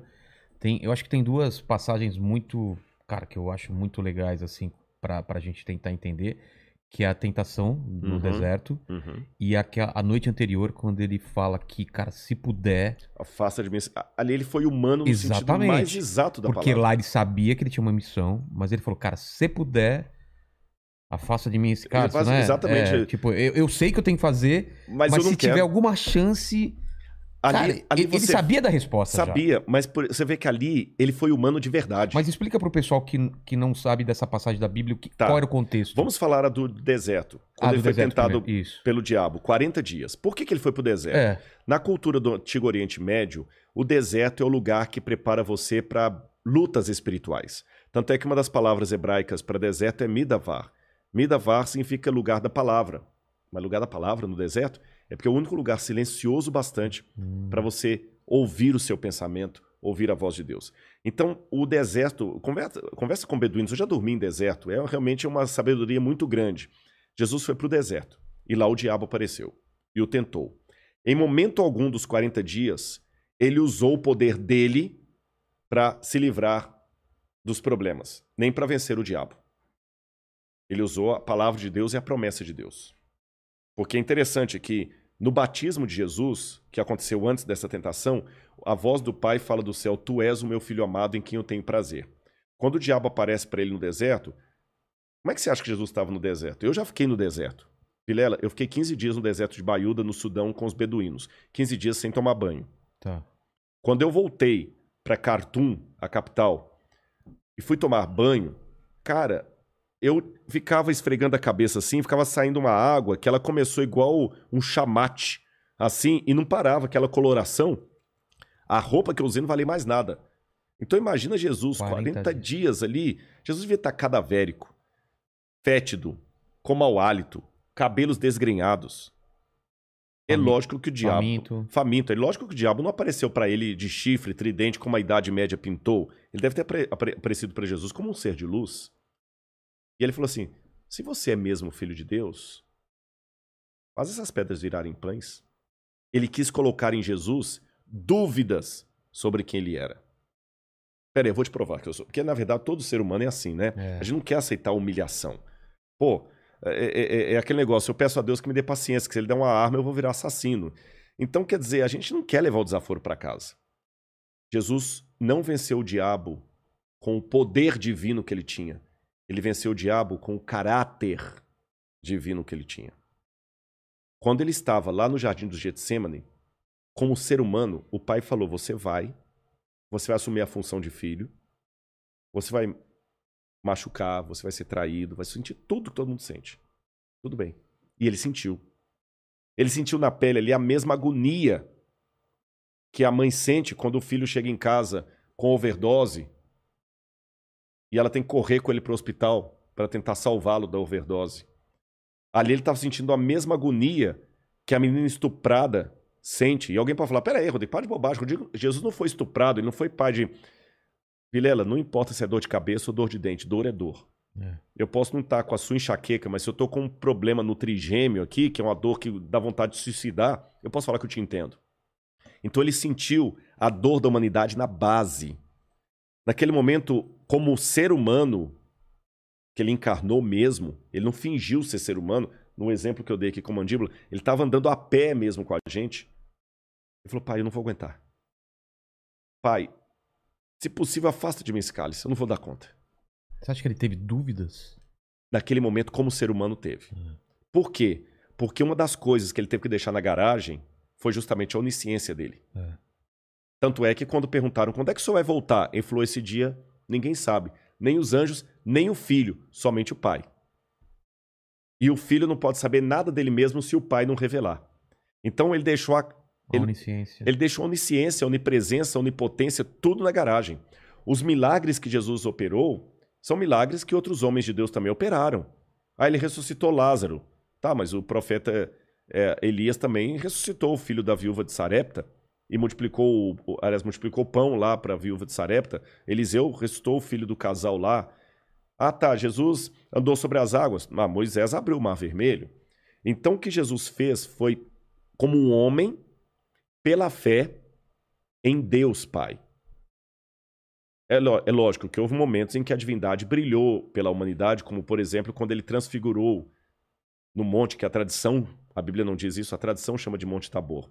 Mas no dia a dia, Jesus tinha que suar para ter o pão dele. E naquele momento ali do Getsemane, O que, que ele fala mesmo? ele fala: Pai, se possível, afasta de mim esse cálice. Contudo, não seja feita a minha vontade, mas a tua vontade. E ele estava se sentindo tão sozinho que ele pediu até três discípulos para orarem com ele. E é interessante que a palavra gat, em hebraico, significa prensa. Gat, prensa em hebraico. Uh, shemanim significa azeite. Então, gat shemanim é a prensa do azeite. Jesus estava num lugar onde várias azeitonas eram prensadas para sair o azeite puro. azeite. Ele também estava sentindo a alma dele prensada. A gente chama de Getsemane, né? Gat Shemanim em hebraico. Ele estava sentindo a alma dele prensada. Mas aí por que que... Ele podia ter desistido. Não, você quer acabar, já acaba agora. Mas o que que não fez Jesus desistir? Aí, Vilela, é aquilo que eu não tenho como provar. Até aqui eu estava falando como acadêmico, provas arqueológicas, históricas, alucumbrações filosóficas, mas essa é a parte que eu não posso provar. É a parte que eu posso testemunhar. E testemunho não se prova. Tá bom? O pessoal que está assistindo a gente em casa, se você falasse comigo assim, Rodrigo, essa água que eu estou colocando aqui no copo é uma água do derretimento da neve do Himalaia. É a água mais pura do mundo. Tem uma água dessa, né? Parece É. que uma garrafa dessa água custa 5 mil dólares. É mais caro do que um vinho É. é, importado. Se Tem você falasse assim, tem gosto de água, mas se você falasse assim, Rodrigo, ela tem um gosto diferente. Vamos supor, só Tá. para ilustrar. Eu ia falar assim, Vilela tem mesmo. Pessoal, essa água é diferente. Não adianta do outro lado da tela, lá com o smartphone, no tablet, onde É. quer que cada um esteja assistindo, falar assim, tá, mas me prova o gosto dessa água. Não tem como provar, não tem. É uma experiência. Me, me dá uma equação. Não tem como. A única coisa que eu posso falar para você que está em casa é o seguinte: é deliciosa. Experimente você também. Com Jesus é a mesma coisa. O que eu vou falar até aqui, Tá. eu estou dando o testemunho. Testemunho não se explica, se testemunha. E convida o outro a participar da experiência. Ele nos amou. E sentir-se amado de Deus é a melhor de todas as terapias. Eu estou falando por experiência própria. Porque eu tive depressão profunda. Eu tive depressão profunda. Eu li muita coisa de psicanálise, de psicologia, Freud e tudo. Foi a partir da própria busca de resolver meus problemas. Então ele transformou minha vida. Ele não me tornou apenas um melhor cidadão. Ele me mudou. Ele pensou em mim. Aí nessa hora, por uma revelação do pai, porque ele colocou a onisciência na garagem, é como se o pai falasse assim: filho, continua. Confia em mim. Você, enquanto ser humano, esqueceu até de algumas coisas, porque isso acontece. É. Isso acontece. Tem muita coisa que você sabe e mesmo assim você fica assustado. Quer um exemplo? Quando você vai para esses brinquedos de, da, da Disney, que você coloca aquele óculos 3D. Simulação. Eu já passei simulação. É. E, e, e você fica. Eu já fiz, eu já passei mico com isso, até nesse shopping, desse negócio que eles põem aquele óculos assim. Eu sei que não tem um buraco ali. Mas no óculos eu tô vendo buraco. Aí o camarada ainda pega um desgraçado lá e põe um, um ventilador Pra E- dar Pra impressão. dar impressão que aconteceu isso comigo no shopping. É. Você tá entendendo? Você fica assim, aí é um elevador, sobe, e aí, aí vai, anda, anda, anda, e você não consegue. E pra piorar a história, tem a sua namorada te filmando, É. e alguém que te conhece da televisão fala: Você é o Rodrigo Silva, é, a É. melhor coisa que tem. Experiência própria. Aliás, é um, é, é um provérbio muito sábio que diz: Mico, aqui se faz, aqui se paga. Exatamente. Então, mesmo sabendo que aquilo ali não é real, eu ficava com medo. Nós, seres humanos, somos assim. Conhecimento não é salvo-conduto para desabrigar, de tirar-nos o medo. Então, Jesus tinha o conhecimento. Mesmo assim, ele tinha medo. E vai que essa morte eterna fosse a separação eterna do Pai. Então, duas coisas fizeram Jesus continuar. Em primeiro lugar, o amor à humanidade. O amor a nós. Em segundo lugar, o amor a Deus, o Pai. Se o Pai pediu, o Pai sabe o que faz. E quando você ama uma autoridade e sabe que ela quer o seu bem, ela não precisa explicar muito. Você às vezes não está entendendo. Mas você sabe que se ele te pediu aquilo, é pro seu bem. Tolo é você se não obedecer. Aí tem um episódio no Evangelho de João que chama muito atenção.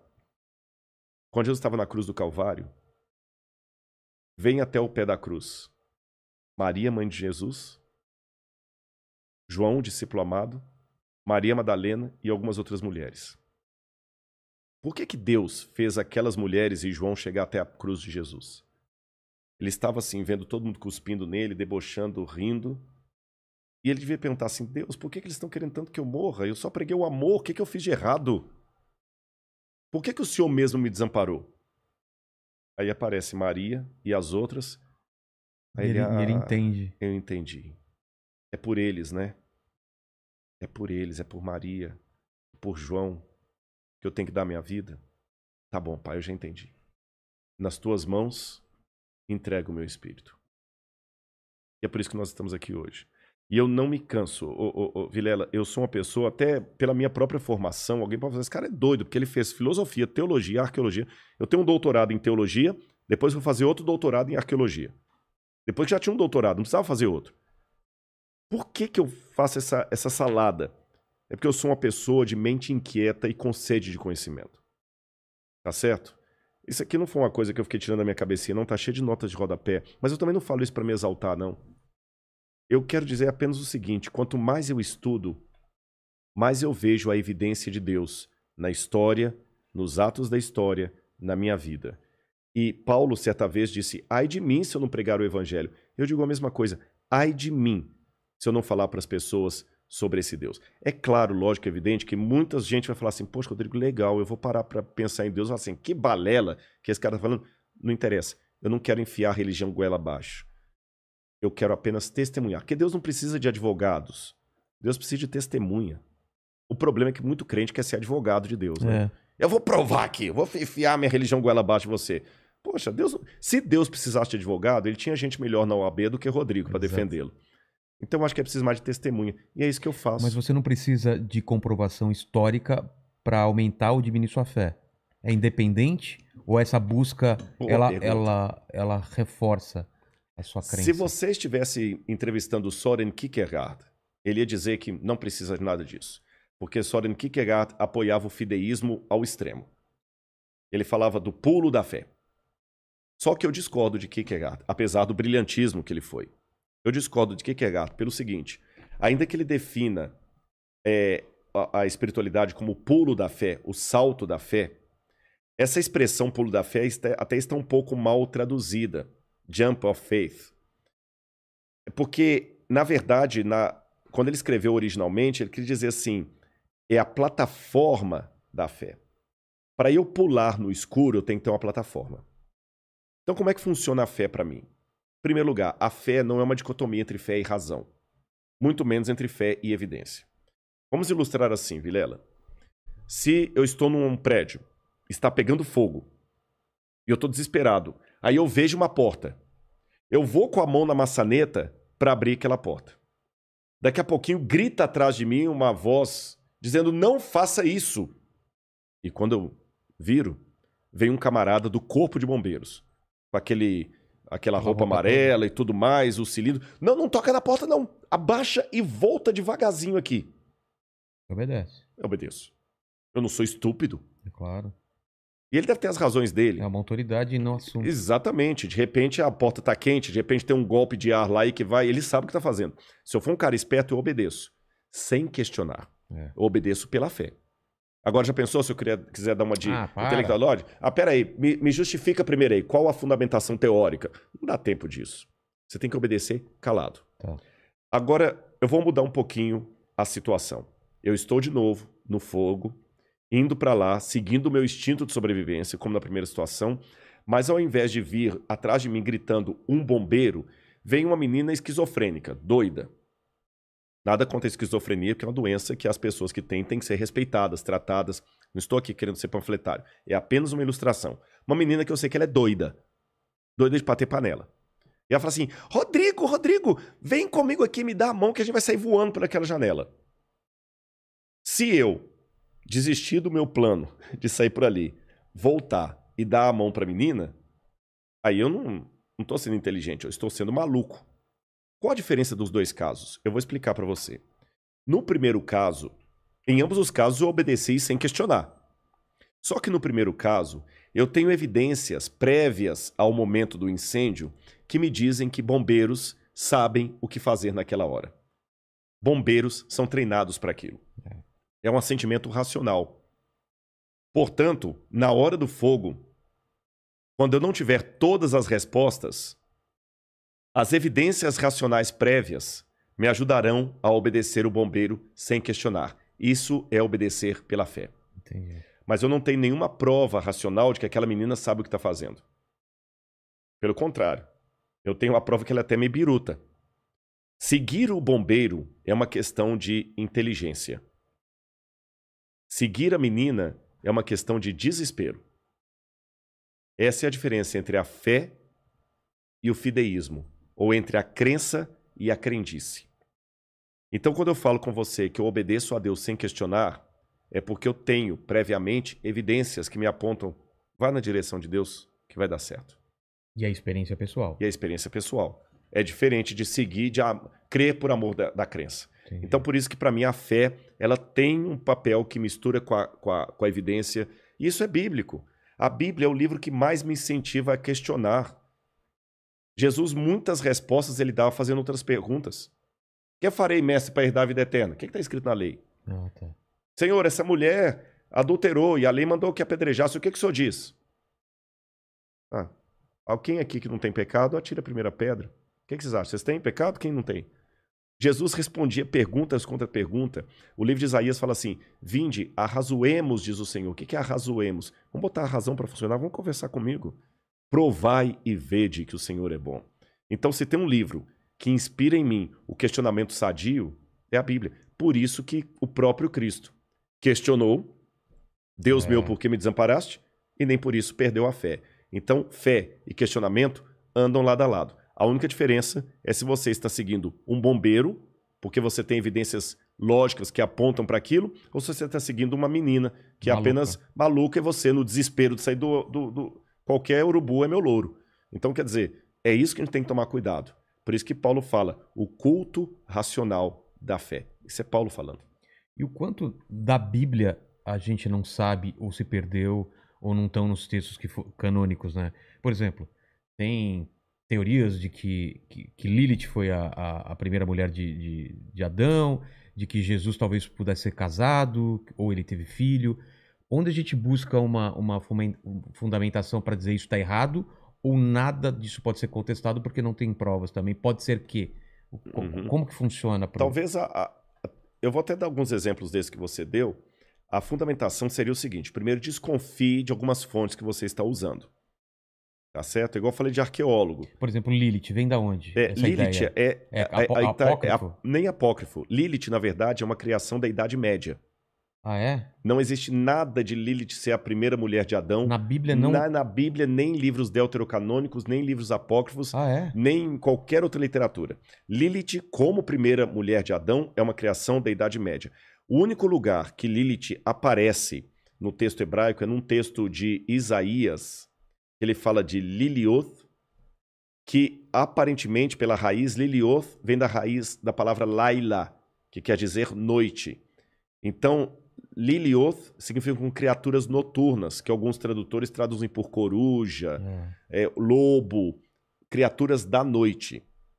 Agora, aquela história de Lilith como a primeira mulher de Adão, isso foi uma crença, uma, uma lenda criada na Idade Média.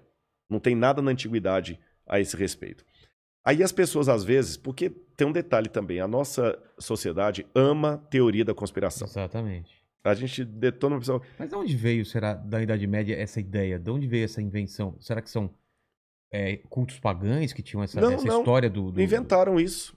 Inventaram isso como sendo a primeira mulher de Adão. Eu até tenho no meu, no meu canal lá, Rodrigo Silva Arqueologia, se o pessoal acessar lá, tem um vídeo lá assim. Sobre? assim. Sim, foi Lilith a primeira mulher de Adão. Se colocar Rodrigo Silva Arqueologia Lilith, vai aparecer. Eu mostro as fontes, mostro a palavra hebraica e tudo.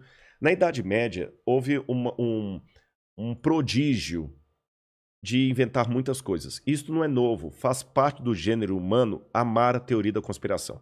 Teoria da conspiração. Fan, fanfics. Exatamente. Teoria da conspiração é igual o João de Deus. Você está entendendo? Hoje que ele foi desmascarado, nenhum artista foi nele. É. Quer dizer, você tá não, ninguém foi. É. Quando o governo tá mal, ninguém votou nele. Então, quer dizer, é, enquanto a coisa tá lá, todo mundo quer ser o pai da criança, né? Mas quando não... Então, é, o que que acontece? A humanidade abomina a teoria da conspiração, mas todo mundo é fascinado por elas. Claro. E do, desde longa data, um exemplo moderno e um antigo. Se eu hoje escrevesse um livro a história do Papa Francisco. Ah, que coisa piedosa, bonita, né? Até trouxesse para você de presente, ah, que é a história do Papa Francisco. Ah, tá, obrigado, Rodrigo. E talvez uma meia dúzia de carolas iam comprar o meu livro e ler. Mas, se eu escrevesse um livro, A Verdadeira História hum. do Papa Francisco, a verdade que o Vaticano tentou esconder. Nossa! Cara, amanhã eu tenho um milhão de exemplares, não tem Paulo Coelho que me bata. É. Você tá entendendo? Então as pessoas gostam da, da- do, da- da- do segredo. sensacionalismo, do segredo, do BO, da treta. O pessoal quer ver treta. Você, tá entendendo? Você quer ver um, um- um programa seu que disparar de, de, de views mais do que qualquer outro? Quebra o pau aqui. É. Igual o, o João Gordo com, com o, Com da- o- com o o Dado dado do Dolabella. Labella. Ô, cara, espero que não seja comigo, mas pega um pedaço de pau aí, bate na mesa aqui. espero que não cara, aconteça, né? Espero que não, pensou? mas se acontecer, vai ter 5 milhões de views num Vou dia. bater, bate no mandíbula. Coitado. Mas teve viu? convidado que mereceu já. É, Ah, para, teve? para com isso. Para Opa, com isso. opa, vamos lavar a roupa suja. Não, Mas o fato é que é, o que, que acontece? As pessoas criam essas coisas. E durante muita época isso continuou alimentando. mesma coisa do, do- Eu- do- hoje- de, de Jesus ter sido casado. Mesma coisa. Mesma coisa. Não tem nenhuma nenhuma evidência, prova, nenhuma, nenhuma evidência, prova. nada, nada, nada, nada. Pelo contrário. Aliás, quer ver? Você falou uma hora aí no, do Zeitgeist. É, Lembra de um documentário que saiu, acho que foi em Lembro. 2000, sobre Zeitgeist, é. que falava que Jesus é um plágio Do- do- de, de, de- ele seria o sol. de é. sol, de, Solstício e tudo, e tudo tal. mais. Olha É. que absurdo. Eu sou formado em filosofia. Eu estudei história da filosofia, é, eu li Homero, é, Exildo e tudo mais. Vou dar só um exemplo do Zeitgeist. Eu não sei como é que os caras dinhe- conseguem dinheiro para fazer um documentário daquele. Eles falam lá, por exemplo, que Horus. Eu falei de filosofia, mas vou falar dos egípcios. Tá. Depois eu vou falar da mitologia grega. Ele falou que Horus, agora eu tô falando dos egípcios, que Horus nasceu dia 25 de dezembro. Que Horus era filho de Ísis, uma virgem. Que Horus reuniu 12 discípulos em torno dele. Que Horus ressuscitou um homem chamado El Lazaria. E que Horus, depois de morto, ressuscitou. Poxa, quando você pega isso aqui, Pô, é a mesma história. é a mesma história. Aí ele pega o deus Apis, dos romanos, Atis, dos romanos também, que Atis também nasceu no dia 25 de dezembro, de uma virgem, etc. Aí ele pega também lá é, Hércules e, e pega também é, Dioniso, deus do vinho, que Dioniso também nasceu no dia 25 de dezembro, filho de uma virgem, e que Dioniso também celebrou a sua morte com o vinho, que era o deus do vinho. Cara, quando você pega isso aqui, realmente parece que o evangelho foi um plágio. Foi um recorte de Um recorte. histórias. Aí ele fala, por exemplo, que os doze apóstolos, assim como as doze tribos de Israel, eram apenas uma forma de plagiar os doze signos do zodíaco da É, Babilônia. É verdade. Tá. Nesse, nesse documentário Zeitgeist tem isso. Agora vamos, vamos aos fatos. Vou falar como arqueólogo agora, tá bom? É. Ah, os livros de Êxodo e Gênesis, que fala dos doze filhos de Jacó e das doze tribos de Israel, segundo os teólogos conservadores, foram escritos no 15º século a.C. Teólogos liberais que não acreditam na historicidade bíblia, bíblica colocam esses livros compostos mais ou menos entre o ano 900 e o ano 600 a.C. Tá bom? Sabe quando a Babilônia sistematizou os 12 signos do zodíaco? Somente no quinto século Então, antes de Cristo. Então já caiu essa. Depois. É. Outro detalhe. A Bíblia não fala que Jesus nasceu em 25 de dezembro, em lugar nenhum. Quem criou a ideia do, do- Jesus nascendo em 25 de dezembro, se não me engano, foi o Papa Silvestre.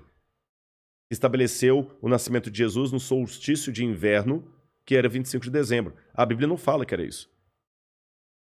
Segundo, nenhum desses personagens que eu citei, nem Dioniso, nem Horus, nem, nem Atis, nasceu em 25 de dezembro. Não tem nada disso nos relatos egípcios, gregos ou romanos. Para citar o Horus, por exemplo.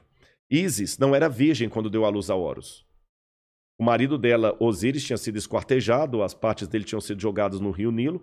Ela cos- costura todo o marido, dá uma vida ao marido do mundo dos mortos, pega o esperma dele, se autofecunda e nasce Horus. Só isso, não tem nada. Então o pessoal vai fazendo essa coisa essa toda, conexão. conexão e compra e tudo. É a Lilith mesmo, é uma coisa medieval, acho do 15 século. O pessoal parece que lá no, no passado, aí vem toda aquela teoria da conspiração. Não, é porque esse era o livro verdadeiro que a igreja tirou, que a igreja baniu. Veja bem, eu não sou católico. Eu não teria nada, nenhuma razão. É adventista. Eu sou adventista. Eu não teria razão nenhuma para fazer aqui uma apologia à igreja católica. Mas eu vou fazer academicamente. Se a Igreja Católica, em que pese as mazelas que houve na Idade Média, que ninguém nega, os historiadores estão aí comprovando, em que pese as mazelas eclesiásticas da Idade Média, se a Igreja Católica tivesse mudado o texto da Bíblia como os críticos dizem, tirando livros que poderiam acabar com a doutrina dela. Se a Igreja Católica tivesse feito isso, o ramo cristão que estaria mais dentro da Bíblia seria a Igreja Católica. Porque todos os dogmas da igreja ela colocaria na Bíblia. É. Por exemplo, na Bíblia, seja ela publicada na editora católica ou protestante, em lugar nenhum diz que Maria foi assunta ao céu de carne e osso. É. É um dogma da igreja. Na Bíblia, em lugar algum, fala da intercessão de Maria por nós diante de Deus. Na Bíblia, não tem nenhuma das orações do Salve a Rainha, do Crê em Deus Pai. Não tem nenhuma dessas orações. Pasmem. A Igreja Católica ensina que o dia de guarda é o domingo, tá lá no catecismo, guardar domingos e festas. E na Bíblia é o Na Bíblia é o sábado. Se a Igreja Católica tivesse realmente essa censura de tirar livros e colocar livros para não atrapalhar a doutrina dela, coisa. os Dez Mandamentos na Bíblia Católica estariam exatamente como estão no Catecismo. Então você vê, no Catecismo está diferente da Bíblia. No Catecismo não fala nada de imagem de escultura, no Catecismo fala para guardar domingos e festas, não pecar contra a castidade. É. Mas na Bíblia, em Êxodo 20, seja em qualquer Bíblia, está lá: não farás imagem de escultura, não terás outros deuses diante de Deus, guarda o sábado. Se a igreja tivesse mudado, os mandamentos teriam sido alterados. Ela teria metido a Ave Maria lá dentro da Bíblia. Que a única parte da Ave Maria que está na Bíblia é quando o anjo vira para Maria e fala assim: salve agraciada. Que em latim você diz Ave Maria. Mas o, o, é, é, o resto da oração da Ave Maria, rogai por nós pecadores, agora e na hora da nossa morte. Amém. Essa parte da Ave Maria não está na Bíblia. Então tem um monte de dogmas da Igreja Católica que não estão na Bíblia e nem por isso a Igreja meteu aquilo ali. Pelo contrário, a Igreja Católica nunca se valeu da Bíblia para sustentar a sua doutrina. E quem é católico, que entende da teologia, sabe o que eu estou falando. O firme fundamento da teologia católica é a tradição da igreja e a autoridade da igreja. Eles usam a Bíblia também, é claro, mas principalmente a tradição da igreja. Isso é diferente do protestante. O protestante, ele fala o seguinte: não, eu acredito nisso porque, de acordo com Mateus, capítulo tal, tal, tal, tá desse jeito. O católico não precisa disso. Porque o que o Papa fala ex cátedra já é o que a igreja é infalível. é infalível. Então, pessoal, aliás, pelo contrário, a Igreja Católica até proibiu a leitura da Bíblia durante muito tempo da Idade Média. Ah, é? Sim, claro, claro. O Papa Urbano mandou queimar muitas Bíblias. Você tem o, o Sínodo de Toulouse, que proibia os cristãos de terem e, e lerem a Bíblia. Então, veja bem, a Igreja Católica ela até tirou a Bíblia da mão do povo. Então, essa história que a Igreja colocou o documento. Ah, mas na- aí tem aquela velha teoria da conspiração que no Concílio de Nicéia, 325 depois de Cristo, que Constantino e a Igreja Católica decidiu que livros fariam parte do cânon e não fariam. É. Eu tenho certeza absoluta que quem fala essa sandice está repetindo o mantra. Nunca leu as atas do Concílio de Nicéia. Porque se lesse as atas do Concílio de Nicéia, ele ia ver que em nenhuma linha das atas do Concílio de Nicéia se discute o cânon bíblico. O problema do Concílio de, do Concílio de Nicéia era o arianismo, não o arianismo de Hitler, não tem nada a ver. Era do bispo Alexandrino Ário, que estava disputando se Jesus era Deus ou uma criatura de Deus. Tá. Tá certo? Contra Atanásio. Não tem nada nos laudos do concílio que envolva cânon da Bíblia Sagrada. E muito antes do concílio de Niceia, você tem um fragmento do cânon muratoriano, você tem Irineu de Lyon, que é de 188 a.C., depois de Cristo, corrigindo, que falam os livros que eram considerados sagrados ou não. Então, sabe, é essa que é a diferença de se lidar com fontes primárias ou repetir mantras que são ditos na internet e, sabe, atacar. Eu respeito a oposição de quem discorda de mim, mas ele tem que ter fundamentação e ser coerente com o método. Quando eu oriento um trabalho de mestrado ou doutorado, a primeira coisa que eu exijo do aluno é o seguinte: clareza na sua proposta, na problemática que você vai responder e clareza no método. Qual o método que você está seguindo? Qual a sua fundamentação teórica? É esse que é... Isso a Bíblia me ensinou a ser. É, A gente falou de coisas então que não estão na Bíblia. Agora tem coisas que parecem até coisas de filme, de tão. De tão é, é, é, o impacto seria muito grande se realmente acontecer e, e tá na Bíblia, pelo menos. Pelo, Uhum, eu claro. sei. Aquele lance dos Néfilis, né? Os gigantes, que eram filhos de anjos com humanos, é isso? É, essa é uma interpretação, Não ela, existe ela, essa- ela não é uma interpretação uniforme dentre os teólogos. Tá. O livro do Gênesis se limita a dizer que, no tempo em que os filhos de Deus buscaram as filhas dos homens e, e se apaixonaram por elas, é, houve uma grande violência na terra e havia gigantes na terra. Só que a palavra ali que aparece para gigantes não quer dizer nada sobrenatural.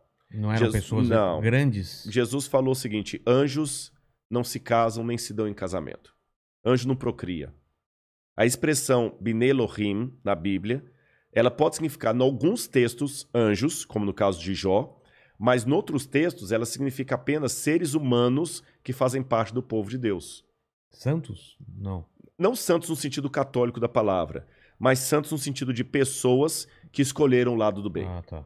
Então, o que, que acontece? O livro do Gênesis vai falando que houve duas gerações. A geração de Sete, não o numeral Sete, uma pessoa É. chamada Sete, que era filho de Adão e Eva, que era a geração do bem, e a geração de Caim. Aí a geração de Caim estava cada vez mais pervertida. E começou a aparecer muitas meninas bonitas aqui. Aí os filhos de Deus, que eram da geração de Sete, começaram a se apaixonar pelas filhas de Caim, as descendentes de Caim, que eram as filhas dos homens, conforme a expressão bíblica e acabaram tendo relação com elas. Aí misturou o povo de Deus. Seria mais ou menos assim, grosso modo, como se de repente, sei lá, uma menina se apaixona por um camarada que ele é estelionatário.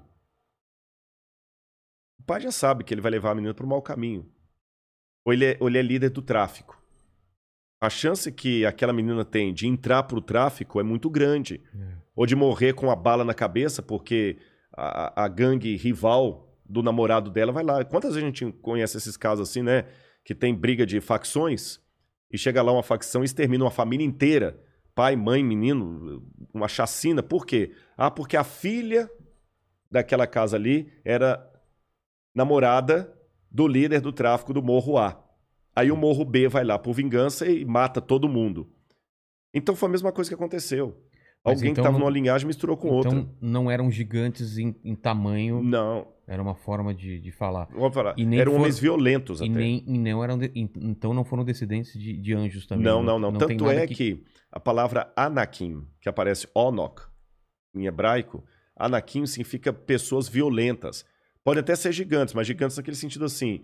ah, Mike Tyson era um gigante. Ah, tá. Alguns que usam na NBA, você entendeu? O próprio Golias, que lutou É, então. contra, contra hum, Davi, o Golias tinha dois metros e alguma coisa.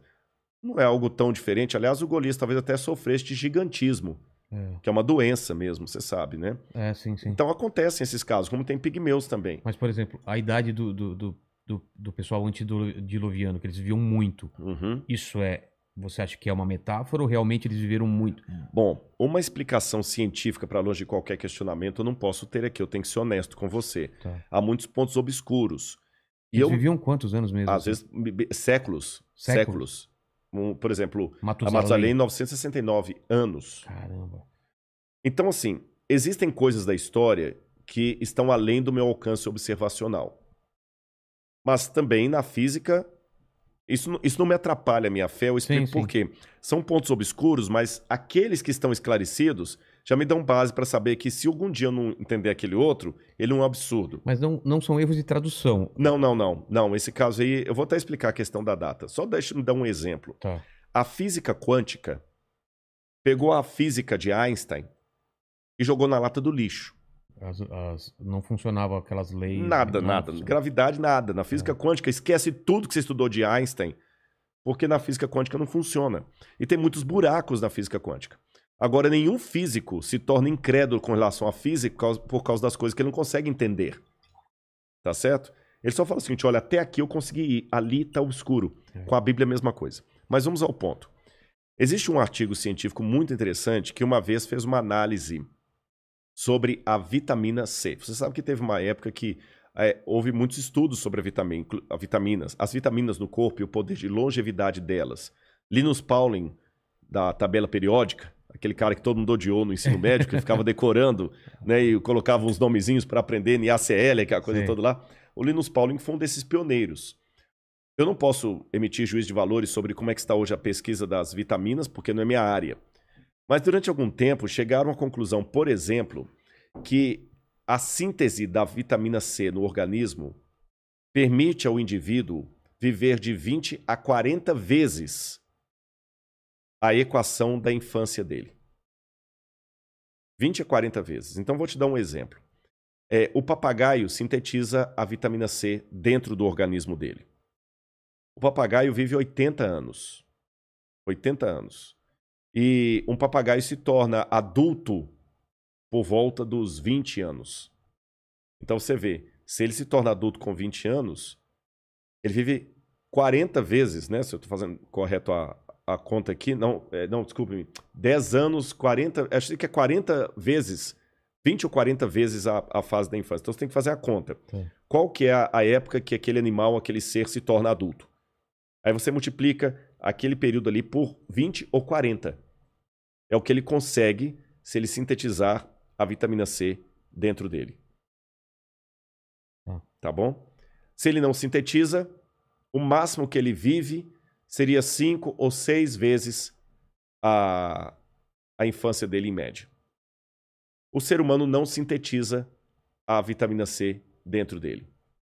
É por isso que um ser humano ele se torna adulto aí, vamos colocar, com 10 anos. E se o cara vive até 80, ele viveu oito vezes a infância dele. Se ele morre com 60, ele viveu seis vezes a infância dele. É a média de vezes da infância. O papagaio não é 20 ou 40 vezes a infância dele, mesmo que eu me atrapalhei nos cálculos aqui. A diferença é que um sintetiza a vitamina C, outro não. Quando fizeram análise no ser humano, é interessante que o ser humano tem dentro de si todas as enzimas para formar a vitamina C, exceto uma, que está atrofiada. E muitos evolucionistas pensam: o que nós temos que estar atrofiado é porque os nossos ancestrais usavam. É. Então, no passado, os nossos ancestrais sintetizaram a vitamina C. Se isso for verdade, então eu poderia viver 20 a 40 vezes a minha infância. Infância, como, como média de vida. Claro. Então, eu estou falando aí 10 vezes 20, 200 vezes 40, 400 anos seria a expectativa de vida. Esse artigo mesmo mostra surpresa com a possibilidade que os nossos ancestrais. Esse artigo não tem nada a ver com criacionismo nem teologia, Sim. é um artigo de biologia. Dos nossos ancestrais terem vivido uma longevidade tão grande assim.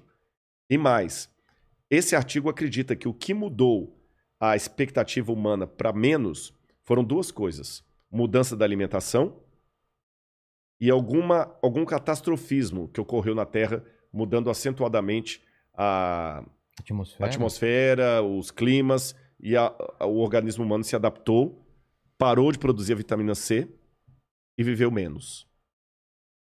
E paro por aí. Entendi. Você entendeu? Eu não posso ir muito mais além, porque o artigo também não se estendeu, mas eu tenho pelo menos um vislumbre. Claro. Que alguma possibilidade mínima e racional dos seres humanos terem vivido muito no passado pode ter acontecido. Sabe, Vilela, a vida em redor está repleta de situações fora do comum, extraordinárias, e que nem por isso se tornam errôneas. Exemplo: você sabe que, em termos físicos, você pode se encontrar com seu filho mais velho do que você. Ah, sim, se eu viajar a velocidade da luz. Claro, porque o tempo é relativo, o tempo é, é até ilusório. Você está entendendo? O tempo. Aí voltamos para Interstellar, né? Que o, o personagem principal volta e a filha dele está velhinha na cama, morrendo, e ele está com praticamente a mesma idade. Exatamente. Agora, isso para mim é um absurdo, mas é física. É. Tá aí. Mesmo que você não acredite. Mesmo é que não acredite. A física quântica tá aí. Tanto é que eu consigo pegar uma foto aqui no meu Instagram e, e ela espelhar no, no, no, celular de várias pessoas, graças à física quântica. Vamos agradecer. São o, os elementos fantasmas que aparecem ali, que o elemento aparece aqui e lá ao mesmo tempo. Isso que permitiu a gente mandar foto por WhatsApp. Né? Isso é tudo coisa do demônio. é o demônio agindo dentro do nosso celular. Em relação ao demônio, qual é a sua visão? Satanás, diabo, demônio, Lúcifer, é tudo a mesma coisa? A figura do Lúcifer é aquele mesmo, é o anjo caído que, que queria ser Deus? Bom, a tradição judaico-cristã de longa data trabalha a ideia de Lúcifer, embora esse nome não apareça na Bíblia. Não tem Lúcifer? Não, não tem. Lúcifer ou Lutíferos, Estrela da Manhã? estrela da manhã. Lutíferos, é estrela da manhã o que aparece É. na Bíblia, né? Só que o livro de Isaías, de novo, aí, Lúcifer veio graças a Jerônimo. Tá. Quando Jerônimo traduziu a Bíblia para o latim, ele traduziu a expressão estrela da manhã, ou estrela da alva, para lutíferos. Lutíferos em latim, lute, luz. Ferus, que carrega. Aquele que carrega a luz. Transportador de luz, portador de luz. E acabou que lutíferos, por vias do latim corrompido, virou um nome próprio e virou o nome do ser angelical que caiu, embora esse nome não esteja na Bíblia como nome próprio. É, a Bíblia o chama de acusador, que em hebraico seria Satam. Satam é advogado de acusação, não é?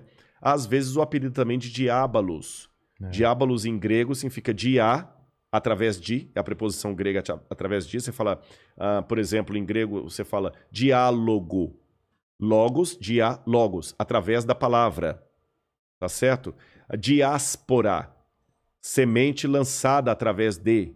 Diarreia, que corre através de. É tudo grego, meu irmão. É, É, tudo grego. Tudo bem de lá. E balos significa lançado. Tanto é que balística, Sei. bala de revólver, balaustre, né? Balos é lançado em grego. Diabalus, aquele que foi lançado através de, para fazer uma referência a quando ele caiu do Queda. céu. Mas esses nomes, Lúcifer, Diabo, Satã, que eu falei adversário, são apelidos, títulos que esse ser angelical, um querubim, foi adquirindo ao longo opositor. ao longo do tempo, o opositor, né? A gente não sabe qual é o nome Quando próprio Jesus dele, a CNH dele. É, né? quando Jesus joga os, os, os diabos, os demônios no porco, é outra coisa. É outra coisa. Ali é interessante, porque os demônios que estão ali, é, eles pedem a Jesus, lança-nos aos porcos. É. Ali são demônios, né? A palavra demônio também é interessante porque a gente tem que cuidar, porque no grego é, vem da palavra gênio. Gênio. O cristianismo acabou pegando a palavra gênio, também por vias do judaísmo do segundo Gênio templo. de muito inteligente? Não, gênio de genialidade mesmo, de personalidade. Ah, ah, humano, um né? gênio, tá. É porque você tem em grego, por exemplo, o Aristóteles fala do eudaimonia, né? A- a- o bom gênio, Ah, tá. a sua disposição. O gênio é o que você é. Tá. A sua disposição, a sua psique, a sua alma, é o seu gênio. Então, eudaimonia era aquela pessoa que tinha virtuosa. Achei uma boa tradução.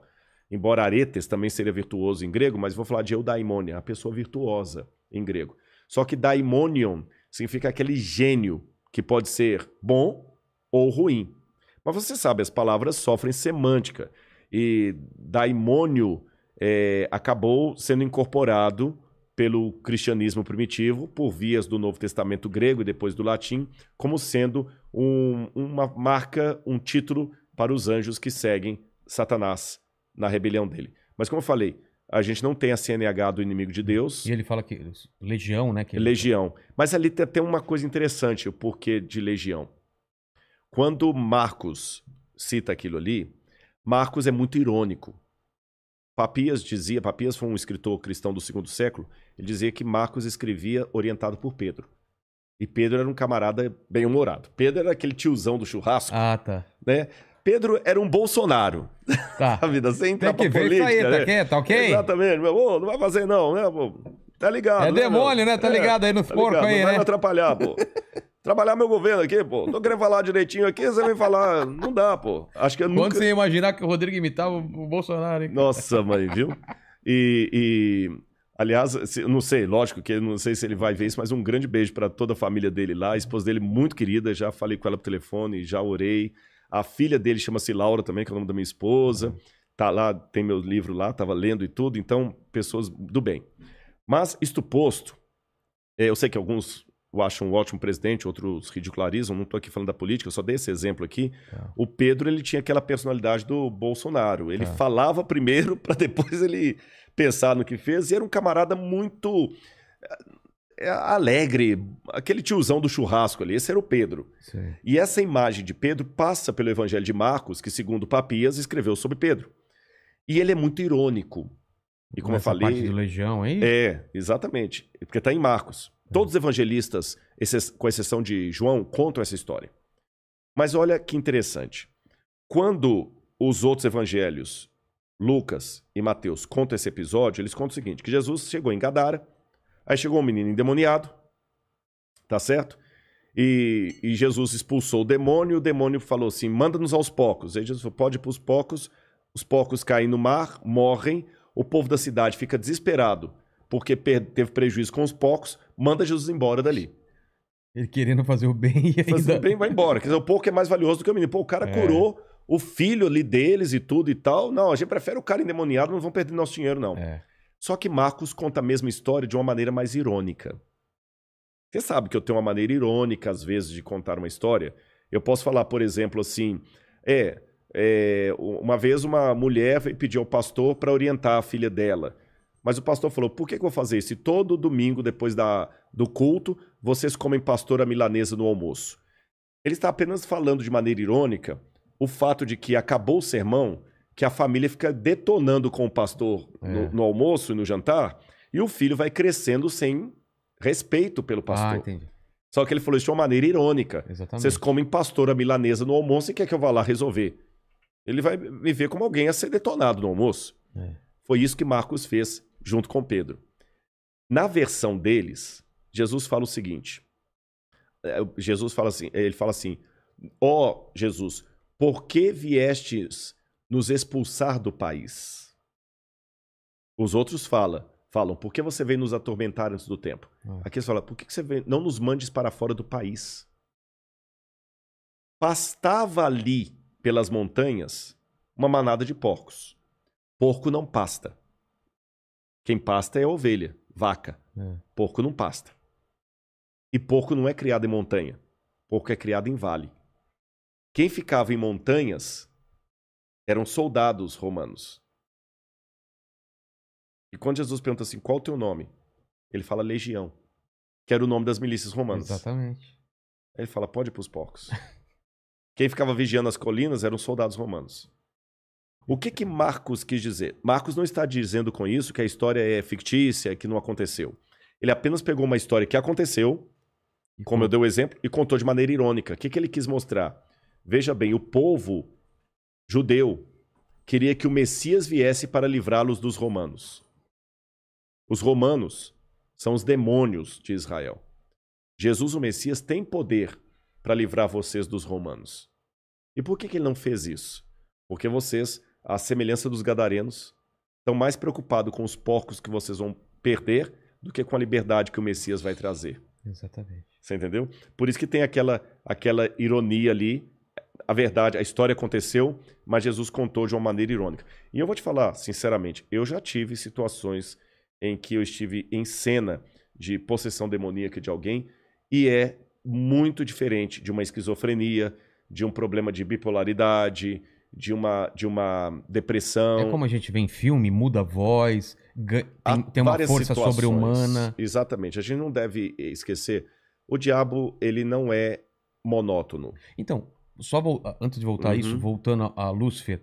Lúf- Lúcifer, então, como opositor a Deus, realmente está aqui para agir contra a vontade de Deus. Exatamente. Isso é, é fato. É fato. Eu posso falar isso até de uma, de uma forma bélica. Bélica. É uma... Nesse exato momento está havendo um grande conflito entre o bem e o mal, e os dois lados querem você. Cara, eu não vou dormir hoje. Mas é verdade. Ah, Mas sempre, Sempre. Não há trégua. a cada ação. A cada ação. E não há trégua e colocar-se em é, neutralidade já escolher o lado do mal. Ah, é? Você não escolheu um lado, você já, já, escolheu, escolheu. Já escolheu. Caramba. Se não escolheu um lado, você já escolheu. Você tá entendendo? Você tá lá na guerra. A família que tá ali é judia. Hitler tá vindo pra matar todo mundo. É. Só de você falar, não tem nada a ver com isso, Eu não conheço ninguém aqui. você, já, você já assumiu a posição É. do, do, do algoz. Ó, A, a vizinha tá lá apanhando do marido. Entendi.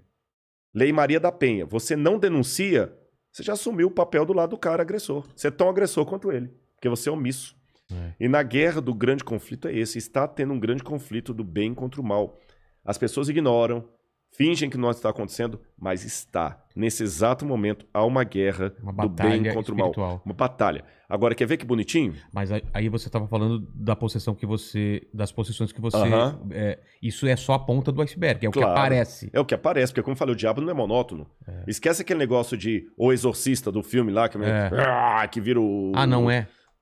Nem sempre. Às vezes aquilo ali ele faz até de brincadeira. Vamos colocar aqui. Como o diabo ele trabalha em várias frentes, ele não dá tiro de revólver, dá tiro de metralhadora. Alguns pegam. Então, por exemplo, quer ver uma forma do diabo enganar as pessoas? Um falso exorcismo. Por exemplo, se eu sou um camarada um que aprendo, eu sei que há ilusionistas sérios. E há hipnólogos sérios que aprendem a arte da hipnose. Eu não- nunca aceitaria me submeter à hipnose. Eu não concordo com essa linha de tratamento. Tá. Mas em que pese a minha discordância da terapêutica hipnótica, eu admito que Bem- há os hipnólogos sérios, Sérios. que têm diploma de hipnologia. Você entendeu? E tem os caras que fazem pra, pra câmera e tem uma coisa aquele falsa. picareta que ele aprende a mesma técnica do sério. Ah. Ele vai lá num altar com um óleo consagrado em Jerusalém, um óleo que ele trouxe é, do, do Monte Calvário. Aí põe na testa da pessoa, joga alguns efeitos de hipnose, Sugestão. de autossugestão, a pessoa cai ali, fica dura, sai demônio, faz aquele teatro todo. Certo. Aquele ali foi um falso exorcismo. Mas foi satânico. Sabe por quê? O diabo aproveita essa questão porque ele sabe que algumas pessoas vão ficar com medo. Outras vão pegar aquilo ali para desdenhar tudo que é de Deus. Ele vai pegar tudo e colocar num balaio só. É. Então, se você falar, hoje eu vou entrevistar um cara que é crente, ah, é mais um. Então, até nisso ele, ele ganha. Você tá entendendo? Agora, não se deixe enganar. O conflito está acontecendo. Se eu falasse isso aqui de maneira mais bonitinha, se eu falar o seguinte, não, eu vou falar com você hoje da teoria de Kardashev. Kardashev foi um russo físico que ele teorizou que existem vários universos e que o grau de, de elevação desses universos é baseado nos mundos, é baseado na quantidade de energia que ele gastou do seu planeta e como ele usa. Não tem nenhuma comprovação disso, nada. Mas Kardashev era um físico alemão, alemão, desculpa, russo. Ele criou a, a teoria de Kardashev. E tá aí. Você entendeu? E todo mundo, nossa, legal. Se eu falar lá no- na, na, na, na escola de USP, da USP de física lá, eu vou falar sobre Kardashev, todo mundo vai ouvir a palestra, que interessante, tudo. Então existem graus de civilização. Ele fala de civilizações interplanetárias. Caramba. As mais sofisticadas e as menos. Aí todo mundo ouve com respeito. Se eu falar de hierarquia de anjos, todo mundo vai cuspir, rir e ridicularizar. E existe. E existe. E eu tenho mais evidências sobre isso do que do Kardashev. Então, por isso que eu falo, as pessoas têm que aprender a pensar e não simplesmente repetir mantras. Mas me fala, eu te interrompi sobre, sobre esses. é, você ia contar uma, uma Ah, história sim, de, de, possessão. possessão. Eu me lembro uma vez, foi- foi- eu tive poucas experiências nesse coisas. sentido. Eu já vi umas coisas estranhas É. também na igreja que me assustaram. É, assim. eu, eu tive poucas experiências dessas, mas o suficiente para eu ver que realmente poderia ter atos demoníacos. Eu lembro de um rapaz, não vou revelar o nome dele, é claro, em Belo Horizonte, que estudava comigo. Eu estava ainda no ensino médio. No ensino médio. E um dia a gente foi estudar a Bíblia e ele incorporou. E a voz dele ficou muito modificada. E aconteciam coisas muito sinistras. Eu lembro de uma cena que ele ele virou e, e- e falou assim: Eu não sei o que ele falou lá, não lembro mais. Que foi uma luta com o diabo ali, porque Jesus fala que tem algumas castas que só saem com jejum e oração. Caramba. E quando ele falou assim, ele olhou pra torneira e a torneira, pá, disparou na mesma hora. Porque saindo água? Saiu água. Ele só olhou. Vamos pegar a, a matemática e a estatística. Qual a chance matemática do cara olhar pra você, olhar pra torneira e pá, dispara? Do nada. Nessa hora. E ela não quebrou a torneira, não nessa hora. Oh. Ela só abriu. Ô, Rodrigo, se eu tivesse lá, nessa hora, mas eu só pegava o celular e corria e nunca mais voltava naquela casa, olhava pra aquela pessoa. Só isso. Claro. De medo. Eu sei, mas, mas dá realmente um, um certo medo. Mas sabe, Mas, mas o demônio tem esse poder tem. Tem e não tem. de alterar uma coisa física? de- Claro, É? claro, por que não? Mas- Se o ser humano tem, Mas a gente não consegue fazer uma torneira espirrar água. Sim, mas na Idade Média também a gente não conseguiria fazer uma imagem sair de um aparelho para o outro sem nada. Ah, sim. Ele tem. Ele, Ele tem um conhecimento de- muito maior que. De Exatamente. Ah, Você tá entendendo? Porque, na verdade, o que é um milagre? Uma das objeções é, que o pessoal apresenta ao milagre é justamente o, o fato do milagre aparentemente é, desafiar as, lei as leis da física. Mas, na verdade, a lei da física está constantemente sendo desafiada lei contra lei. Eu dei o exemplo da física quântica. Sim. Se eu pegar um objeto aqui e jogar para cima, Ele cai. ele cai. Só que numa fração de segundo, enquanto ele está subindo, a lei da propulsão Tá agindo. está agindo. Ela não quebrou a lei da gravidade, mas colocou em suspensão temporária. É. São duas leis antagônicas. Uma que está atraindo o objeto para o centro da Terra, outra que está mandando o objeto subir. Houve um- uma fração de segundo em que esse objeto ficou Zero. É, Zero. Parado. parado. Depois ele começou a descer. É. Quando ele começou a descer, para onde foi a lei da propulsão? Ela não foi anulada, mas ela ficou em suspensão. Aí a gravidade começou a, a tomar. Então veja bem, eu tenho leis da física que uma coloca a outra em suspensão e age. Acho que o, o- o demônio, o Lúcifer, Satanás, o, o, o Sete Peles, que mais? O. O dito cujo, Dito carcará, cujo, sanguinolento, carcará. Parede gente- mijada. Pare... Hã? Parede mijada. Parede Nunca mijada. ouvi falar Também essa. essa não, viu? Já vi até cão de calçola. Cal... Cão de calçola? Isso é na Bahia. Cão É. de calçola é o diabo de calcinha. Caramba. Esse cara aí, ele, de certa forma, ele consegue é, é, curvar as leis ou, ou- ou usar conforme. Sim, ele tem conhecimento da E natureza. ele, e ele tá desde o começo aqui, ele também ele Exatamente. sabe tudo. Os algoritmos, ou, ou mesmo, vamos pegar a física quântica que nós estamos descobrindo agora. Para frente de. Watson, o DNA que o Watson descobriu agora, o diabo já está descobrindo lá atrás. Só que hoje o método dele é mais sofisticado, ele atualiza. Rede social. Rede social.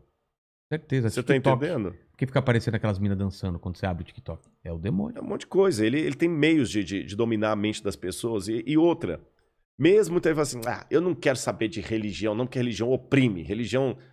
Olha, Limita. quer ver o que, que limita e oprime? Algoritmo de YouTube. Total. Você fica dentro Tá de uma aí. bolha. É, Aliás, um documentário que, desculpa fazer merchan aqui, mas Não, acho que todo mundo tem bom, que assistir. É o dilema das redes. Incrível, já falei várias vezes dele. É o aqui. dilema das redes, você tá É. entendendo? Quer, quer coisa para tirar mais. Quer, tem um livro chamado Biology, que não significa biologia. Buy, de to buy, em Ah, inglês, comprar, ology. Biology. A capa dele é amarela, muito interessante. Agora eu esqueci o nome do autor aqui.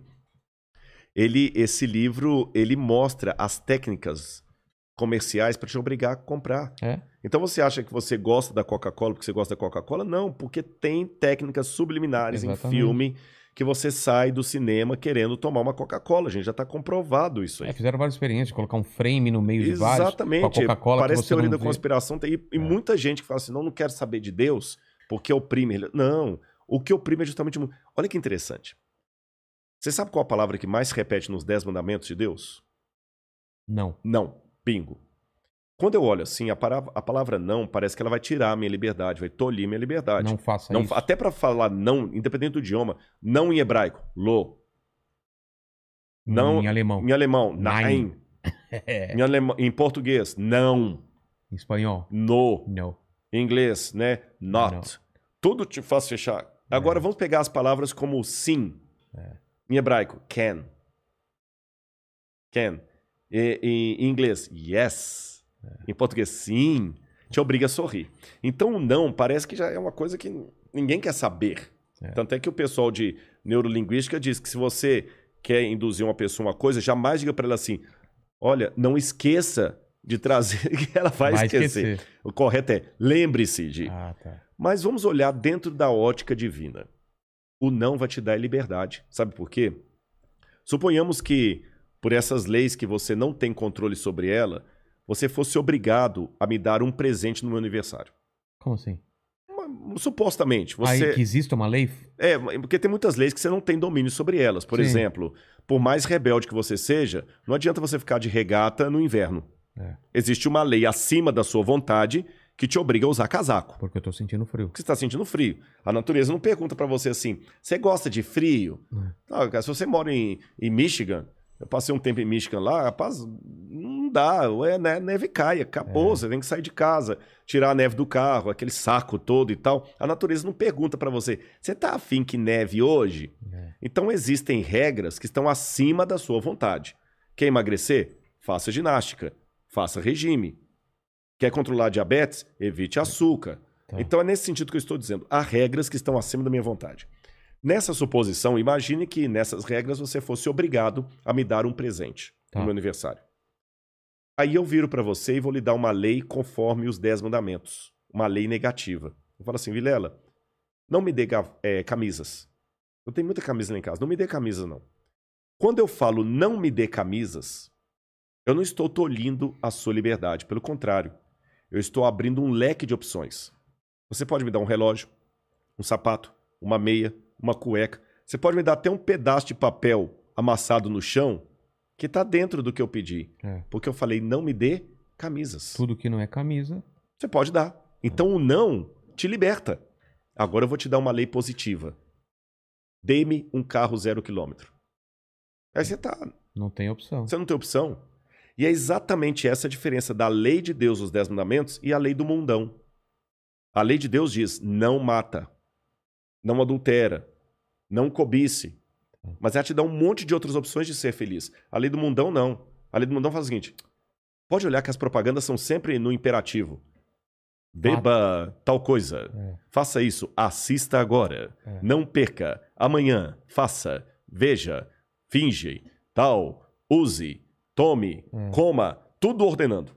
E muitas coisas, no início você pode escolher, por exemplo, droga. No início você pode escolher se usa ou não. Depois você só vai escolher qual boca de fumo você vai usar, porque deixar a droga não é fácil.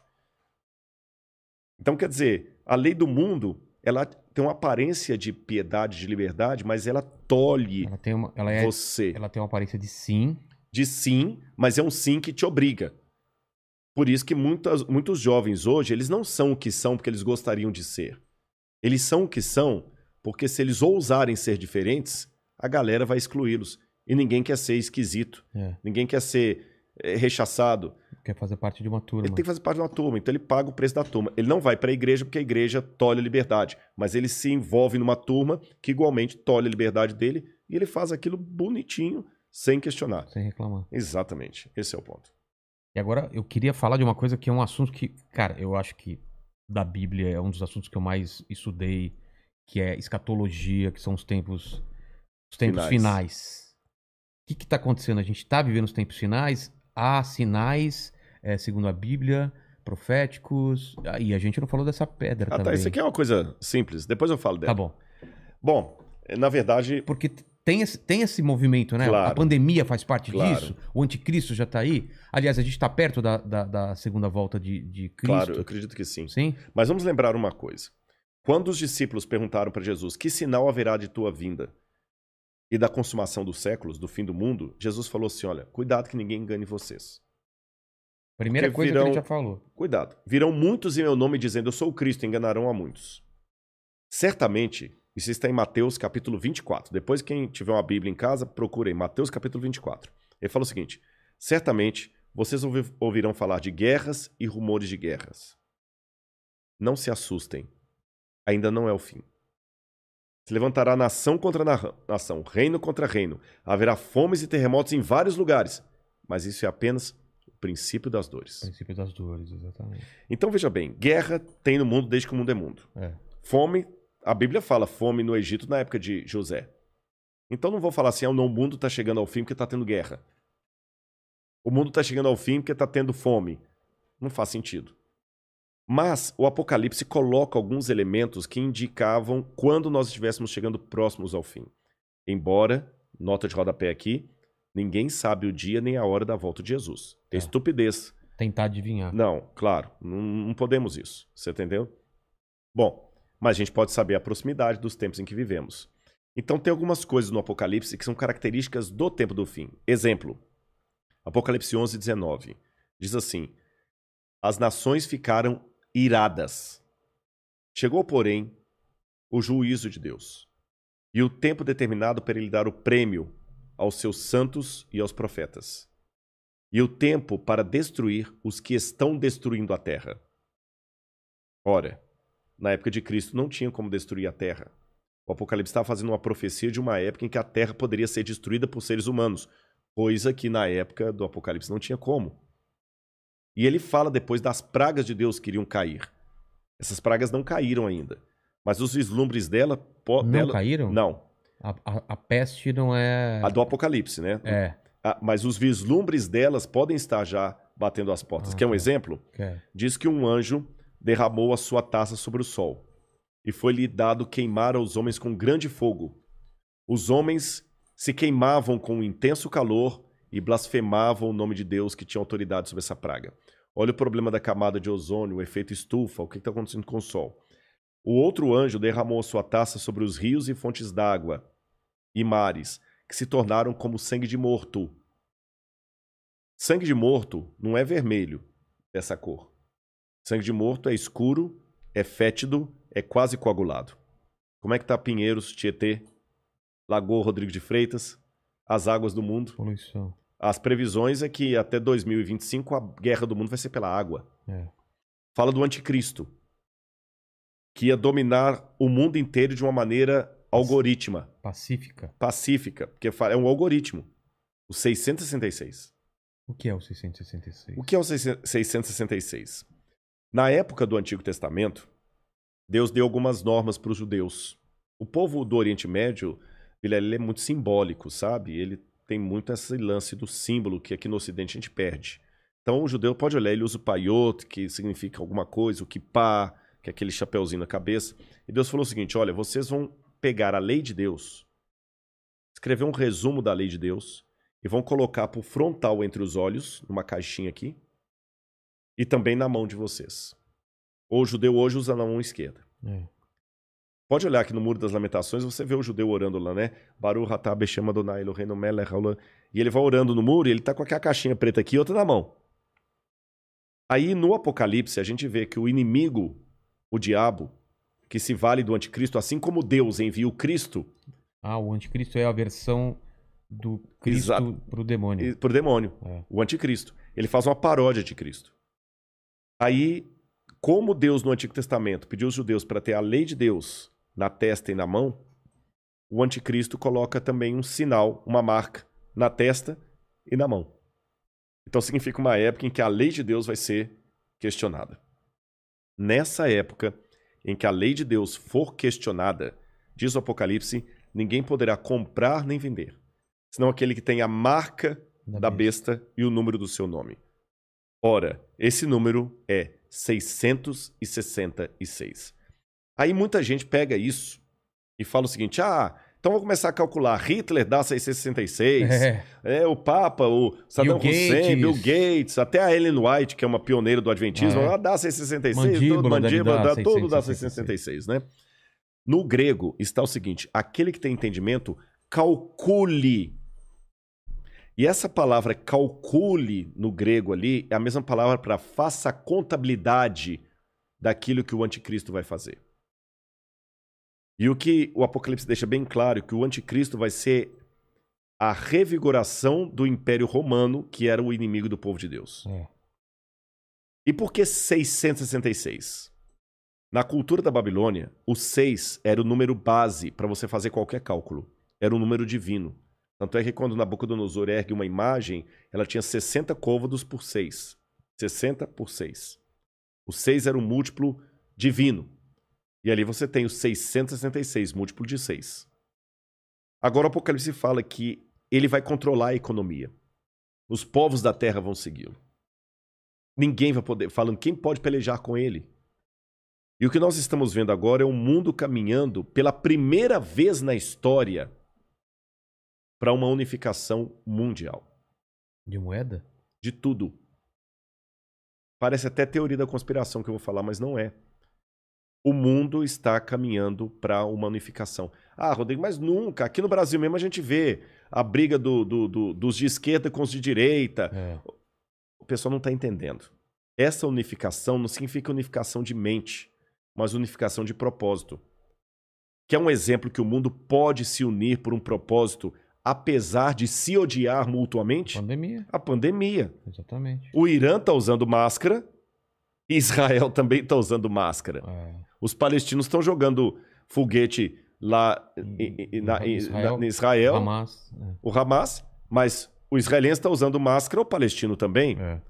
O egípcio está tá usando álcool em gel, o iraniano está usando álcool em gel, o americano está usando álcool em gel, o russo está usando álcool em gel, então o Putin está usando álcool em gel. A, a mesma coisa o, o, o, presidente do Brasil, o presidente da Argentina, da Venezuela, o mundo parou. Então é possível pessoas, é, essa união do mundo inteiro em algumas coisas mesmo. Ela, ela não só é possível, como ela é um caminho sem volta. Por que está falando tanto em criptomoeda? Nós já estamos passando por uma transição do dinheiro. É, dinheiro de papel, né? De papel, você entendeu? Dinheiro baseado em tesouro nacional. E o mundo hoje precisa. Isso aqui não é uma defesa do Rodrigo, não é um desejo do Rodrigo. Eu estou falando de uma tendência. Tendência. O mundo precisa se unificar porque existem, Vilela, alguns elementos hoje que estão à solta, como se fossem crianças bagunceiras numa casa cheia de faca, de garfo, de objetos cortantes e letais sem um adulto para controlar essas crianças. Você jamais faria isso. É. Quais são as crianças que estão à solta no mundo e precisam de um adulto para controlá-las? Um preceptor, um babá? Internet. Quem tem domínio da internet? Você na internet você pode encontrar o, o, o, podcast do Inteligência Ilimitada, mas você também pode encontrar uma fórmula para fazer um uma fórmula coquetel pra, molotov. Um coquetel molotov. É. O camarada pode assediar você para fazer parte do Estado Islâmico. Quem controla a internet? Nem os Estados Unidos. Não, Está na mão de ninguém. Quem controla tráfico de drogas e de armas em nível mundial? Ninguém. Lavagem de dinheiro está aí. O terrorismo está aí e lavam dinheiro. É. Quem controla bolsa de valores? A economia do mundo não aguenta por mais 20 anos nas mãos da bolsa de valores que é especulativa. Se cair a bolsa de Tóquio, você nunca foi ao Japão, mas você pode perder o seu emprego e essa casa aqui porque caiu a bolsa de Tóquio. O Bradesco pode falir porque teve um crash na bolsa de Nova York. É. E a gente viu, essa pandemia viu como nós estamos economicamente vulneráveis. Economicamente vulneráveis. Quem controla o terrorismo mundial? Então, esses elementos. Ah, mais um. A ecologia. Não quero entrar no debate se a Amazônia é nossa ou não é nossa. O fato é que se a gente não cuidar da Amazônia, o mundo todo se ferra, caramba. Hum. Você tá entendendo? Então não tem mais esse negócio assim, é meu.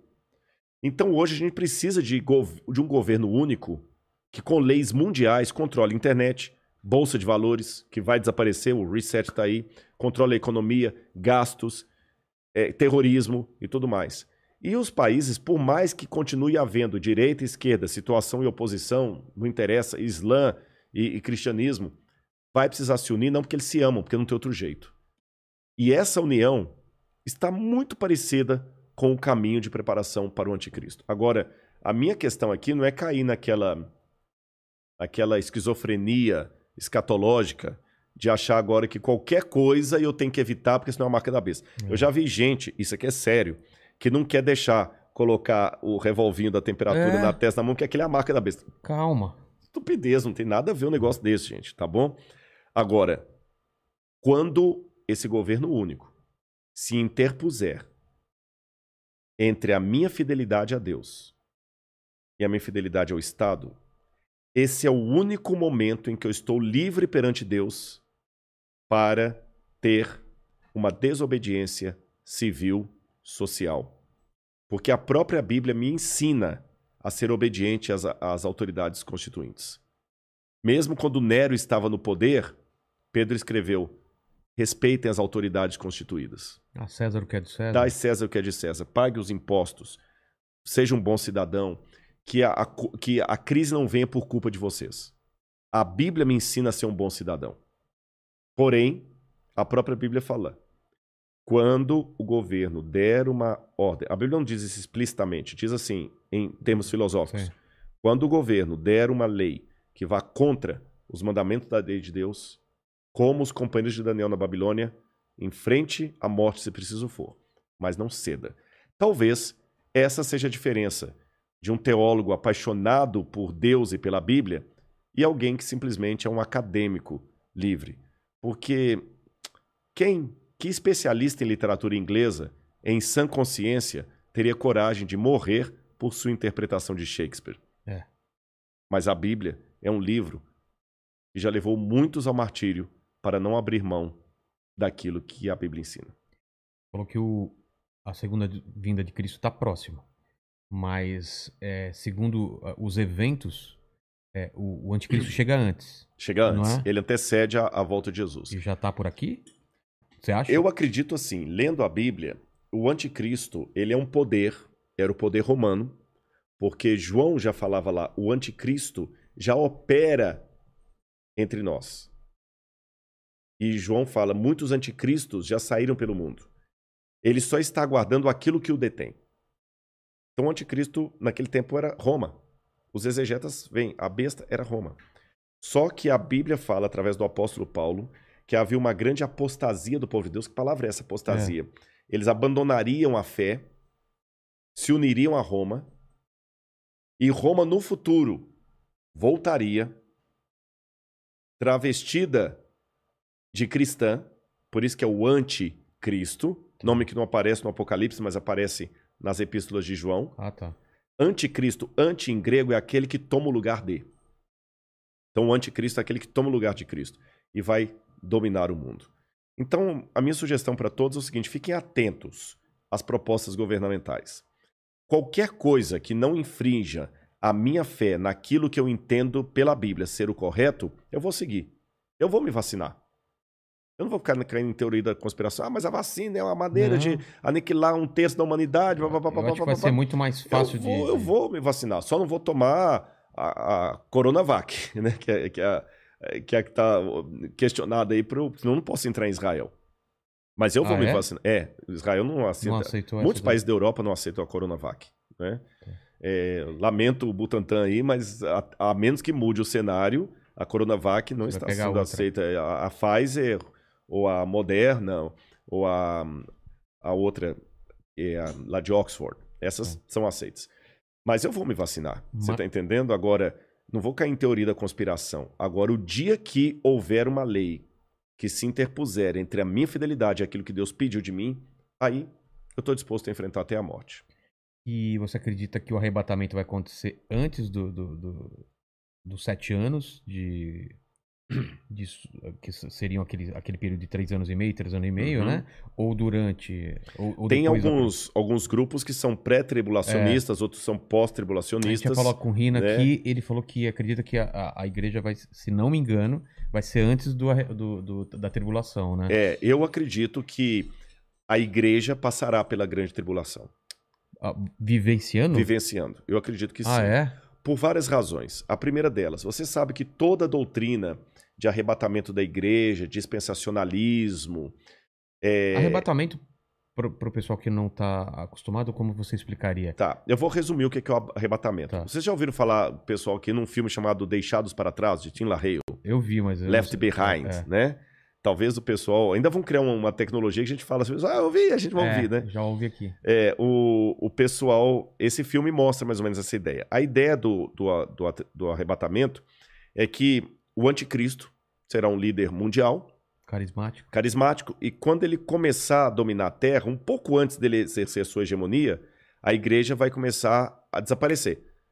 As Pessoas. pessoas sumindo. O avião vai ficar desgovernado, aqui, vai tá cair. aqui, o mandíbula tal, desapareceu lá. Samba, então vai ficar só a roupa lá e tudo e tal. Aqueles que estudam a profecia vão entender que ali foi a igreja que foi arrebatada. E quem ficar para trás é que não estava suficientemente espiritual para ser Levantado. levantado. Aí vão começar sete anos de sofrimento na terra em que o anticristo vai dominar. E ele vai perseguir aqueles que não estavam tão bem preparados. Muitos judeus nessa época vão se converter. E depois desses sete anos é que Cristo vem com poder e grande glória com aqueles que foram arrebatados para estabelecer o reino dele de mil anos O milênio. o milênio. Mas a igreja mesmo não estará nessa tribulação de sete anos, será tirada antes. Isso é o que diz a doutrina chamada doutrina do arrebatamento secreto ou dispensacionalismo. Eu, Rodrigo, particularmente, eu não sou adepto a essa visão de fim de mundo. Por quais razões? Vou tentar resumir aqui para não ser muito prolixo, que o nosso horário até já É. está bem avançado. É. E daqui a pouco eu tenho que pegar a estrada para ir. Caramba! É, mas nós já vamos terminando aqui. É, essa doutrina do dispensacionalismo, ela só passou a existir, sabe por quê? Houve um padre que ele, dominicano, é, Francisco Rivera, esse padre Francisco Rivera, ele via que os protestantes entendiam que o anticristo era o domínio católico sobre a cristandade. Então esse padre, para tirar os olhos do, do papado, ele criou duas coisas. Criou, é, deu uma ênfase a uma ideia preterista, que o anticristo era Nero, Tá. e que a volta de Jesus será o seguinte, que o anticristo é alguém que vai surgir ateu no futuro e que a igreja não estaria aqui. Tá. Aí, é- a ideia desse padre passou para um homem chamado Darby, um pregador. Isso eu estou falando já no começo do século XX.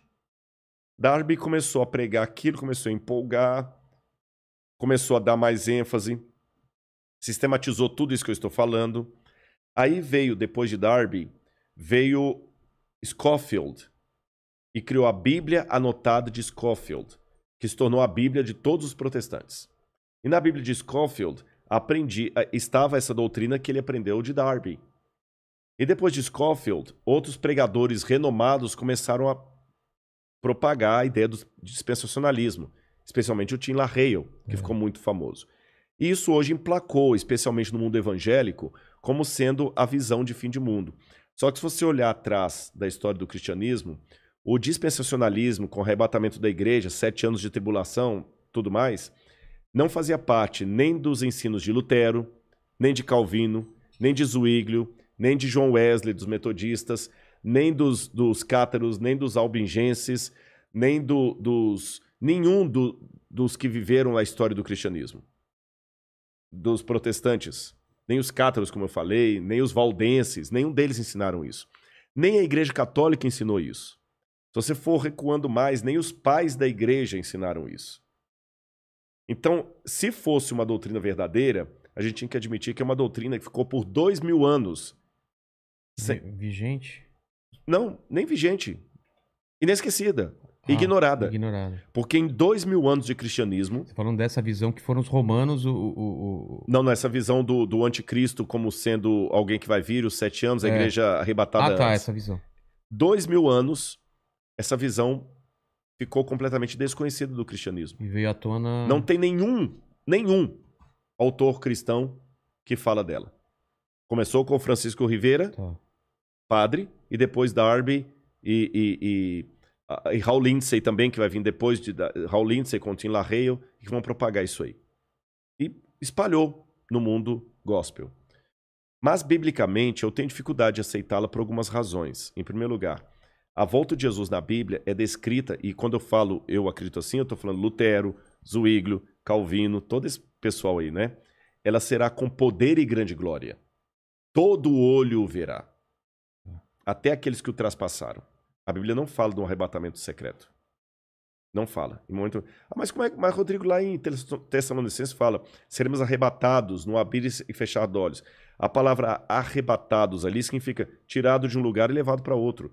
Não fala em arrebatamento secreto. Ah. Jesus fala: porque assim como o relâmpago que sai do Oriente e se mostra até no Ocidente, assim há de ser a vinda do Filho do Homem. Então não é uma coisa secreta. É, Com essas coisas em mente, outro detalhe: o Apocalipse fala que Deus guardará o povo dele na aprovação que vir. Alguns, algumas traduções falam da aprovação. Guardará em meio à aprovação. Tá certo? A arca de Noé, que é tomada por modelo de muitos, até em Jesus também, que fala, assim como foi nos dias do dilúvio, será na vinda do Filho do Homem, a família de Noé que foi salva, ela foi protegida do dilúvio, mas não retirada do dilúvio. É. Foi Ela protegida, mas é, passou pelo dilúvio. Passou.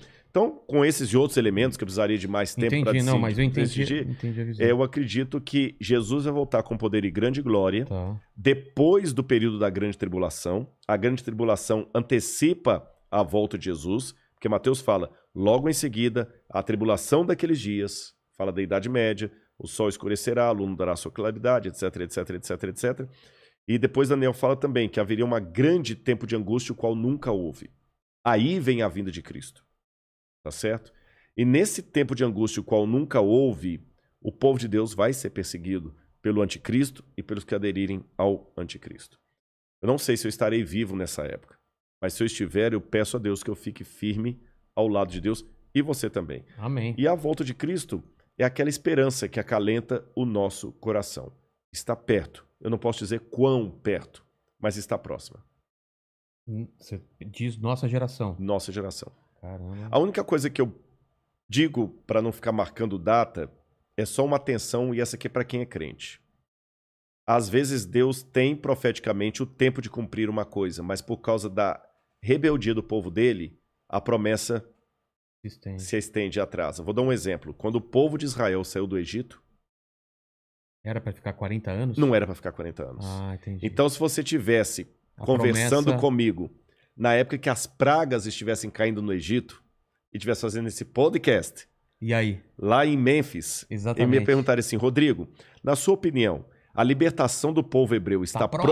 próxima? Eu falo assim, olha, pelo que eu estou vendo dos indícios, o rio Nilo se tornando em sangue, É. os animais morrendo, está muito próxima a libertação do povo de Deus. E de fato estava, tanto é, É. que na Páscoa eles saíram. Só que eles saíram do Egito, mas o Egito não saiu deles. Resultado, ficaram 40 anos morgando no é. deserto. É. Então eu te dou a mesma resposta. Olhando o cenário mundial hoje, a nossa libertação está muito perto. Eu espero que nós não precisemos ficar 40 anos vagueando no deserto por causa da nossa falta de fé, da nossa falta de compromisso com as coisas de Deus. Maravilha. Obrigado, Eu que Rodrigo. agradeço. E Mandíbula, o que, que o pessoal comentou aí? Vamos finalizar com umas, umas três, três comentários aí. Ele olhou pra Ah, cara aqui. Deve ter. Tem muita gente, né? Tem 11 Eu mil pessoas. gostei da cara. Pessoal, pe- eu não sei se a Rodrigo. cara do mandíbula apareceu. Não, né? não, nunca apareceu. Olha, ele é ninguém igual sabe sombra. como ele é. É, Exatamente, ninguém sabe como ele é. E 11 mil pessoas assistindo, Olha, eu gente. tirei uma foto aqui que o mandíbula aparece. Eu estou disposto. Não, não, não, não, não, não, Ah, não. eu sou o O chantageado. senhor é um homem de Deus, homem de Deus, não pode, né? Sério? Não, não, não, ele nunca apareceu. Nunca apareceu. É o sombra. Ele vai usar isso contra a gente. É, É o chantagem. sombra do ratinho, é, o sombra. Fala, exatamente. sombra. Então vamos lá, mandíbula. Ele tá desesperado porque tem 11 mil pessoas, deve ter muita Tem pergunta. muito. Escolhe algumas, escolhe algumas. Tá. Ou, eu- ou, ou comentários, né? Beleza. Ó, o Kaique perguntou aqui qual foi o achado ou descoberta mais incrível que sua, pro- que sua profissão proporcionou pra você, Rodrigo. Puxa, Kaique, olha, por incrível que pareça, o achado arqueológico mais importante da minha carreira aconteceu no Brasil. Eu já até sei o que você vai falar.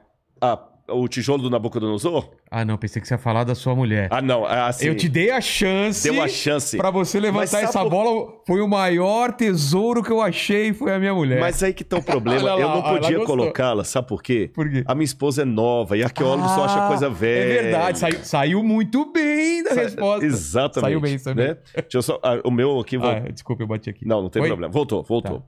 Mas então vamos lá, Kaique. É, o melhor achado arqueológico, agora falando sério, que eu tive na vida, por incri- incrível que pareça, aconteceu no Brasil. Porque eu sou curador de um museu de arqueologia bíblica que fica em Engenheiro Coelho, São Paulo. Se alguém algum dia quiser visitar lá depois da pandemia, que hoje não Claro. pode, aí a gente até vai colocar um site depois lá, se alguém quiser.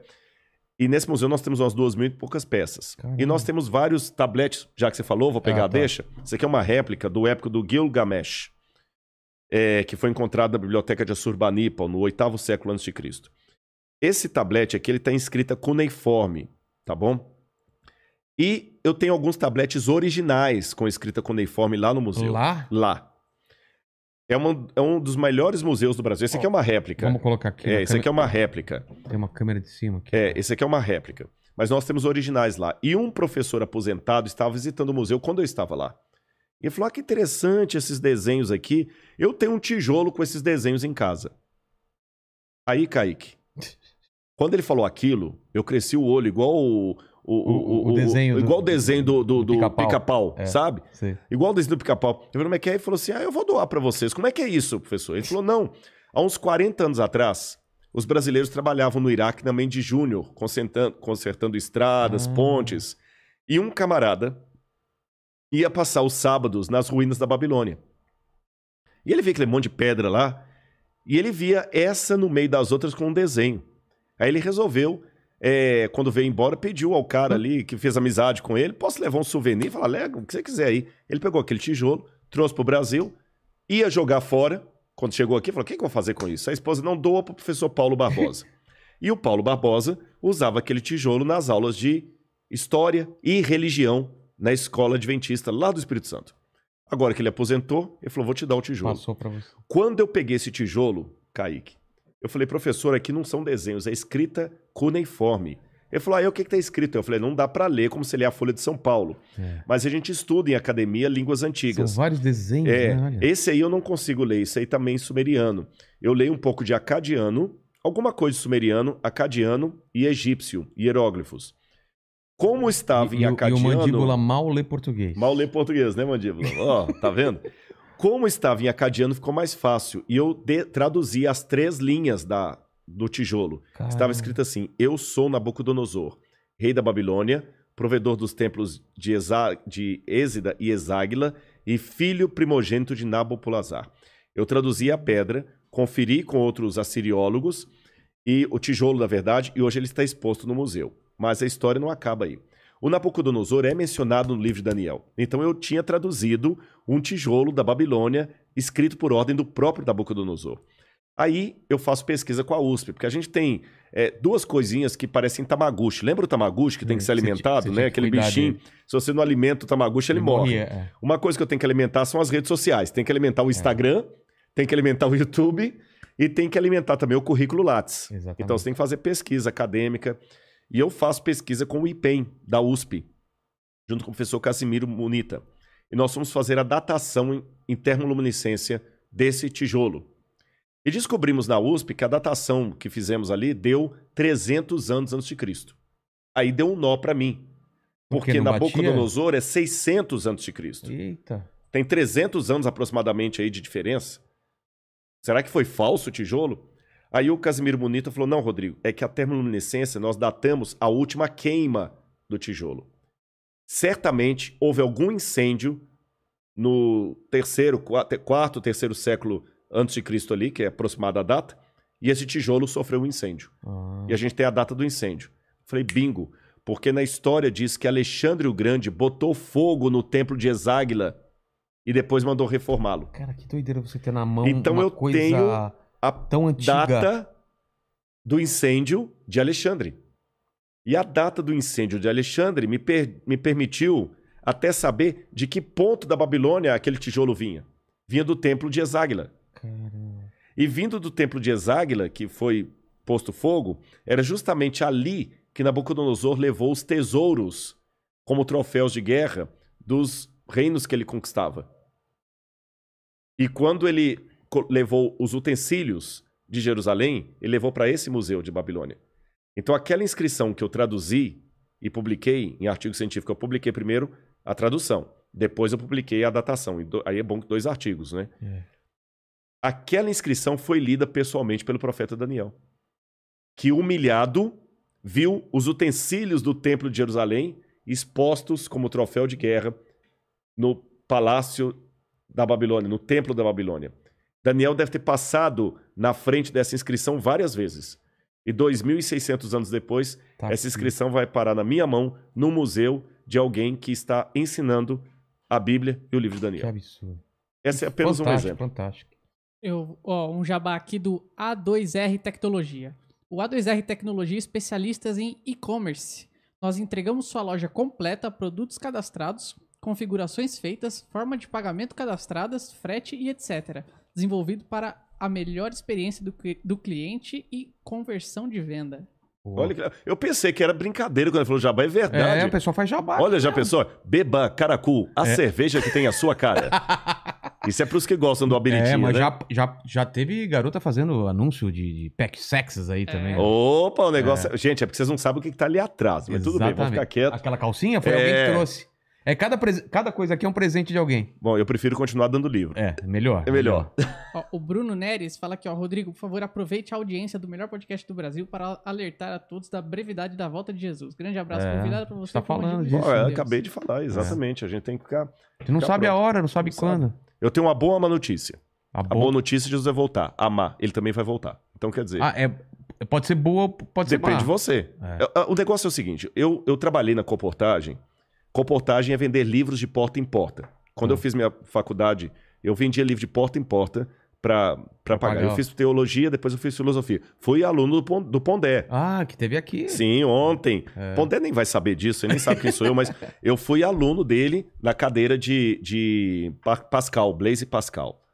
Foi com o Pondé que eu tive que apaixonar pela língua francesa, que ele tem um francês exímio ali, é é lindo o francês dele. Então a gente estudava ali os pensamentos de, de Pascal e ele corrigia. Lembra, ele gostava de sempre. é, ter- tinha um cachimbo assim, clássico, né? que naquela época o professor podia, né? É.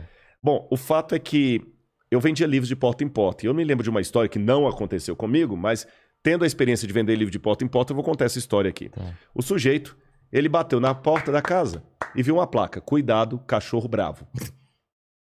Ah, não tem medo de cachorro, não. Abriu o portão, a casa era lá no fundo. Eu vou vender livro de qualquer maneira. Claro.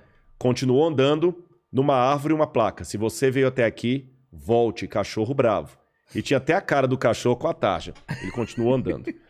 Daqui a pouquinho, sai correndo de trás da casa dois pitbull enorme. Hum, não- Eles não andavam, eles voavam. E pra piorar, um vira-lata atrás, daquele que tem um dentinho assim, ó. Rapaz, esse sujeito desesperado largou, passa pra um lado, e a primeira coisa que ele viu foi um pé, uma árvore assim, toda cheia de espinho.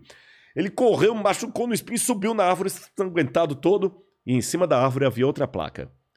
Tolo, você foi avisado lá embaixo. É. Ou seja, Jesus vai voltar. Tá. E você tá sendo avisado aqui embaixo. Então, só isso que eu tenho pra dizer pra você. Ó, Exatamente. o João Paulo falou aqui, ó. Existe, a- existe maneira de conhecer a Deus se não lendo a palavra de Deus? O que você acha das falas recentes de Ed Reinikiewicz? a Ed Renekiewicz. Deu muita polêmica. O Ed Renekiewicz é pastor da Igreja Batista da Água, Água Clara, se eu não me engano, ou Água Branca. Eu esqueci o nome certo. É, Água Clara ou Água- Branca? É uma igreja batista enorme, tem muita gente. E o Ed Renekiewicz é um camarada muito culto. Ele tem um programa chamado Talmidim. Talmidim em hebraico significa alunos. Hum.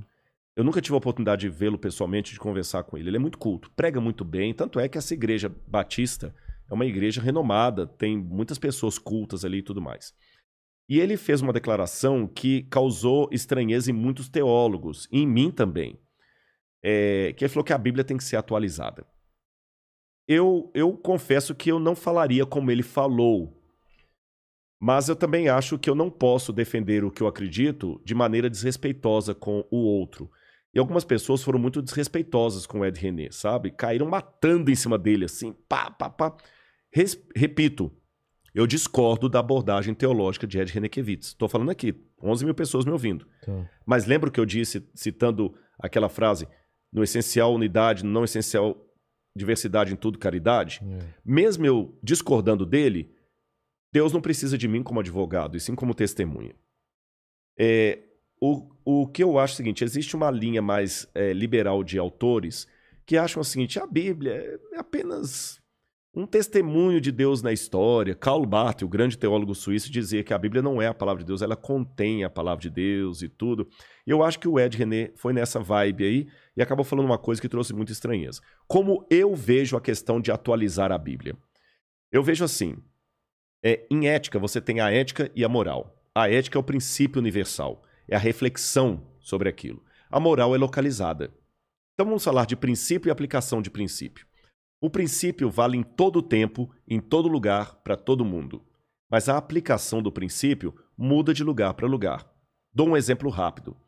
Princípio universal: respeito. Temos que ter respeito por todo mundo. Isso vale para todo mundo, em todo tempo, em todo lugar. Mas o princípio é etéreo, ele precisa ter alguma formação na geografia, na história, no contexto. Como que eu aplico o princípio do respeito entrando numa sinagoga? Colocando o chapéu. Como que eu aplico o princípio do respeito entrando numa igreja católica? Tirando o chapéu. É. Como é que eu aplico o princípio do respeito entrando numa mesquita? Tirando os sapatos. O princípio permaneceu o mesmo, mas em cada um dos setores ele foi aplicado de maneira Diferente. diferente. A Bíblia é um livro que contém princípios, mas por ser um livro histórico, ela matiza esses princípios em situações localizadas, Específico. específicas. Por exemplo, Deus, quando apareceu para Moisés, falou: tira a sandália dos seus pés, porque o lugar que você está pisando é terra santa. E quando eu vou para o Egito, eu vejo que realmente a crença egípcia é que diante de uma divindade, tira o sapato por respeito. Você está de boné. Se você for para uma sinagoga, você tem que ficar de boné. Se você for a uma missa, você tem que tirar o Tem que boné. tirar. O princípio não mudou. A Entendi. aplicação dele, sim. O princípio é eterno. A aplicação é local, contextual, atualizável. É assim que eu entendo. E nesse aspecto, em parte, eu concordo com o pastor Ed Renekiewicz. Em parte, como eu falei, eu discordo. Tá bem? Na parte que eu concordo, eu digo isso. A Bíblia, ela é a palavra de Deus, fiel. A Bíblia fala que ela é justa para reprimir, para corrigir, para ensinar na justiça. A Bíblia não é jamais um livro ultrapassado, nunca o será. A Bíblia não precisa de atualização, porque ela é a palavra viva de Deus que se renova a cada manhã. Cai a erva, murcha-se a flor, mas a palavra do Senhor permanece eternamente. Nesse ponto que eu discordo da fala de Ed René. Porém, em que sentido que eu vejo propriedade na atualização do texto? É que se eu confundir princípio, que é eterno, com a aplicação do princípio, eu posso criar problemas. Por exemplo, eu como adventista eu guardo o sábado. Mas no tempo de Moisés, quem transgrediu o sábado era pena de morte para o sujeito. Eu não vou agora apedrejar quem não guarda o sábado. Aí vou tá vendo, a Bíblia é obsoleta. Não é. O princípio do sábado, na época de Moisés, Valia para aquela época. o princípio vale para todo o tempo. Não, não, mas a, o, A, fo- a o forma, o apedrejamento era para aquela época, É. hoje não é. Você tá entendendo? É É. outra forma de, de, de analisar a coisa. É. Então, as pessoas às vezes confundem o que na Bíblia é princípio com o que é aplicação. Perfeito. E não fazendo essa distinção, você cria muitas heresias e muitas, muitos exageros e muitos fanatismos. Porque, por exemplo, Paulo falou que na igreja a mulher deve ficar calada, não falar nada. Ah, é? É, só que dentro daquele contexto fazia todo sentido o que Paulo estava dizendo. Fora tirar aquilo fora de contexto causa problemas. Total. Um último exemplo. No Antigo Testamento, Deus falou que quando a mulher estivesse menstruada, o homem não devia chegar perto dela e tocar nela. Por que Deus falou isso? Gente, muito simples. O povo de Israel que saiu do deserto eram escravos, completamente provincianos, é, estúpidos até falar chega, porque eles eram escravos. Não eram pessoas cultas. O Israel que saiu do Egito não é o judaísmo que foi para Auschwitz. Auschwitz recebeu doutores, músicos, intelectuais, quase mata Freud, quase mata Einstein. Mas o hebreu que saiu do Egito era todo mundo da base da pancada. Então Deus tinha que falar com eles uma linguagem que eles podiam entender. Imagina esse pessoal no deserto, Vilela, sem tomar banho, e a mulher menstruada e com cólica. E o marido querendo deitar com ela para fazer amor, amor, É. ali na barra mesmo. Deus, para preservar a mulher, usou uma linguagem que eles podiam entender. Olha, a mulher está impura. Ela vai ter que ser retirada do arraial com as outras e colocada aqui à parte. Tá bom? Só depois que acabar o ciclo menstrual dela e completar sete dias, você pode chegar e pode ter relação com ela de novo.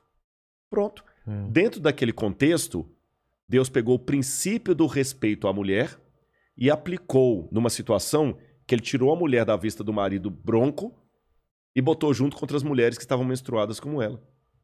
Agora, se eu confundir o princípio com a aplicação, eu vou começar agora a criar uma doutrina na igreja que mulher, quando está menstruada, não pode dormir no quarto com o marido, que na Bíblia está falando isso.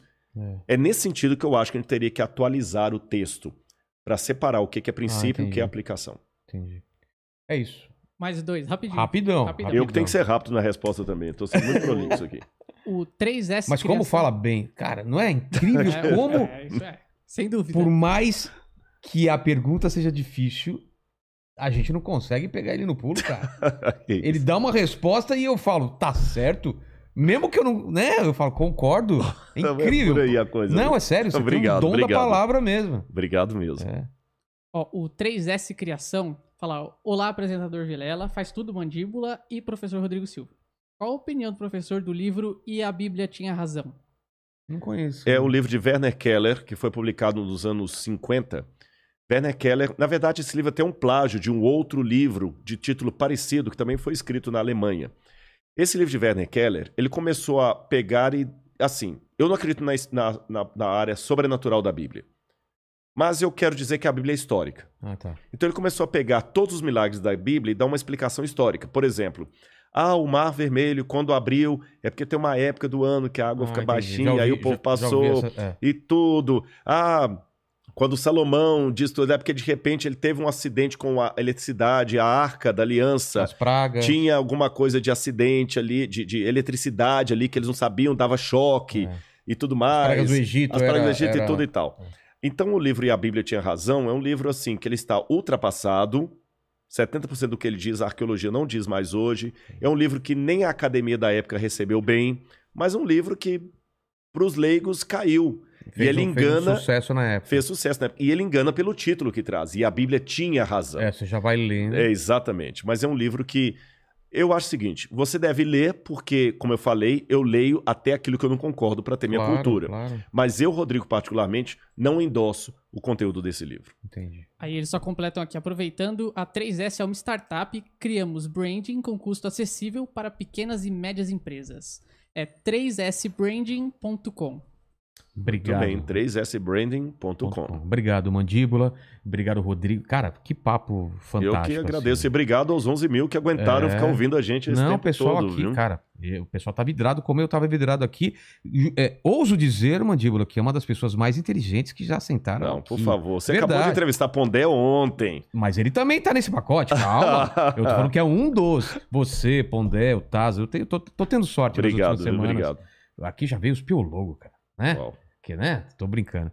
E, e eu sempre termino o podcast com três perguntas que eu faço pra todo mundo, Rodrigo. A primeira Uhum. é: aqui a gente tá celebrando a sua carreira, a sua história de vida. Olhando pra trás, você teve algum momento difícil da sua vida? Algum momento que você passou uma dificuldade, um ponto baixo, que você olhando pra pra agora, pra aquele momento, você fala: caramba, que momento. Com certeza, mas É. muitos momentos. Na verdade, eu posso dizer que eu nem sei como é que eu cheguei até aqui. É mesmo? Eu sei por que eu cheguei. Alguém me trouxe. E hoje, sem ser masoquista, eu dou graças a Deus pelos problemas que eu passei, porque eu posso olhar nos olhos de quem está sofrendo com empatia. Hoje fala-se muito assim do lugar de fala, É. né?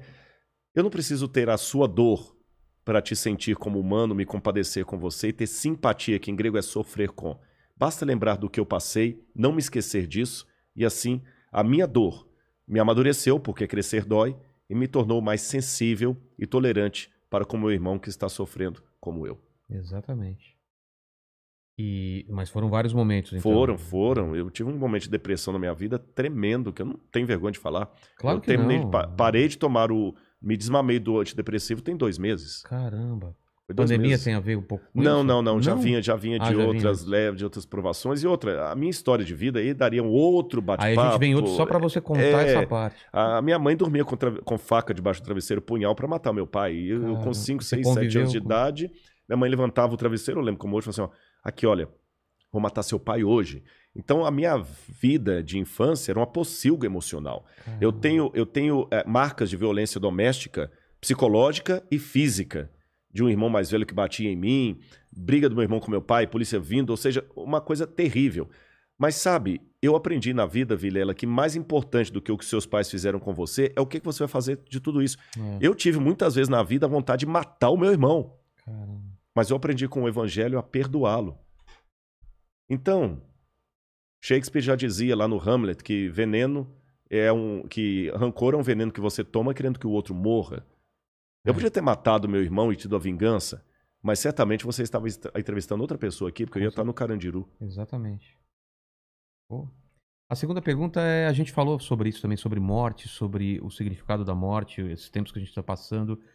É, quais seriam suas últimas palavras se você tivesse a chance e tem essa chance agora? Para esse vídeo vai ficar aqui 20, 30, 100 anos aqui, a gente não sabe quando vai ser a volta, o que vai acontecer. Quais seriam essas últimas palavras de Rodrigo Silva? As minhas palavras seriam o seguinte: Estando em Cristo, eu descobri que mais do que existir, eu vivo.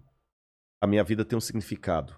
Ela não é apenas um traço entre duas, ata, entre duas datas ou um hiato entre dois momentos. E hoje eu vivo essa vida aqui da seguinte maneira: tudo que eu tenho de ruim vai passar. E o que eu tenho de bom é apenas degustação. Porque o verdadeiro banquete, ele me trará na eternidade. Vai vir ainda. Vai vir ainda. E a terceira pergunta é se você tem alguma dúvida. Você tem? Imagino que sim, Sim, né? Alguma claro. dúvida. Não é à toa que meu livro chama-se O Ceticismo da Fé. Exatamente. Eu tenho muitas dúvidas. O próprio Cristo terminou o, a sua, o seu ministério expondo uma dúvida, por que me desamparaste? Uma dúvida que eu tenho.